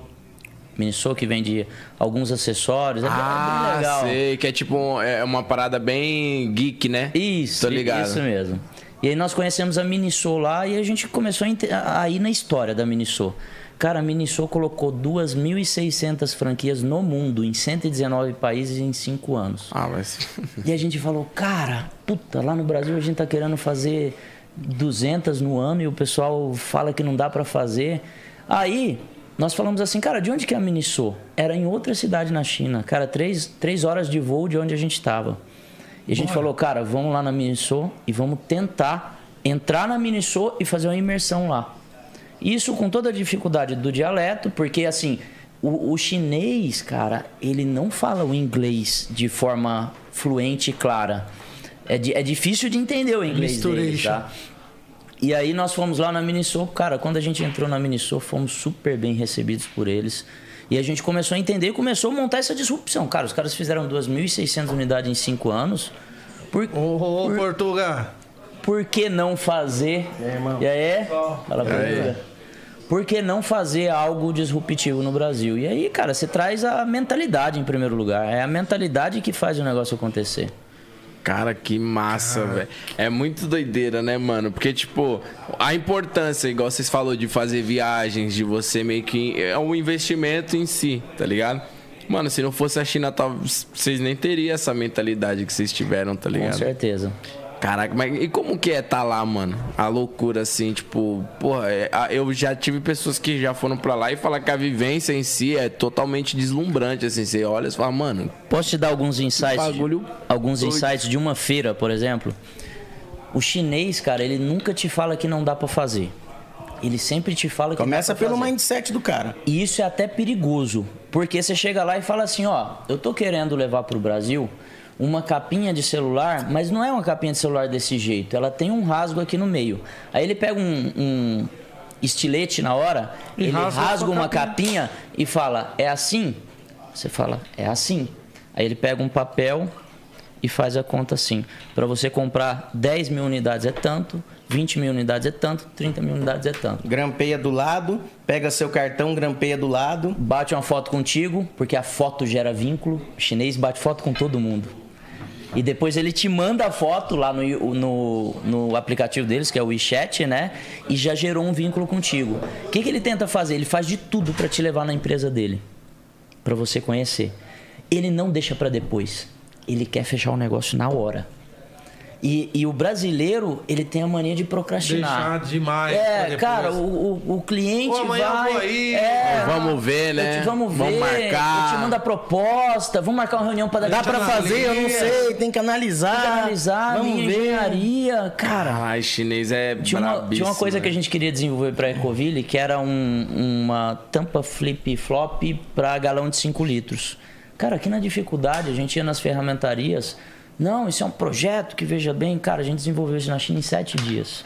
E quando você vê na feira o cara fazendo desse jeito, É aí você pensa assim, né, deve ser uma empresinha pequenininha, né? Porque, pô, o cara fazendo, né? Aí o cara, ah, vamos na minha empresa, vamos. Na hora que você chega na empresa do cara, uma puta de uma, Uma empresa, indústria. uma indústria fodida, gente pra caramba, quer dizer, não tem negócio de pequenininho, porque na China nada é pequeno. É Tudo é, muito gigante. gigante, né, Tudo é gigante. E os caras trabalham. Lá Trabalham. é, lá é doideira, É né, velho? doideira, é doideira. Cara, É 10 24 horas, né? 10 horas na noite, na- parece que é 6 horas da tarde o movimento que tem. É doideira, doideira. Caraca, mano. E pra vocês foi extremamente sensacional isso, né, velho? Estar lá. Tipo, vocês falavam. Ah, no- Cara, eu, eu, eu, pelo menos gostei tanto que eu voltei. outro- Eu fui lá seis vezes, cara. Caraca. Eu fui de ficar 30, 40 dias, mas eu queria viver coisas assim que às vezes o brasileiro não vive. Eu fui pra cidades que às vezes não. Cara, eu fui pra cidade que o pessoal nunca viu garfo na vida. É. Aham, Eu fui pra cidade que eu chegava lá, o povo me olhava assim, tipo assim, ninguém nunca tinha visto alguém assim com o olho assim, né? Sem ser puxado. Aí eu, eu falava assim, caralho, eu sou tipo um bichinho de. De, assim, de circo, assim, né? todo mundo queria bater foto comigo. Um negócio, porque vocês viam na televisão, mas não via pra muitos lugares, assim. Viajei de trem pra caramba, fiz. Que sabe, fui conhecer hora, bastante, assim, pra conhecer a realidade do todo, né? Aquilo que os turistas vê e aquilo que os turistas não vê, né? Aí eu entendi bastante a cultura deles, assim. E vou te falar um negócio, cara, eu admiro muito chinês. Chinês, chinês é muito foda. Tem um mindset assim. Chinês, quando vai montar um negócio, ele monta um negocinho pequenininho e fala Já assim: pensando no... Eu vou pro mundo mundo. inteiro. Ele monta um negócio, um quartinho, e fala: Eu vou pro mundo. É mindset. Isso faz a gente refletir sobre o que, que a gente está pensando, o que, que a gente está pensando para nossa vida, para o nosso negócio. Cara, por que, que eu não posso sonhar em ser a maior do mundo? Por que Claro que não? pode. O sonho Entendeu? é seu, bebê. Só que as pessoas às vezes não sonham. cara. É, as pessoas não. O não- problema começa no sonho. Entendeu? Tem que sonhar. Você tem que sonhar e você tem que estar disposto a pagar o preço de realizar. Deus é justo. E ele só coloca no seu coração um sonho que é possível de você realizar. Exato. Então, se você tem o sonho de ser qualquer coisa, de construir qualquer coisa, você é a pessoa para fazer aquilo ali. Com você é a certeza. pessoa para construir. É, é igual no dia que, tipo, eu sempre falo pra todo mundo, velho, tá ligado? As pessoas às vezes, tipo, chegam numa fase da vida que fala, nossa, tá tudo muito difícil, etc. Eu falo, irmão, óbvio, tá ligado? Vai ser difícil, tem que ser difícil, tá ligado? Senão, aí também a graça tá onde? É difícil, mas, mano, aprende uma parada. Deus nunca te dá um fardo se você não é capaz, Não de, é carregar, capaz de carregar. Tá ligado? Tipo assim, se você tem na sua cabeça que você vai chegar em algum lugar, é porque Deus já reconheceu que ali você é capaz. Só que o caminho é estreito, o processo ele é longo, é demorado, é, Doloroso. difícil, é doloroso, tá ligado? Igual no dia que a Mari veio aqui, a Mari, é Mari Fernandes lá. Foi você que entrevistou ela, né? É uma menina que, tipo, ela. Eu, eu achei muito foda isso, velho. Que ela. Putz, eu não, eu não sei se vocês já viram uns videozinhos no TikTok que, que estourou a música Passa lá em casa, tira Aham. minha roupa. Essa mina, velho, ela era só compositora. Fala aí, Edinho. Ela não, ela não cantava, tipo, de ir pro show, fazer. E aí, tipo, eles escolheram lá algumas músicas pra lançar um CD dela. E aí essa música nem era pra ser a, a número um, assim, de trabalho, né? Era uma das músicas, acho que era a terceira, né, do CD que ela Na falou. verdade, ia ficar de fora. Ia do ficar de fora, alguma coisa assim.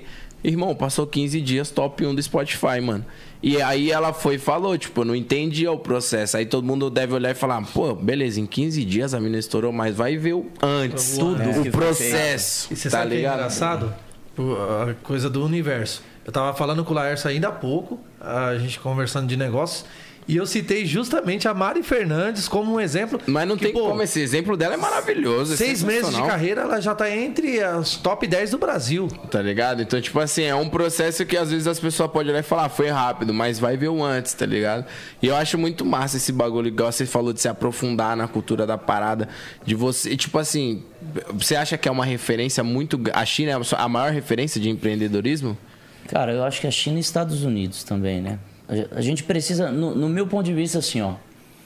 Nós sempre se baseamos pelo resultado. O resultado é o pai da razão. É ele quem diz quem está certo e quem está errado.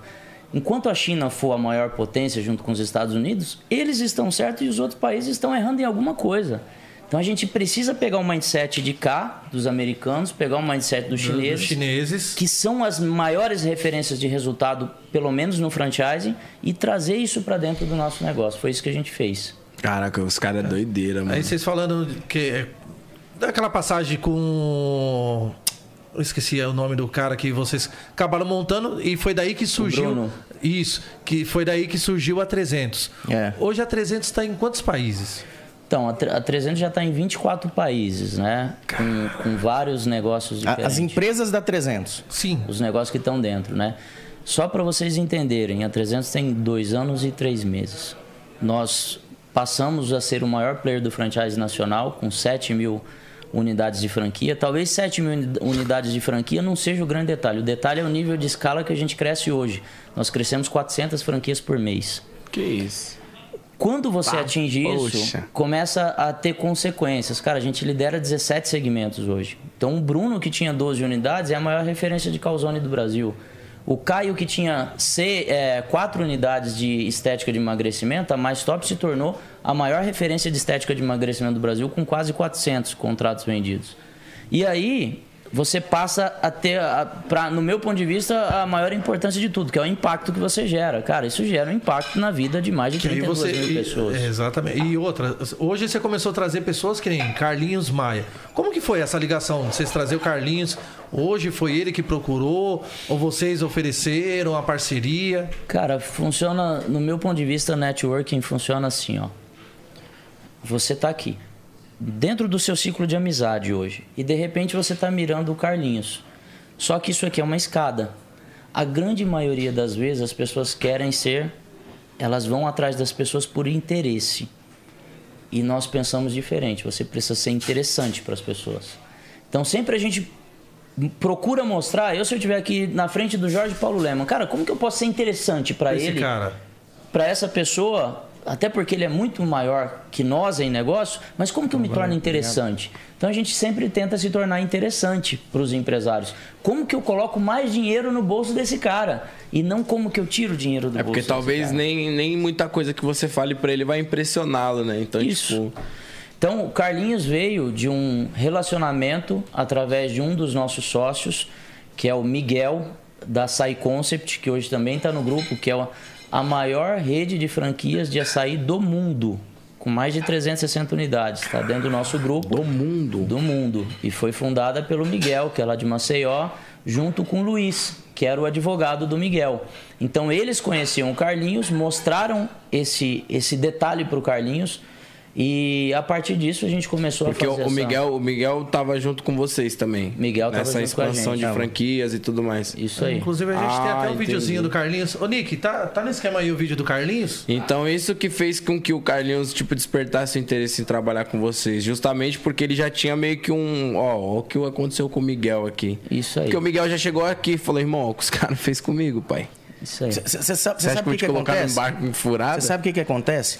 Para aguentar a tração que o Carlinhos dá, não tem hoje uma empresa que aguentaria. A quantidade de vendedores que a gente tem preparado. Porque Pra na pra trazer, gerar o resultado Cara, que é só, cara você, é só você imaginar o seguinte: o Carlinhos fez um arrasta pra cima, gerou 18 mil interessados em uma hora. Caralho, e pra Como lidar que com você isso? Uma atende? empresa que não tem um E pra suporte... lidar com isso? A retaguarda que nós temos. Como que você Só uma atende empresa do 18 nosso mil porte pessoas que assim? consegue atender. Entendeu? Cara, o Carlinhos, ele tem uma. Tem gente que vê o Carlinhos assim, ah, o, o que ele faz, assim, e não tem noção da, da qu- qualidade do público que, que segue ele. A fa- é muito fiel, é fiel né? Fiel, Fidelidade, cara, fiel. né? É um, é um Fidelidade. troço muito louco, assim, sabe? O, o, o povo segue ele muito, ama muito ele, Principalmente faz de tudo por ele. né? É. Então, isso aí é muito massa, porque, tipo, eu vejo. É uma das paradas mais difíceis de um artista construir na carreira dele. Você fidelizar um público pelo momento que a sua música tá em auge, ou por algum vídeo seu que estourou, alguma coisa do tipo, ok, você consegue. No momento você é a sensação. Mas com o passar dos anos, é igual o Albani falou. Parece que a fama ela tem um prazo, mano. Tá Dá ligado? temporalidade. Parece que ela tem um prazo. E aí ele sempre fala que Carlinhos, o Whindersson Nunes, é umas pessoas que eles conseguiram estender. As pessoas não amam mais o que o cara fez no momento, ama eles. Então, tipo, se o Whindersson for pra música, todo mundo vai curtir a música Tira do do cara. produto pra pessoa. E é a mesma coisa dele. Caralho, o- vai fazer uma O que, ele, peça. o que ele fizer, a galera A vai galera atrás vai. dele. Porque Não linkou pra- com ele, né? Não dá pra andar com o Carlinhos, cara. É, imagino. É um troço muito louco, cara. Eu Ele foi lá na empresa. Eu vi várias pessoas passando mal, As pessoas choram. chorando, emocionada. Cara, o Carlinhos foi lá. A gente começou a divulgar, assim, fazendo no nosso Instagram, assim. Cara, foi repórter da, da Globo, do SBT, da Record, bater na porta da empresa. Tivemos que trancar a empresa. Tivemos que trancar a empresa porque pessoas da cidade inteira começou a chegar lá porque queriam ver o Carlinhos, porque ficaram sabendo que o Que o Carlinhos estava lá. tava lá. As pessoas de dentro da nossa empresa tremendo. Cara, eu fui levar o Carlinhos no aeroporto, aí meio que escondido, né? Ele veio num jato, pá. Aí paramos o carro assim meio estratégico assim, pra ninguém ver, né? Aí passou uma pessoa assim, viu ele assim de frente assim, já conheceu. Cara, a pessoa parou, começou a tremer assim. Aí o Carlinhos fez assim, ó. Né? Tipo assim, não, Não grita, por favor. porque senão, né, para tudo, né? Aí a pessoa chegou e falou: Meu Deus, eu não acredito que é você, eu te amo. Eu falei: Caralho, da cara. hora, né? É mano? muito legal, cara. Muito, essa muito parada legal. é. Vamos ver o é, vídeo Coloca aí, dele? Link, pra nós ver. O Burg foi um, um boom muito grande. No primeiro arrasto que a gente fez, a gente vendeu 300 lojas. Do zero. Do zero. Não, tinha, tinha. Eles já estavam usando a minha imagem, então tinha 20 lojas. Depois que eles tinham duas lojas, pegou minha imagem, colocou o bonecão lá. Eles souberam fazer e tinha 20 lojas. Só que aí, mas só dentro do estado de Sergipe, por ele pela zona ali no Nordeste. E aí, quando eu fiz o arrasto pra cima, cara, a gente vendeu 300 lojas. Então até a franchise a 300, que não me deixa mentir. Então foi um recorde nacional. Porque assim, já prontas, já são 100 lojas abertas. Já Eu prontas. passei numa que tava lá, Pronto. 300 e tal. Isso. E aí eles estão vendendo e tá, e tá um sucesso. Eu vejo as pessoas avaliando no, no, no TikTok, no Instagram, e todo mundo, nossa, um pouco bom, porque o cara é muito bom. E me surpreendeu. Caraca, mano. 300 franquias em três meses. E vocês esperavam isso, cara? Cara, pra ser sincero, a gente se, Eu prepa- acho que a gente sim, se preparou já, né? pra isso. Porque, tipo, ah, mano, não era qualquer uma pessoa É, divulgando. nós se preparamos pra isso. Porque eu acho que quando vocês vão fazer um estudo, vocês já meio que criam uma certa. Uma certa. Vocês têm uma noção. Fala, mano, não é o Carlinhos, então já se prepara que o bagulho vai ser pegado. Mas sabe qual que é um detalhe assim interessante? É, é, o, o cenário assim, o modelo de mídia mudou muito, né? Então os influenciadores hoje eles têm muito poder. Só que eles aprenderam uma coisa, um modelo. Mas você falou uma coisa interessante, cara, como que isso perpetua durante os anos? Eles precisam empreender, eles precisam ter negócios de longo prazo. Então, a- a- ne- depois que entrou o Carlinhos, inúmeros Ele começou a. É... Inúmeros outros influenciadores nos procuraram querendo se tornar sócios de negócios. Então, os influenciadores, nesse momento, o que, que eles querem? Ah, beleza, eu quero divulgar, mas eu não quero mais divulgar a marca de outra pessoa, eu quero divulgar a marca que é minha também. Então, começou a aparecer um modelo de negócio dos influenciadores se tornarem sócios dessas redes de franquia. A gente está negociando com alguns, tá? Que massa. É, alguns influenciadores. Lá vem nó- nomes de peso. Peso. A Pesado. gente só não pode falar agora, mas. Ah, Pô, já imagina aí. E uma parada que eu queria saber referente à passagem de vocês pela Filipina. Vocês foram lá pra receber um prêmio? Foi algo do tipo? Cara, nós, nós fomos lá no processo da Endeavor, né? É, para quem não conhece, a Endeavor é a maior ONG de empreendedorismo mundial. O que, que a Endeavor faz? Ela entendeu que os empreendedores de alto impacto precisavam de apoio. O que é um empreendedor de alto impacto? Só para vocês entenderem. 1% dos empresários do mundo empregam 90% das pessoas do mundo. Que? Tem um 1%? 1%. É. Tem alguns empreendedores que gostam de crescer, que querem crescer, que têm um mindset de escala e a Endeavor entendeu que essas pessoas precisavam de ajuda. Então ela montou a maior rede de mentores no redor do mundo. Cara, tudo que for grande tá ligado à Endeavor. Tá ligado Tudo, de alguma tudo, maneira. sem exceção. Tudo, no mundo, no mundo inteiro. É um troço muito louco, assim. Aqui no Brasil, a maioria desses unicórnios são empreendedores Se Endeavor. você pegar, por exemplo, assim, ó, iFood, empreendedor Endeavor. Melios, empreendedor Por Endeavor. isso Uber, que é algo tudo. tão. Tudo que você vê Pancada, grande. É. né? Então, assim, a gente passa a ter acesso com a Endeavor, a gente muito boa, sabe? Que tá fazendo coisas muito legais, coisas muito grandes. E, cara, sobe, sobe a régua, né? Então, você fica. Mas o processo para se tornar empreendedor Endeavor é um processo mundial, né? É um negócio muito difícil. Para ter ideia, hoje no Brasil tem 70 e poucos empreendedores em. quanto 20 tempo? anos, 20 mais ou anos. menos. Só para você ter ideia, a quantidade de empreendedores apoiados pela Caraca, Endeavor. é, um- é tipo um patamar assim. É muito, É muito seleto. Muito é seleto, pica, É, né? O que, que ela faz? Ela, ela acelera alguns negócios, né? Vários negócios no decorrer do ano. 200 empresas. Em sete meses. Ela Participam de um programa de aceleração. chama Scale Up. Que é muito legal, muito bom participar. Que já é um processo seletivo muito foda para entrar. Depois que você entra nesse Scale Up, você, é, você pode ser convidado. Normalmente, umas duas ou três empresas são convidadas para passar do processo seletivo. Para se tornar empreendedor Endeavor. Faz um filtro aqui no Brasil. Se os mentores brasileiros aprovar, aí vai para fora do Brasil para os mentores mundiais aprovarem. Então, quando a gente estava lá, a gente estava já no processo para se tornar empreendedor Endeavor mundial. Entendeu? Que é, é uma loucura, porque assim, ó. Tipo, o maior prêmio, digamos, da. Eu acho que é o ápice do, do Não, empreendedorismo. não é um É. prêmio, cara. Eu acho que é um É negócio. uma chancela. É uma chancela. Você é chancelado como empreendedor Então, eu acho que é tipo, tá ligado? O cara É o carimbou, pai. Cara, Ah, é, fala, é- falar é- em carimbo. É um carimbo. Aqui, ó. Ah, é verdade. Ah, Ah, eu falei, também, ó. falei sem querer, querendo. É o carimbo. Endeavor. Que massa, Aqui, Esse é velho. o logo da Endeavor. Fomos os hora, primeiros mano. empreendedores Endeavor do mundo a tatuar Porque na depois- Cara, eu falei isso brincando, assim, tipo, mano, de- você é carimbado, ok. Aí os caras é verdade, Depois que você vira empreendedor Endeavor, você vira empreendedor Endeavor pro resto da vida. Então, quer dizer, independente do momento. Essa parada é o quê? Uma tatuagem? Uma tatuagem. tatuagem. Caraca, que massa, velho. O bagulho é muito louco. Mano, porque, tipo assim, é. Mano, vamos supor, se o cara chegar em você e, e falar, mano, os caras empreendem. Tipo, valoriza muito, né? Cara, é porque a Endeavor ela é mundial. Então você imagina o seguinte: as maiores empresas de Israel são Endeavor. As maiores americanas, a grande maioria, os unicórnios, são Endeavor. Como nós somos apoiados pela Endeavor, eh, você levanta a mão e fala assim: Endeavor, eu tô com uma dor tal. Cara, eu tô com o meu processo de marketing aqui que eu não tô conseguindo resolver. Cara, ela arruma um mentor em qualquer parte do mundo para te ajudar resolver teu problema. e te trazer conhecimento para resolver o seu os, problema. Como os grandes players, por exemplo, no Brasil, são empreendedores Endeavor e é muito restrito, então quer dizer, a gente tem porta aberta, cara, em todos os lugares. É um troço muito louco.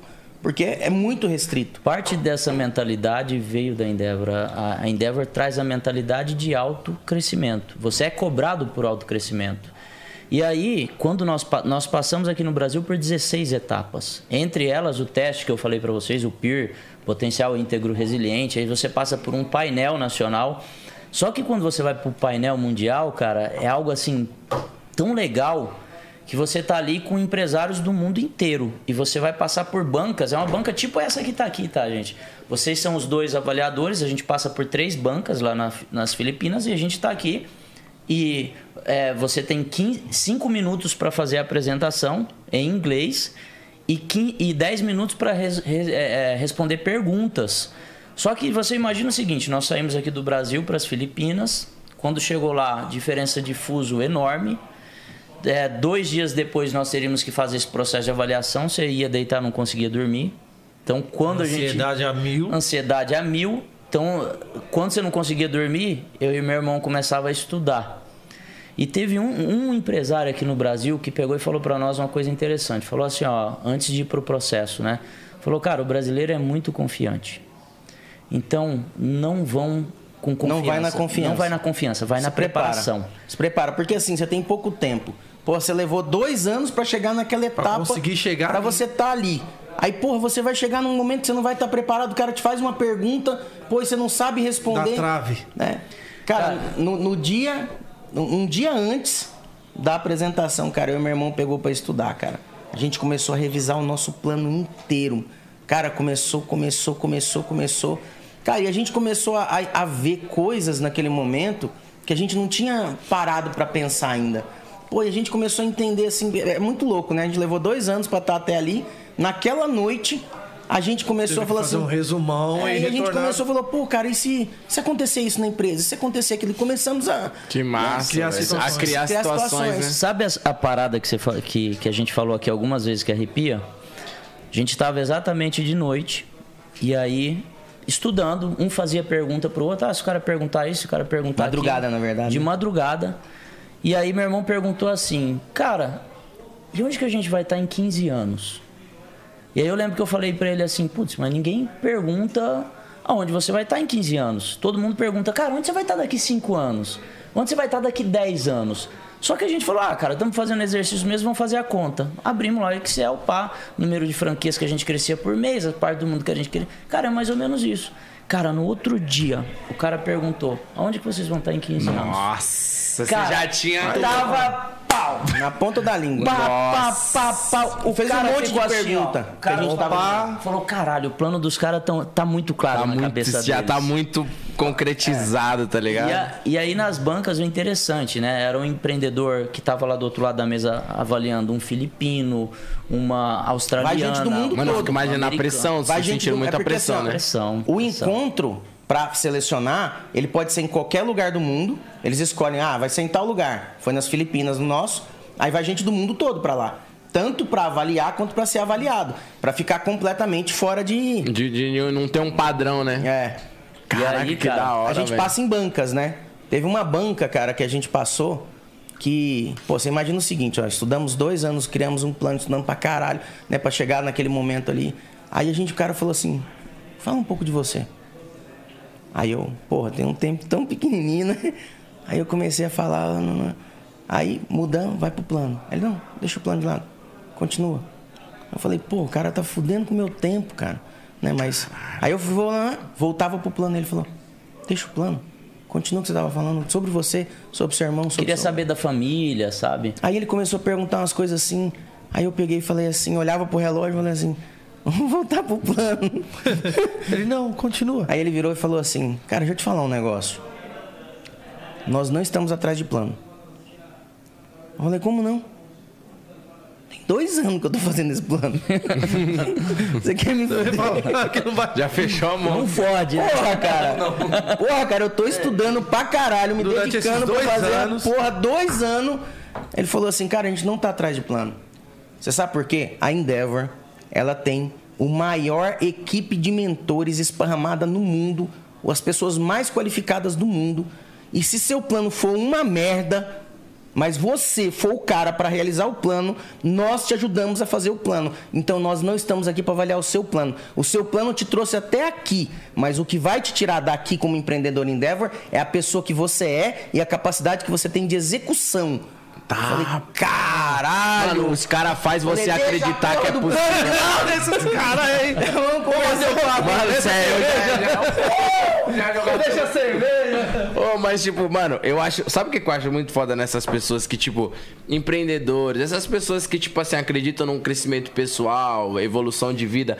É o quanto essas pessoas fazem você acreditar que você é capaz, mano. Porque os caras, eles falam justamente assim, com essa propriedade, mano. Os caras olham na bolota dos seus olhos e falam, mano, não interessa, tá, tá, tá e toma. Aí é a hora que você já Calma aí, opa, vou pra cima. E o cara faz você falar. E se você parar pra pensar realmente, a dedicação que você teve no plano foi o que fez você chegar até lá. Só que atrás do plano existe um cara foda, tá ligado? E é o cara que vai fazer com que você se torne o pica do bagulho.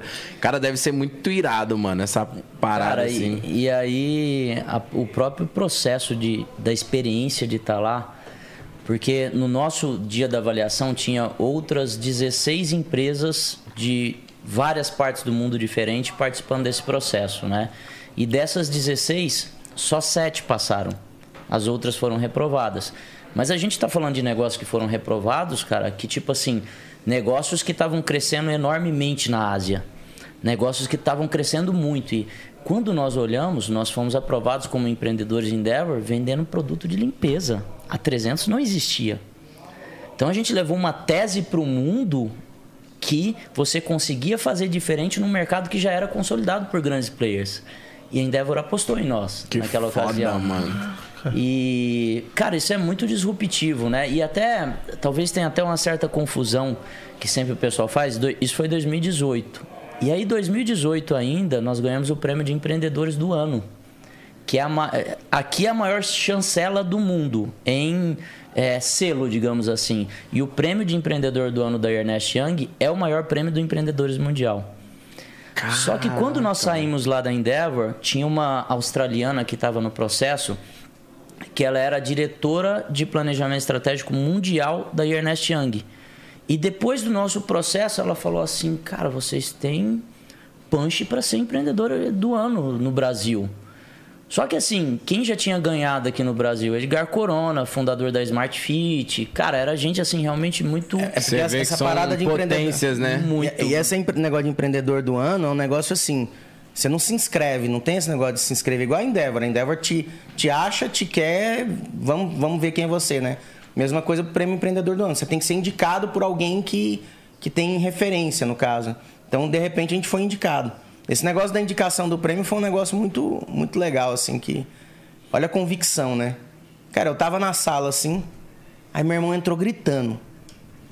Ah! Eu falei, caralho, o que, que foi? E ele falou assim: ganhamos o prêmio empreendedor do ano. Tá, pô. Caralho, né? Porra, eu comecei a gritar com ele, né? Boa. Porra, não sei o que, que legal, não sei o que. Ele falou, ganhamos, ganhamos, não sei o que, pá. Falei, cara, calma, calma, me explica aí que parada é essa, porra. Pô, mas eu, Ele mas, sabe ba- é isso? o- o- o bagunçado. Não, eu né? sabia. Assim, né? Mas eu falei assim, cara, mas é o da UI? Porque tem um monte de prêmio fajuto por aí, né? Falei, pô, mas é o prêmio da UI mesmo? Aí ele falou, não, é o prêmio da UI. Eu falei assim, você tem certeza? Aí ele falou, tenho, tenho certeza. Eu falei, caralho. Eu falei, cara, mas como é que foi esse negócio, né? Pô, do nada, assim, por telefone, cara, cara, né? Estranho. Aí ele falou assim, não, cara, o negócio é o seguinte, ó. Os caras ligaram aí. Aí a gente tá entrando agora, fomos indicados para participar do prêmio empreendedor do ano. Não tinha ganhado ainda. É, são sete indicados, né, no ano. Nós somos um dos sete já indicados tinha no ano. passado por um filtro de muitos Porra. empresários. Aí ele falou assim, ó, então a gente foi indicado, né? Aí agora eles vão vir aqui e eles vão fazer uns negócios para avaliar a empresa, não sei o quê. Aí se a empresa passar na avaliação, aí a gente vai lá pro palco, não sei o quê. Olhei pra ele. Você falou que a gente Ganhamos. ganhou. Ganhamos, Aí nós ele já falou, estamos olha isso. entre os sete maiores. Mas olha isso. Aí ele virou pra mim e falou assim: "A gente ganhou. A gente não tá indo pra lá pra perder. É nosso. É nosso. Que foda, É mano. nosso. Cara, eu até filmei isso aí no dia. Ele falou assim: é nosso. No meu Insta tem. Ele falou assim: ó. Isso aqui. Esse prêmio é nosso. Ninguém tira. Pode estar quem tiver naquele palco. Esse prêmio é nosso. Cara, um troço assim de arrepiar mesmo, assim, né? Foda. Aí eu falei, porra, se ele tá dizendo que é nosso, é nosso, né? Bora, né? Não, porque eu sempre tive muita Vamos fé. Eu tive alimentar muita- a Cara, doideira do menino. Cara, um troço Joga muito mais louco. lenha nesse fogo aí. Cara, quando eu, quando eu subi no palco, junto com o Léo, assim, né? Que aí você sobe no palco, assim, todo mundo. Foi aonde essa parada? Aqui em São Paulo? Foi no. No Nick? No Nick, Hotel Nick. Aí a gente tava lá no palco, lá, né? Eles iam divulgar quem era o empreendedor, né? Cara, olhava pro lado assim, ó. Max, Max Milha. Empresa arregaçando, bombando. Cara, falando em unicórnio, não sei o quê. Do lado assim, cara, só empresa foda. Gente que tava pra fazer IPO. Gente que tava assim, virando unicórnio. Alguns já eram unicórnio. Cara, você olhava pro lado assim, você falava, Jesus do céu. Como é que leva? Você começa a ficar fraco, Como, né? é que... como que eu vou ganhar isso vendendo produto de limpeza? Era né? só Ecoville até. Era só então. Ecoville. Aí a gente olhando assim, eu falei, puta que pariu, né? Só que assim, né? Firme na Convicto convicção, na- né? Vamos ganhar. Aí eu olhei pro lado assim, né? Cara, eu sempre fui muito fã do negócio Max Milha, né? E até aquela data eu não conhecia o Max, né? E o cara do teu lado. E o cara do meu lado, né? Eu olhei assim pro lado e falei, caralho, o Max tá aqui do lado participando comigo. Eu falei, pô, outros assim do lado assim, eu falava, cara, os caras que eu sou fã de empreendedorismo, eu participando com os caras. Aquela coisa chique, Porra, né? Todo mundo terninho, Do caralho. Ó, não. todo mundo na beca. Aí eu virei pro lado assim, né? Pensei assim, porra, eu vou bater uma foto com o Max, mas porra, aqui no palco, vai anunciar daqui a pouquinho. Aí o Max virou assim, deu um cutucão e falou assim: bate uma foto comigo. Falei, caralho, cara. Ele bateu, me marcou. Eu falei, postou, né? Me marcou. Eu falei, caralho, meu irmão. Pra você ver como é que é as coisas, né? Às vezes a gente não tem noção que a gente também é referência. Sim, E que as total. pessoas também seguem a gente, que as pessoas também gostam da gente, que, né, estão seguindo os nossos passos. É um troço muito louco. Porque você vê, às vezes, se subestima. E às vezes as pessoas, às vezes, não conseguem realizar determinadas coisas porque falta fé nela. Ela acha que ela não é capaz. É. Ela fica subestimando ela mesma. Aí, a gente lá no palco, lá daqui a pouco, foi gritar assim, né? Então, o prêmio empreendedor do ano vai para. Aquele segundo de silêncio que Aí, dói a é, barriga. Puta. Aí falou assim, ó. São dois irmãos. É uma dupla. Aí eu olhei assim pro lado assim. Aí eu olhei pro Sabe quando não outro. cai a ficha? Cara, sabe Eu é, achei o irmão O aqui. vídeo mostra exatamente isso. Tinha, não tinha irmão, só tinha gente. Eu e meu irmão olha pro lado assim, ó. Porque, tipo assim, eu falava assim, caralho, tem mais irmão aqui? Aí, Leandro e Leonardo, eu, caralho, não acredito. Já começou a uns Deus, palavrão. Puta Pariu. que pariu, cara. Meu, um troço muito louco assim, ó. Não, porque Aí vem a imaginando o Kombi cara lá tá no lugar. no meio No lugar mó, mó, tipo, porra, mó chique, mó, todo mundo na beca. Aí, porra, aí chega logo os caras, já se fudeu pra cá. Filha da puta! Vai tomar. Você é louco? Se é os caras, pô, o quê, meu amigo? o, cara, o cara depois fala, nossa, eu tô num lugar mó, né? Devolve, devolve meu prêmio, devolve meu prêmio. Devolve o prêmio. Você tem uma mente brilhante, mas não tem classe. Esses, esses caras vão fuder com o meu prêmio. Caraca, mas, e, mano, e na hora, velho? Qual é que foi a reação, mano? Cara, a sensação que eu, tenho, que eu tive na hora. Sabe quando você tem um osso assim, parece que a carne tá saindo do osso? Acho que o nível de adrenalina era tão grande assim, ó, que eu, eu não, eu não sei explicar. O, o quanto assim vem uma felicidade junto com você lembrar de tudo que você Sim. passou, da Kombi atolada, você lembrar de tudo que, que você viveu. Até porque assim, né? Do fogãozinho de tapioca. Tinha- to- eu, eu acho que assim, naquele momento ali, acho que todos ali talvez mereciam levar o prêmio, sabe? Mas eu acho que de todos que estavam ali naquele momento, eles criaram um negócio muito legal, eles criaram empresas foda, eles levaram o negócio para níveis assim aonde poucos conseguiriam levar, mas a grande maioria deles, não todos, mas a grande maioria deles Não passou a dificuldade do processo não que vocês é, passaram. Você sabe por quê? Eu quero ver neguinho com muito estudo, com não sei o que, convivendo com gente foda, construir um negócio grande. Eu quero ver, velho, é o cara dormir dois anos no chão e do chão ele sonhar e fazer essa parada. Deitado no chão, o cara olhar pra si mesmo no espelho de manhã e falar assim: ó, eu vou fazer essa porra acontecer e eu não vou desistir. Entendeu? Eu acho que essa que tá a parada, assim. Eu acho que a mensagem que eu, que eu tenho pra levar pra todo mundo que estiver vendo isso aqui hoje aqui é o seguinte, e, e para sempre, no caso, velho, não desiste do seu sonho de forma nenhuma. Não desiste, porque tudo é possível se você acreditar em você. Tem que ter fé, cara, tem que acreditar. Todo mundo pode fazer aquilo que quer, aquilo que você acredita, entendeu? Às vezes as pessoas vê as pessoas que tiveram, é, igual você falou, não um sucesso, mas um resultado, né? Um resultado na vida. E sempre as pessoas falam isso, né? Não desista do seu sonho, é capaz. E às vezes a pessoa acha que é clichê, mano, essa pira. Tipo, ah, beleza, o cara já conquistou, não desista do sonho. Pô, eu tô aqui é mal fácil, é as fácil pe- falar. Tá ligado? As pessoas. Mano, mas a- é, a é verdade, mano. Não, des- véi, você não desistiu, Busque o bagulho todos os vai, dias, mano. Você vai pro prêmio e no outro dia essa foto tá em quase todas as mídias do Brasil. Deixa eu ver. É aquele grito que você falou, velho. Pode ver, ó. É, a aquele, emoção é aí. aquele grito que você falou. Caraca, que louco, mano. Muito louco. Assim, dá pra ver aqui, ó, leitura labial. Filha da puta! Foi quase Pô, não isso. foi? Fala a verdade. Quase isso. Vai tomar. Ah, pô, como é que não grita? Caralho! Os caras, mano, tipo, eu fico imaginando, velho. A doideira. Eu sempre falo, rapaziada, tipo, que viu lá, eu, fui, eu vim da cidade de Tiradentes, tá ligado? Extremo Leste aqui de São Paulo. E aí lá não, tem ninguém que era referência no YouTube. Aí eu consegui criar um canal no YouTube e tudo mais. Tenho mais de um milhão atualmente. E, eu- e os moleques falam, ah, caralho, agora que você tem um canal é suave, né? Pra você falar esses bagulho aí de tipo, não desista. Falei, paizão, demorei um ano pra pegar mil inscritos. Mil inscritos que se um cara der uma roupa pra você, você ganha em 10 minutos. Falei, mil inscritos durante um ano. Não era motivo, entre aspas, já que você tem essa visão pra desistir, os caras. Caralho, mil inscritos é demorado mesmo, né, mano? Um ano. Eu falei, pô, é um ano pra mil inscritos, meu amigo. É muito É, tempo pra pouco inscrito. Na moral, comparado com o número. Qu- Quanto tempo que você começou seu canal? Putz, eu comecei o canal em 2016, se eu não me engano. Caraca, Mas eu já fazia. já, é, né? eu já fazia vídeo em 2012. Vixe, fazia uma par de coisa já. É, é igual YouTube. você tava falando agora há pouco. Cara, ninguém sabe o processo que você passou pra chegar onde você chegou. Nossa, eu falo pra rapaziada, mano.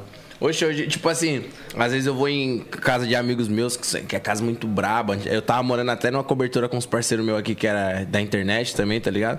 E são lugares, assim, extremamente lindos, tá ligado? Só que, tipo, eu falava pros caras, irmão, não me impressiona, mano. O que me impressiona era a merda que eu passava. Porque eu morava, tipo, um ferro velho, aí minha casa de dois cômodos com a minha mãe e um córrego. Aí, tipo, eu editava vídeo com um rato passando em cima de mim, tá ligado? Às vezes eu editando vídeo assim, aí meu primo, ai, vai cair, vai cair, vai cair. Ô, Os ratos davam mó medo, tá Uau, ligado? E eu cara. falo pros caras, então, tipo assim, você não entende o processo, mano. O início da parada é doloroso. E hoje em dia, o, o- o que nós mais tem de extrair de toda essa questão é isso, tá ligado? Nós olhar e falar, caralho, mano, foi doideira, mas foi bom. Se nós não tivesse passado, nós não ia valorizar 1% do que nós tem hoje, tá ligado? Tem que curtir o processo. né? Nossa, Tem que total, curtir mano. o processo. E aí, óbvio que quando eu- antigamente acontecia algumas merdas assim na vida, nós ficava, vai tomar no cu, só dá errado. Hoje em dia, qualquer bosta que dá, eu agradeço, irmão. Pensa Falo, Pô, obrigado.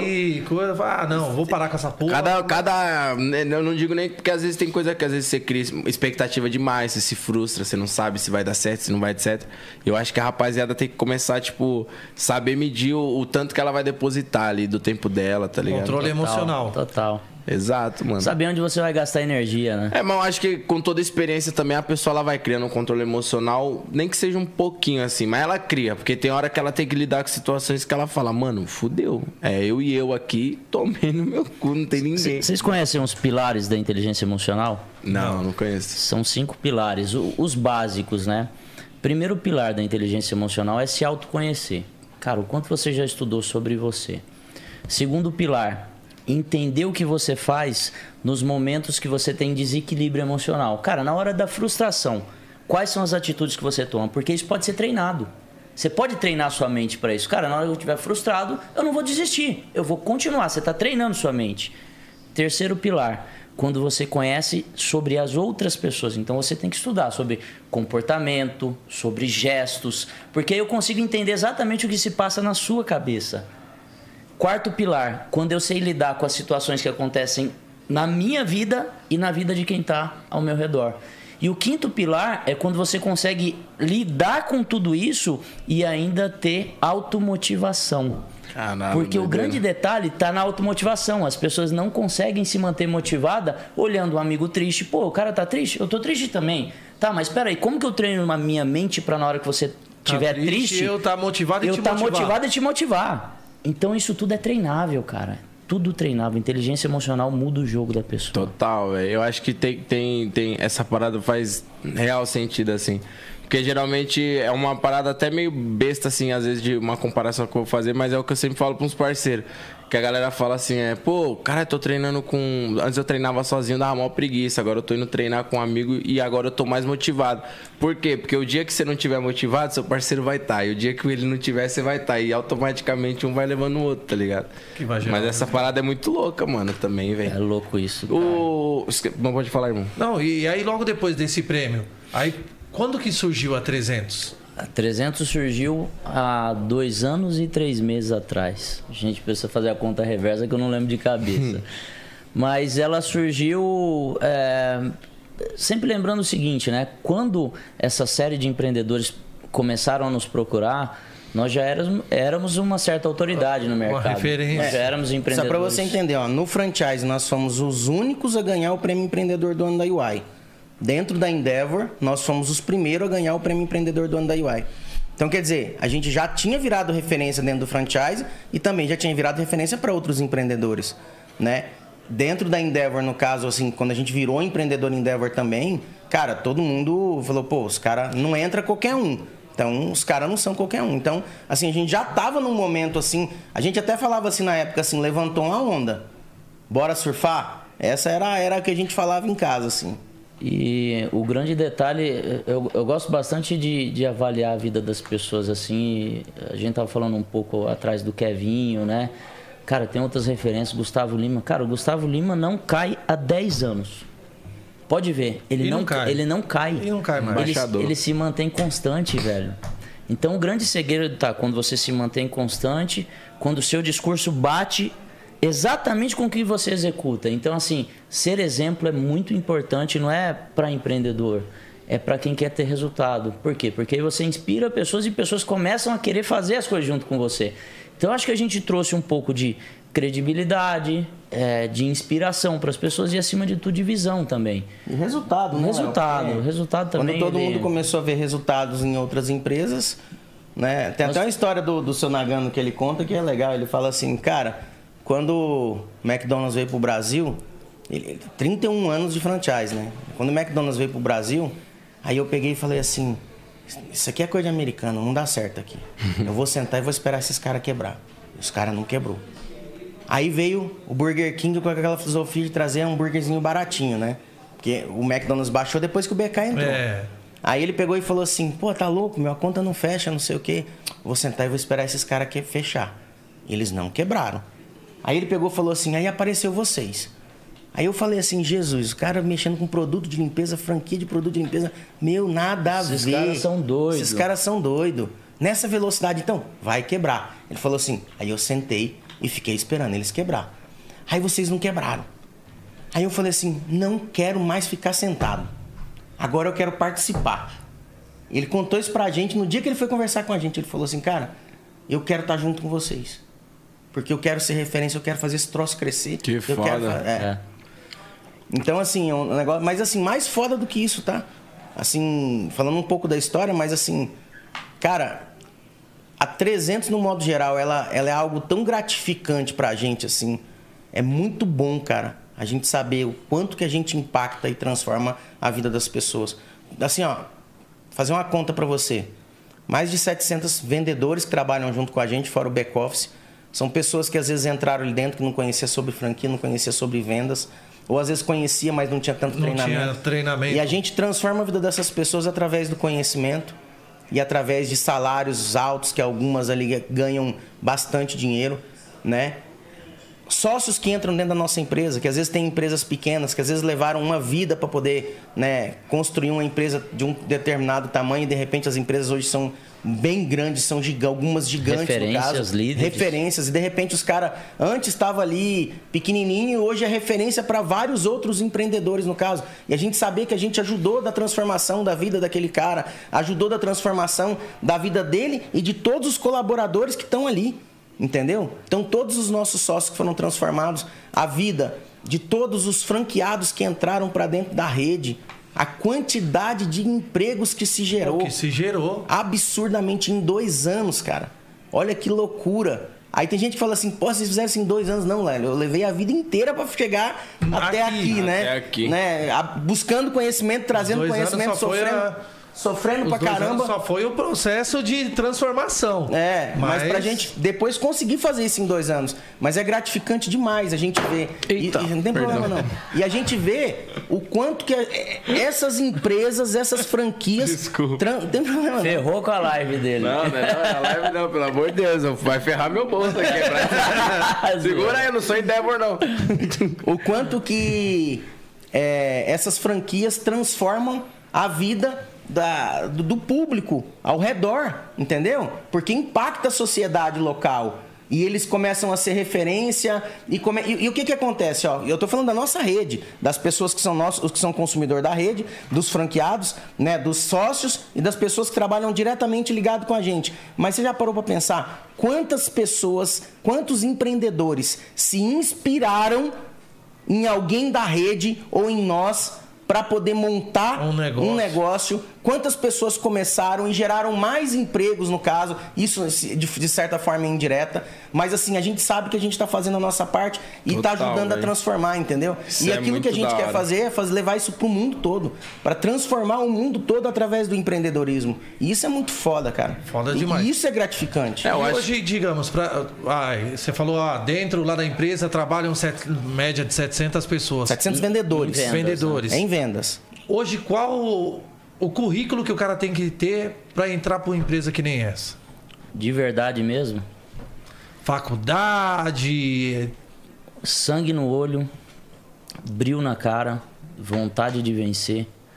Currículo não, não diz o que a pessoa vai ter de resultado. É, quando entra dentro de uma empresa igual a nossa que está predisposta a treinar. Olha só como é interessante.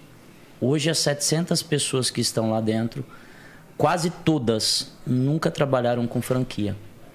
Para nós é muito mais fácil pegar uma pessoa com a mente limpa e treinar Preparar e- ela pra e ir. preparar ela e mostrar a disrupção. E aí você chega pra ela e fala assim, ó, tá vendo essa mesa aqui? A gente vai fazer um regaço no mercado. Vocês, vocês cinco aqui dessa mesa. E aí você conta o plano, mostra como fazer, treina e as pessoas acreditam. Quando você traz uma pessoa que veio dentro de um modelo antigo, Vixe, já tem resíduos, né, da antiga. ela já tem resistência por natureza, ela não vai acreditar no plano. Ela fala, ah, mas lá é... Ela era assim. Por mais que ela não fale sei- pra você, mas eu ela sei vai fazer isso aí, mas eu sei de outra maneira. ela pensa. Então, para nós, assim, o, o grande currículo, é claro que quando eu coloco assim, o currículo não importa? É claro que Claro que importa, o importa. Sim, histórico, total. uma série de coisas, mas a gente avalia muito mais os comportamentos que essa pessoa vai ter é, e o quanto ela quer de verdade alcançar um resultado na vida dela. Não é um resultado dentro da 300, é um resultado na vida. Cara, se ela tiver grandes sonhos e ela correr atrás dos grandes sonhos dela, ela vai ajudar a empresa a realizar os grandes sonhos da empresa. Quer ver um case legal? Ó, teve um cara lá que ele participou do processo seletivo para entrar na, na, na Ecoville. E foi reprovado, não sei por qual motivo que foi reprovado. Né? Porque a gente não participa é, lá na ponta, né? A gente participa lá em cima, de gerente para cima em, em todos. Não entra nenhum gerente sem a gente estar participando. Mas enfim, é, ele foi reprovado. Aí passou um tempo, ele se candidatou de novo, fez lá os testes lá, não sei o que, e foi reprovado. Aí, na 300, ele fez de novo, pá. Aí a menina pegou e falou assim, ó, ele não tem perfil, pá. A gente olha muito perfil, né? Não tem perfil, pá, pá, pá. Mas assim, o cara falou assim que quer muito trabalhar com a gente. Porra, já tá no terceiro processo seletivo e não desiste. Ele Falou, quer. bota o cara pra dentro. O cara tá em PDI agora pra ser diretor. Tá, porra. Em um ano e meio. Tá entendendo? Ele, É ele, ele zóio, né, fez, mano? ele fez coisas dentro da empresa, ele, Tem gente que ele tá ergueu uma início. marca que uma pessoa muito experiente não conseguia erguer. Falou, vamos ver a vontade que ele tá. Que né? massa, Quer ver um outro negócio interessante? Ó, é, a, Ecoville tem indústria, né? Tinha um cara que trabalhava na indústria lá, na parte, ele era ajudante na indústria. Aí ele pegou e falou, pô, eu queria ser vendedor. De verdade, você quer mesmo? Quero. Tá disposto a aprender? Tô. Vem. Cara, ele ficou seis meses sem vender nada. Sem vender nada. Mas ele seguia tudo, estudava tudo. Hoje ele é gerente. Tá, poxa, mano. Entendeu? Trabalhava em chão de fábrica. Essa transformação na vida das pessoas, eu estou citando alguns exemplos. Cara, isso é gratificante demais. Porque a gente sabe que essa transformação não é só ali. Isso se estende pelo Pra todo, família cara. todo. toda, né, cara, mano? Mexe a Todo. raiz do cara toda, Pô, né? Entendeu? imaginando, tipo, o cara chegar em vocês e falar, mano, vocês não têm noção do que vocês fizeram com a minha vida. Minha vida era assim, assim, assado. Depois que eu tive um. Eu melhorei não só em financeiramente, mas meu, meu, eu minha melhora pessoal. melhor, que tá ligado? Minha cabeça, a maneira de eu agir. Porra, você me fez melhorar como pessoa, mano. É gratificante. Tem Tu- muitos cases assim, muitos cases internos, sabe? A gente recebe, isso é muito gratificante para nós como empreendedores, essa transformação. Cara, tem, tem muitas vezes alguém do time que fala assim, putz, comprei meu carro. Cara, eu juro para vocês, eu me sinto mais feliz quando alguém do time troca de carro do que quando eu troco o meu. Então, assim, para nós é muito legal você entender que lá no passado, putz, a gente começou tão pequeno e hoje a gente vem ajudando a transformar tantas vidas de tantas pessoas, né? Isso é muito massa. Aquela hora eu tinha puxado aqui, porque eu ia pegar um livro pra apoiar aqui. Poder falar do livro. Não, é que, é que eu ia apoiar aqui, ó. Cadê? Dá um aí. esse livro, cara. É que eu ia apoiar isso, eu ia apoiar aqui, ó. Bota aí. Aí por isso que eu puxei. Sonhe e acredite. Qual que é, qual que ela que é desse livro aí? Cara, então eu tenho uma tatu aqui. Sonha, Sonha, acre- acredite e Sonha, faça. acredite e faça, né? E tanto eu quanto meu irmão, nós sempre fomos muito positivos, cara, independente do cenário. A positividade ela te ajuda a transformar. Edmar pai. Nosso os filhos. pai, eu e o Lê, né? E esse livro ele conta a nossa história, exatamente parte do que a gente falou aqui no podcast. É um livro que tem 12 capítulos e cada capítulo ele conta uma etapa da nossa história. E o que, que nós fizemos? Cada etapa dessa história, nós convidamos um mentor, alguém que a gente falava assim, putz, esse cara é referência em tal assunto. Tá Ah, nas costas, o mentor.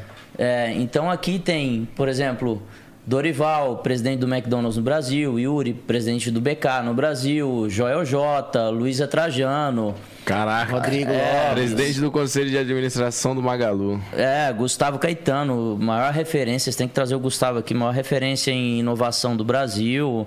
Camila Junqueira, que é a diretora da Endeavor. Então, olha só, quando nós tivemos no capítulo que fala sobre mentoria, nada e ninguém melhor do que para falar de mentoria do que alguém da própria Endeavor.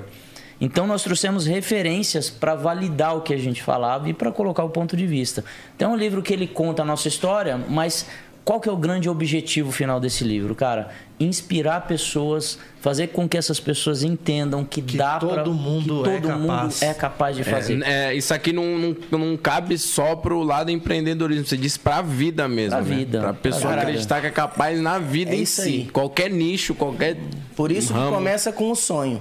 Sonhe. Acredite que dá pra fazer. E dá faça pra fazer qualquer né? coisa. Porque tudo cara. tem que ter um objetivo, tudo tem que ter uma meta. Beleza, tu quer fazer tal coisa, ah, eu quero fazer um livro. Você não vai fazer um livro por fazer. Aí, tem, tem um É, é, que nem o objetivo, que Ele objetivo. usou lá do carro lá atrás. Ah, eu quero comprar um carro de 70 mil. Mas qual carro? Que cor? Isso aí. E sonhar alto não é errado, não, viu? Pode sonhar alto, meu amigo. Sonhe lá em cima, lá. Na Lua, pra É. alcançar pelo menos o satélite.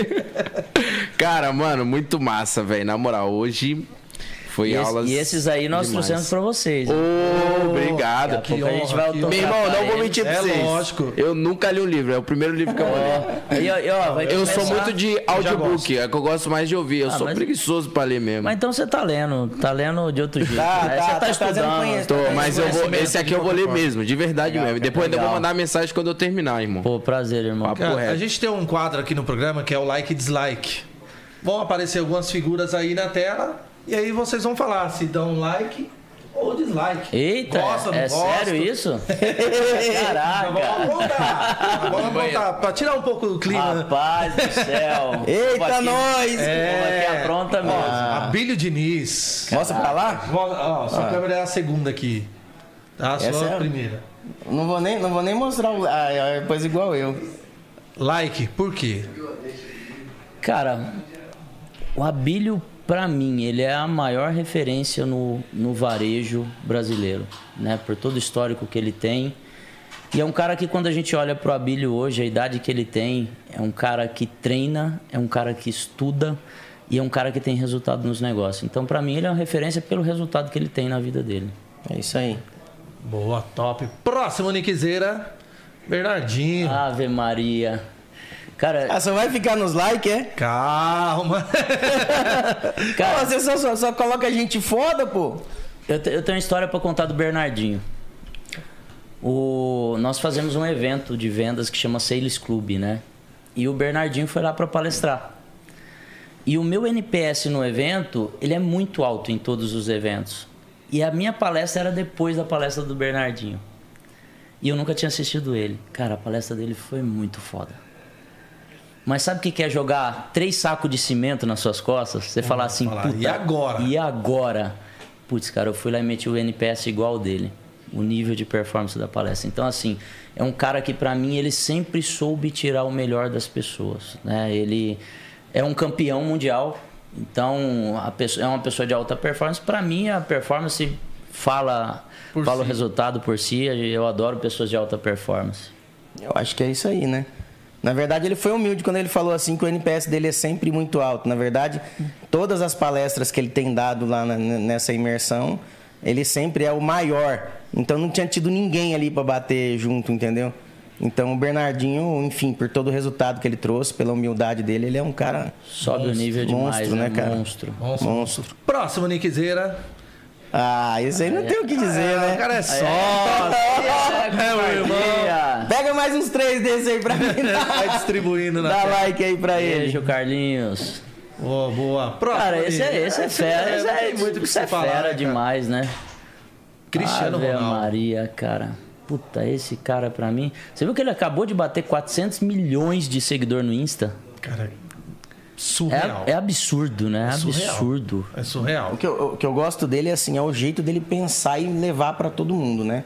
Ele fala assim, ó, "Ah, eu sou o cara mais foda e eu tenho que pensar que eu sou o cara mais foda, porque se eu não pensar assim de mim, quem é que vai pensar, né? Eu acho que ele é o que ele é pela forma que ele é, né? Como ele pensa e o que ele leva pra todo mundo, né, É cara? um empreendedor, né? É. É um empreendedor. Esse Porra cara é, pra mim, é Uma indiscutível. dedicação fora do normal, uma inquietude, não querer perder de forma nenhuma, né? Não aceitar o não resultado, porque eu acho que é isso. Tem muita gente que às vezes chega num momento assim que fala, porra, né, tá ali fraqueja, né? Pô, você vê que o cara no último minuto ele tá ali E e, não vai, aceita o não não, resultado, é. né?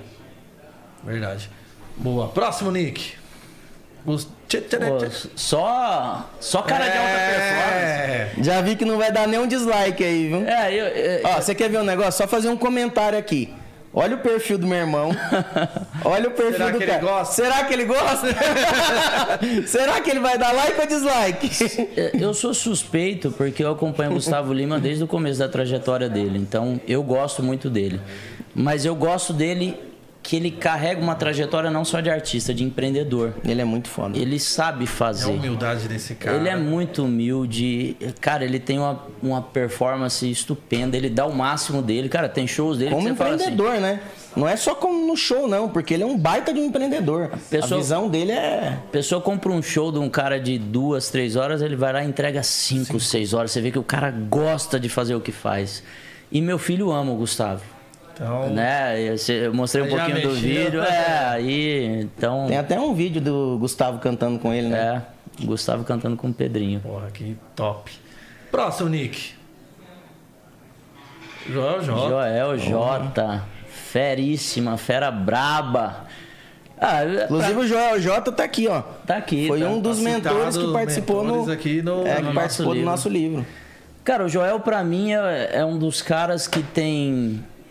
Não é o discurso, mas ele tem o melhor conteúdo de alta performance do Brasil hoje. Tanto que por isso que ele cresce tanto na internet. É um cara que ele fala as coisas que a pessoa precisa ouvir. Eu gosto muito do Joel. É um, amigo pessoal é, nosso, mas eu gosto muito dele. Boa. Próximo, Nick. Kaiser. E eu achei que só ia vir like. Dislike pro Kaiser, por quê? Cara, eu vou dar a minha opinião. Cara, Eu não sei se a minha opinião é a dele, não sei por que que ele deu. Eu eu só tenho uma coisa: é um cara de resultado, entendeu? Não conheço ele pessoalmente, no caso, sei pela internet. Mas eu não gosto da pessoa que usa Deus para vender. Para mim é isso. A pessoa que está usando Deus, que, que, que que fala da palavra. Ó, a pessoa que fala da palavra de Deus, para mim, ela tem, ela, tem meu, ela tem minha atenção, porque eu sou um cara que acredito muito em Deus e eu tenho muita fé. Mas a pessoa que usa disso para fazer dinheiro, eu não. perde um pouco da minha. perde da credibilidade, sabe? Mas assim, eu não tenho nada contra, não tenho rincha, não tenho briga e nem conheço, tá? É só por esse motivo. Qual que é o seu motivo? É esse, é esse também.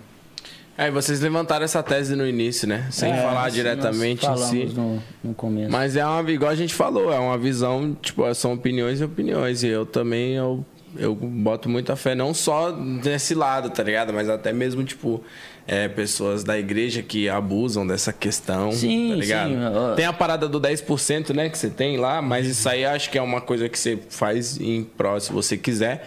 Mas agora vamos supor, pô, essa garrafa aqui, a água que tá dentro dela foi tirada lá de Jerusalém? Aí. Cara, ajudar a igreja, meu modo de ver é assim, ó. Pra você ter ideia, eu nem, nem frequento igreja, mas eu acredito muito em Deus. Eu, Sim. E eu, eu oro todos os dias. É, mas ajudar a igreja é mais ou menos assim: você frequenta um ambiente. O ambiente não gera dinheiro de, de outras maneiras. Se você gosta do ambiente, o ambiente realmente Te tem pessoas bem, ali que né? faz bens ali, cara, o ambiente vai sobreviver do quê? Se você não ajudar a manter o ambiente, como é que o ambiente. Então, Exato. eu acho que quem frequenta e quem tá ali tem que ajudar mesmo. Mas uma coisa é você frequentar, é, ajudar o ambiente, você ajudar a igreja para poder manter e manter o trabalho que a igreja está fazendo. Outra coisa é vender para. Entendeu? É, é benefício motivo. próprio, Isso. né? Isso que é Entendeu? É só, é só esse motivo. Então é isso, dislike zera. Próximo, Nick. Luciano. Luciano Esse aí Hang. é foda, viu?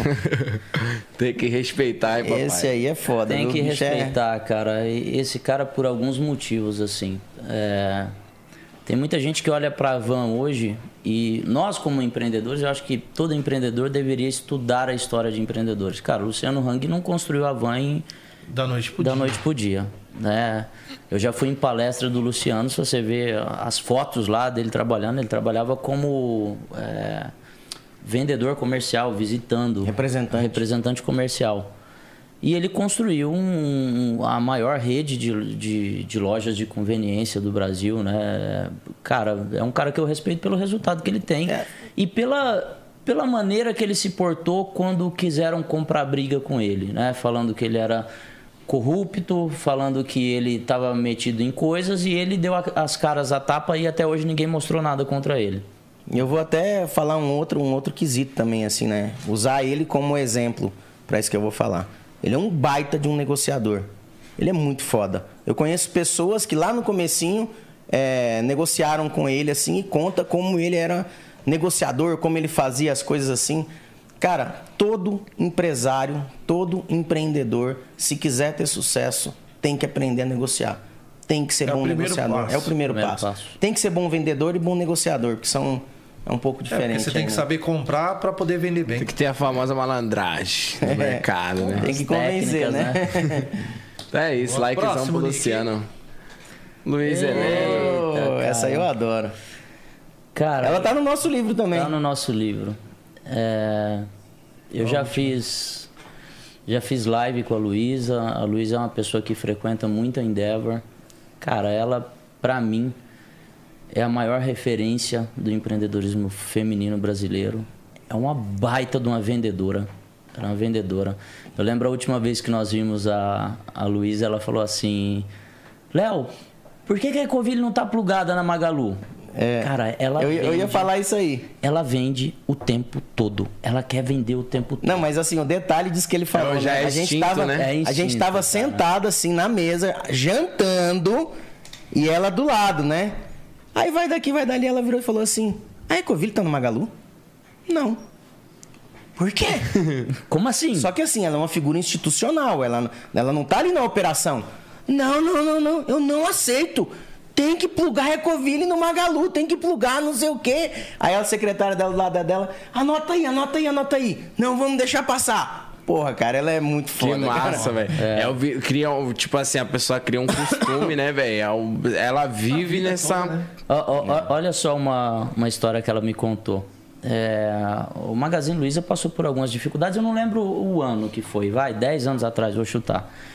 E, cara, quando começou a passar dificuldade, eu acho que eles tinham uns 20 mil funcionários, que ela me falou na época, e ela fez um crachá de vendedor para todas as pessoas da empresa. Até os diretores. Então, os diretores estava escrito vendedor, financeiro, vendedor. Todo mundo é vendedor. Todo mundo Olha a entendeu que precisava de disrupção vender. que isso causa na mente de uma pessoa. Porque dentro das empresas, o que, que acontece? As pessoas trabalham na parte administrativa. Ah, eu não preciso vender. É, já não preciso Não vender. entende que a empresa vive de vendas. A empresa, empresa que não vender quebra. E as pessoas, às vezes, que estão trabalhando na parte do back-office, no administrativo, não conseguem compreender. Então, assim, ó, levar para dentro de uma, de uma empresa uma cultura de vendas é um negócio muito foda, cara. E poucas pessoas sabem fazer. E só quem faz isso consegue construir grandes empresas assim como ela construiu.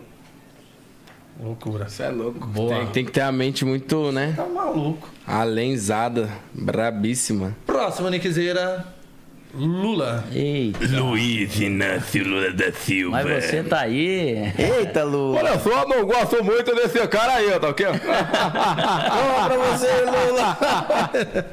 Olha só aí, acendeu daí, pô. Lulinha, dislike Cara. para Lula, like para Lula. Sei lá, eu, eu, eu tenho um conceito pra mim que, por tudo que aconteceu, pela corrupção, não tem como dar like. Entendeu? Independente, todas as pessoas que erram também acertam. Então ele acertou em algumas coisas, mas por tudo que aconteceu pela corrupção, pra mim é dislike. Não é aceitaria aí. ele no governo novamente em hipótese nenhuma. Eu vou falar um negócio pra vocês aqui, tá? É raio humano. Eu votei no Lula. Mas aconteceu tudo que aconteceu. Eu acho que. Eu também, eu também votei nele na primeira, mas. Na primeira vez eu Depois votei de nele. tudo que aconteceu. Mas, E o- enfim. E olha que foram anos bons os, os primeiros anos para empresário, mas mesmo assim eu não votaria de novo. É complicado, né, meus queridos? Fazer Mas, o ó, mas esse aqui é um quadro sem jeito, hein? É. Se ao vivo tem que falar. E dar like, dar dislike não é fácil, Não não, é fácil. Boa. Próximo, Nick. Eita, nós. Cara, eu vou- ficar no dislike. É Marçal ou Marcal? Marçal, né? É. Esqueceram do. Eu vou ficar no dislike aqui, cara. Eu, eu, eu acho que o Pablo, ele é uma das pessoas mais inteligentes que eu já vi. E uma pessoa de alto poder de persuasão.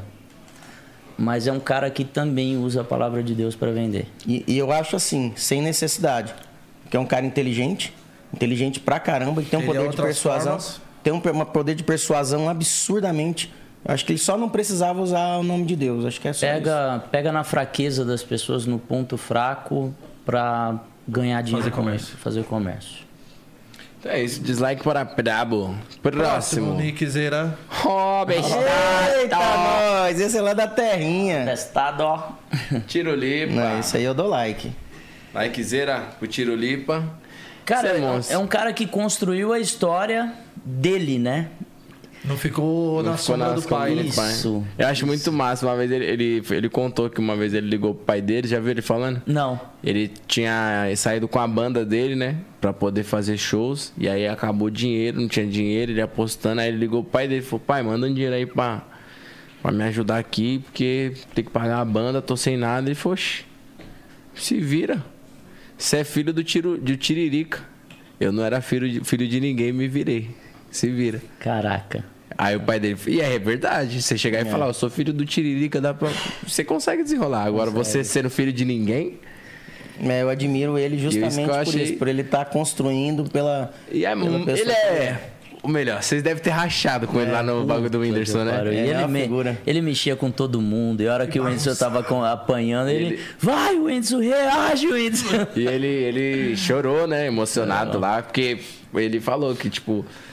ele falou, mano, que assim, é meio doideira, tá ligado? Você vê o, tipo, seu parceiro tomando uma pá de porrada e mesmo assim ele resistir. E ele falando que. E depois muita gente falou, mano, o que o Whindersson passou ali em cima. E o tiro lipa viu é meio que a vida, tá ligado? Tipo, tanta porrada que a pessoa toma e mesmo assim não desiste do bagulho. Ele ficou emocionado pra caraca, mano. E, e ali teve aquela hora que o Whindersson quase... Na verdade, ele ficou nocauteado em Ele pé, já tava. né? coisa, né? Cara, o Luiz ainda deu uma segurada na Deu, contagem. mas eu jurava que ali ele, Ele ia caía. desistir Ia cair. e ele ia cair, ele não Teve caiu. umas duas vezes que ele, que ele ficou. Pô, a primeira Ficou foi a meio, pior. né? A primeira foi aquela que pegou aqui, né, no queixo. Que ele ficou meio... Cambaleando. Porra, ele perdeu a noção total. Mano, eu né? acho muito irado, porque na hora parece efeito sonoro. Na hora que bate, todo mundo. todo Vai mundo cair. faz, "Oh", tá e ele ligado? ficou em pé, cara. E, mano, esse cara aí não tem o que falar, velho. Pô, quero ver se vocês não colocaram o Whindersson aí. Quero ver, hein? E eu acho que não colocaram, não. Ei, Colocaram, não, não. colocaram o Whindersson. Mas, cara, acho que o que que esse cara precisa mais de like, de tanto que nós já falamos É dele nesse podcast. já falou aqui, né? Mas é igual a gente falou, mano. Tudo que fala referente a alguma coisa de superação, alguma coisa de internet, alguma coisa de. Não tem aí, ó. Colocaram agora. Colocaram agora ali, né?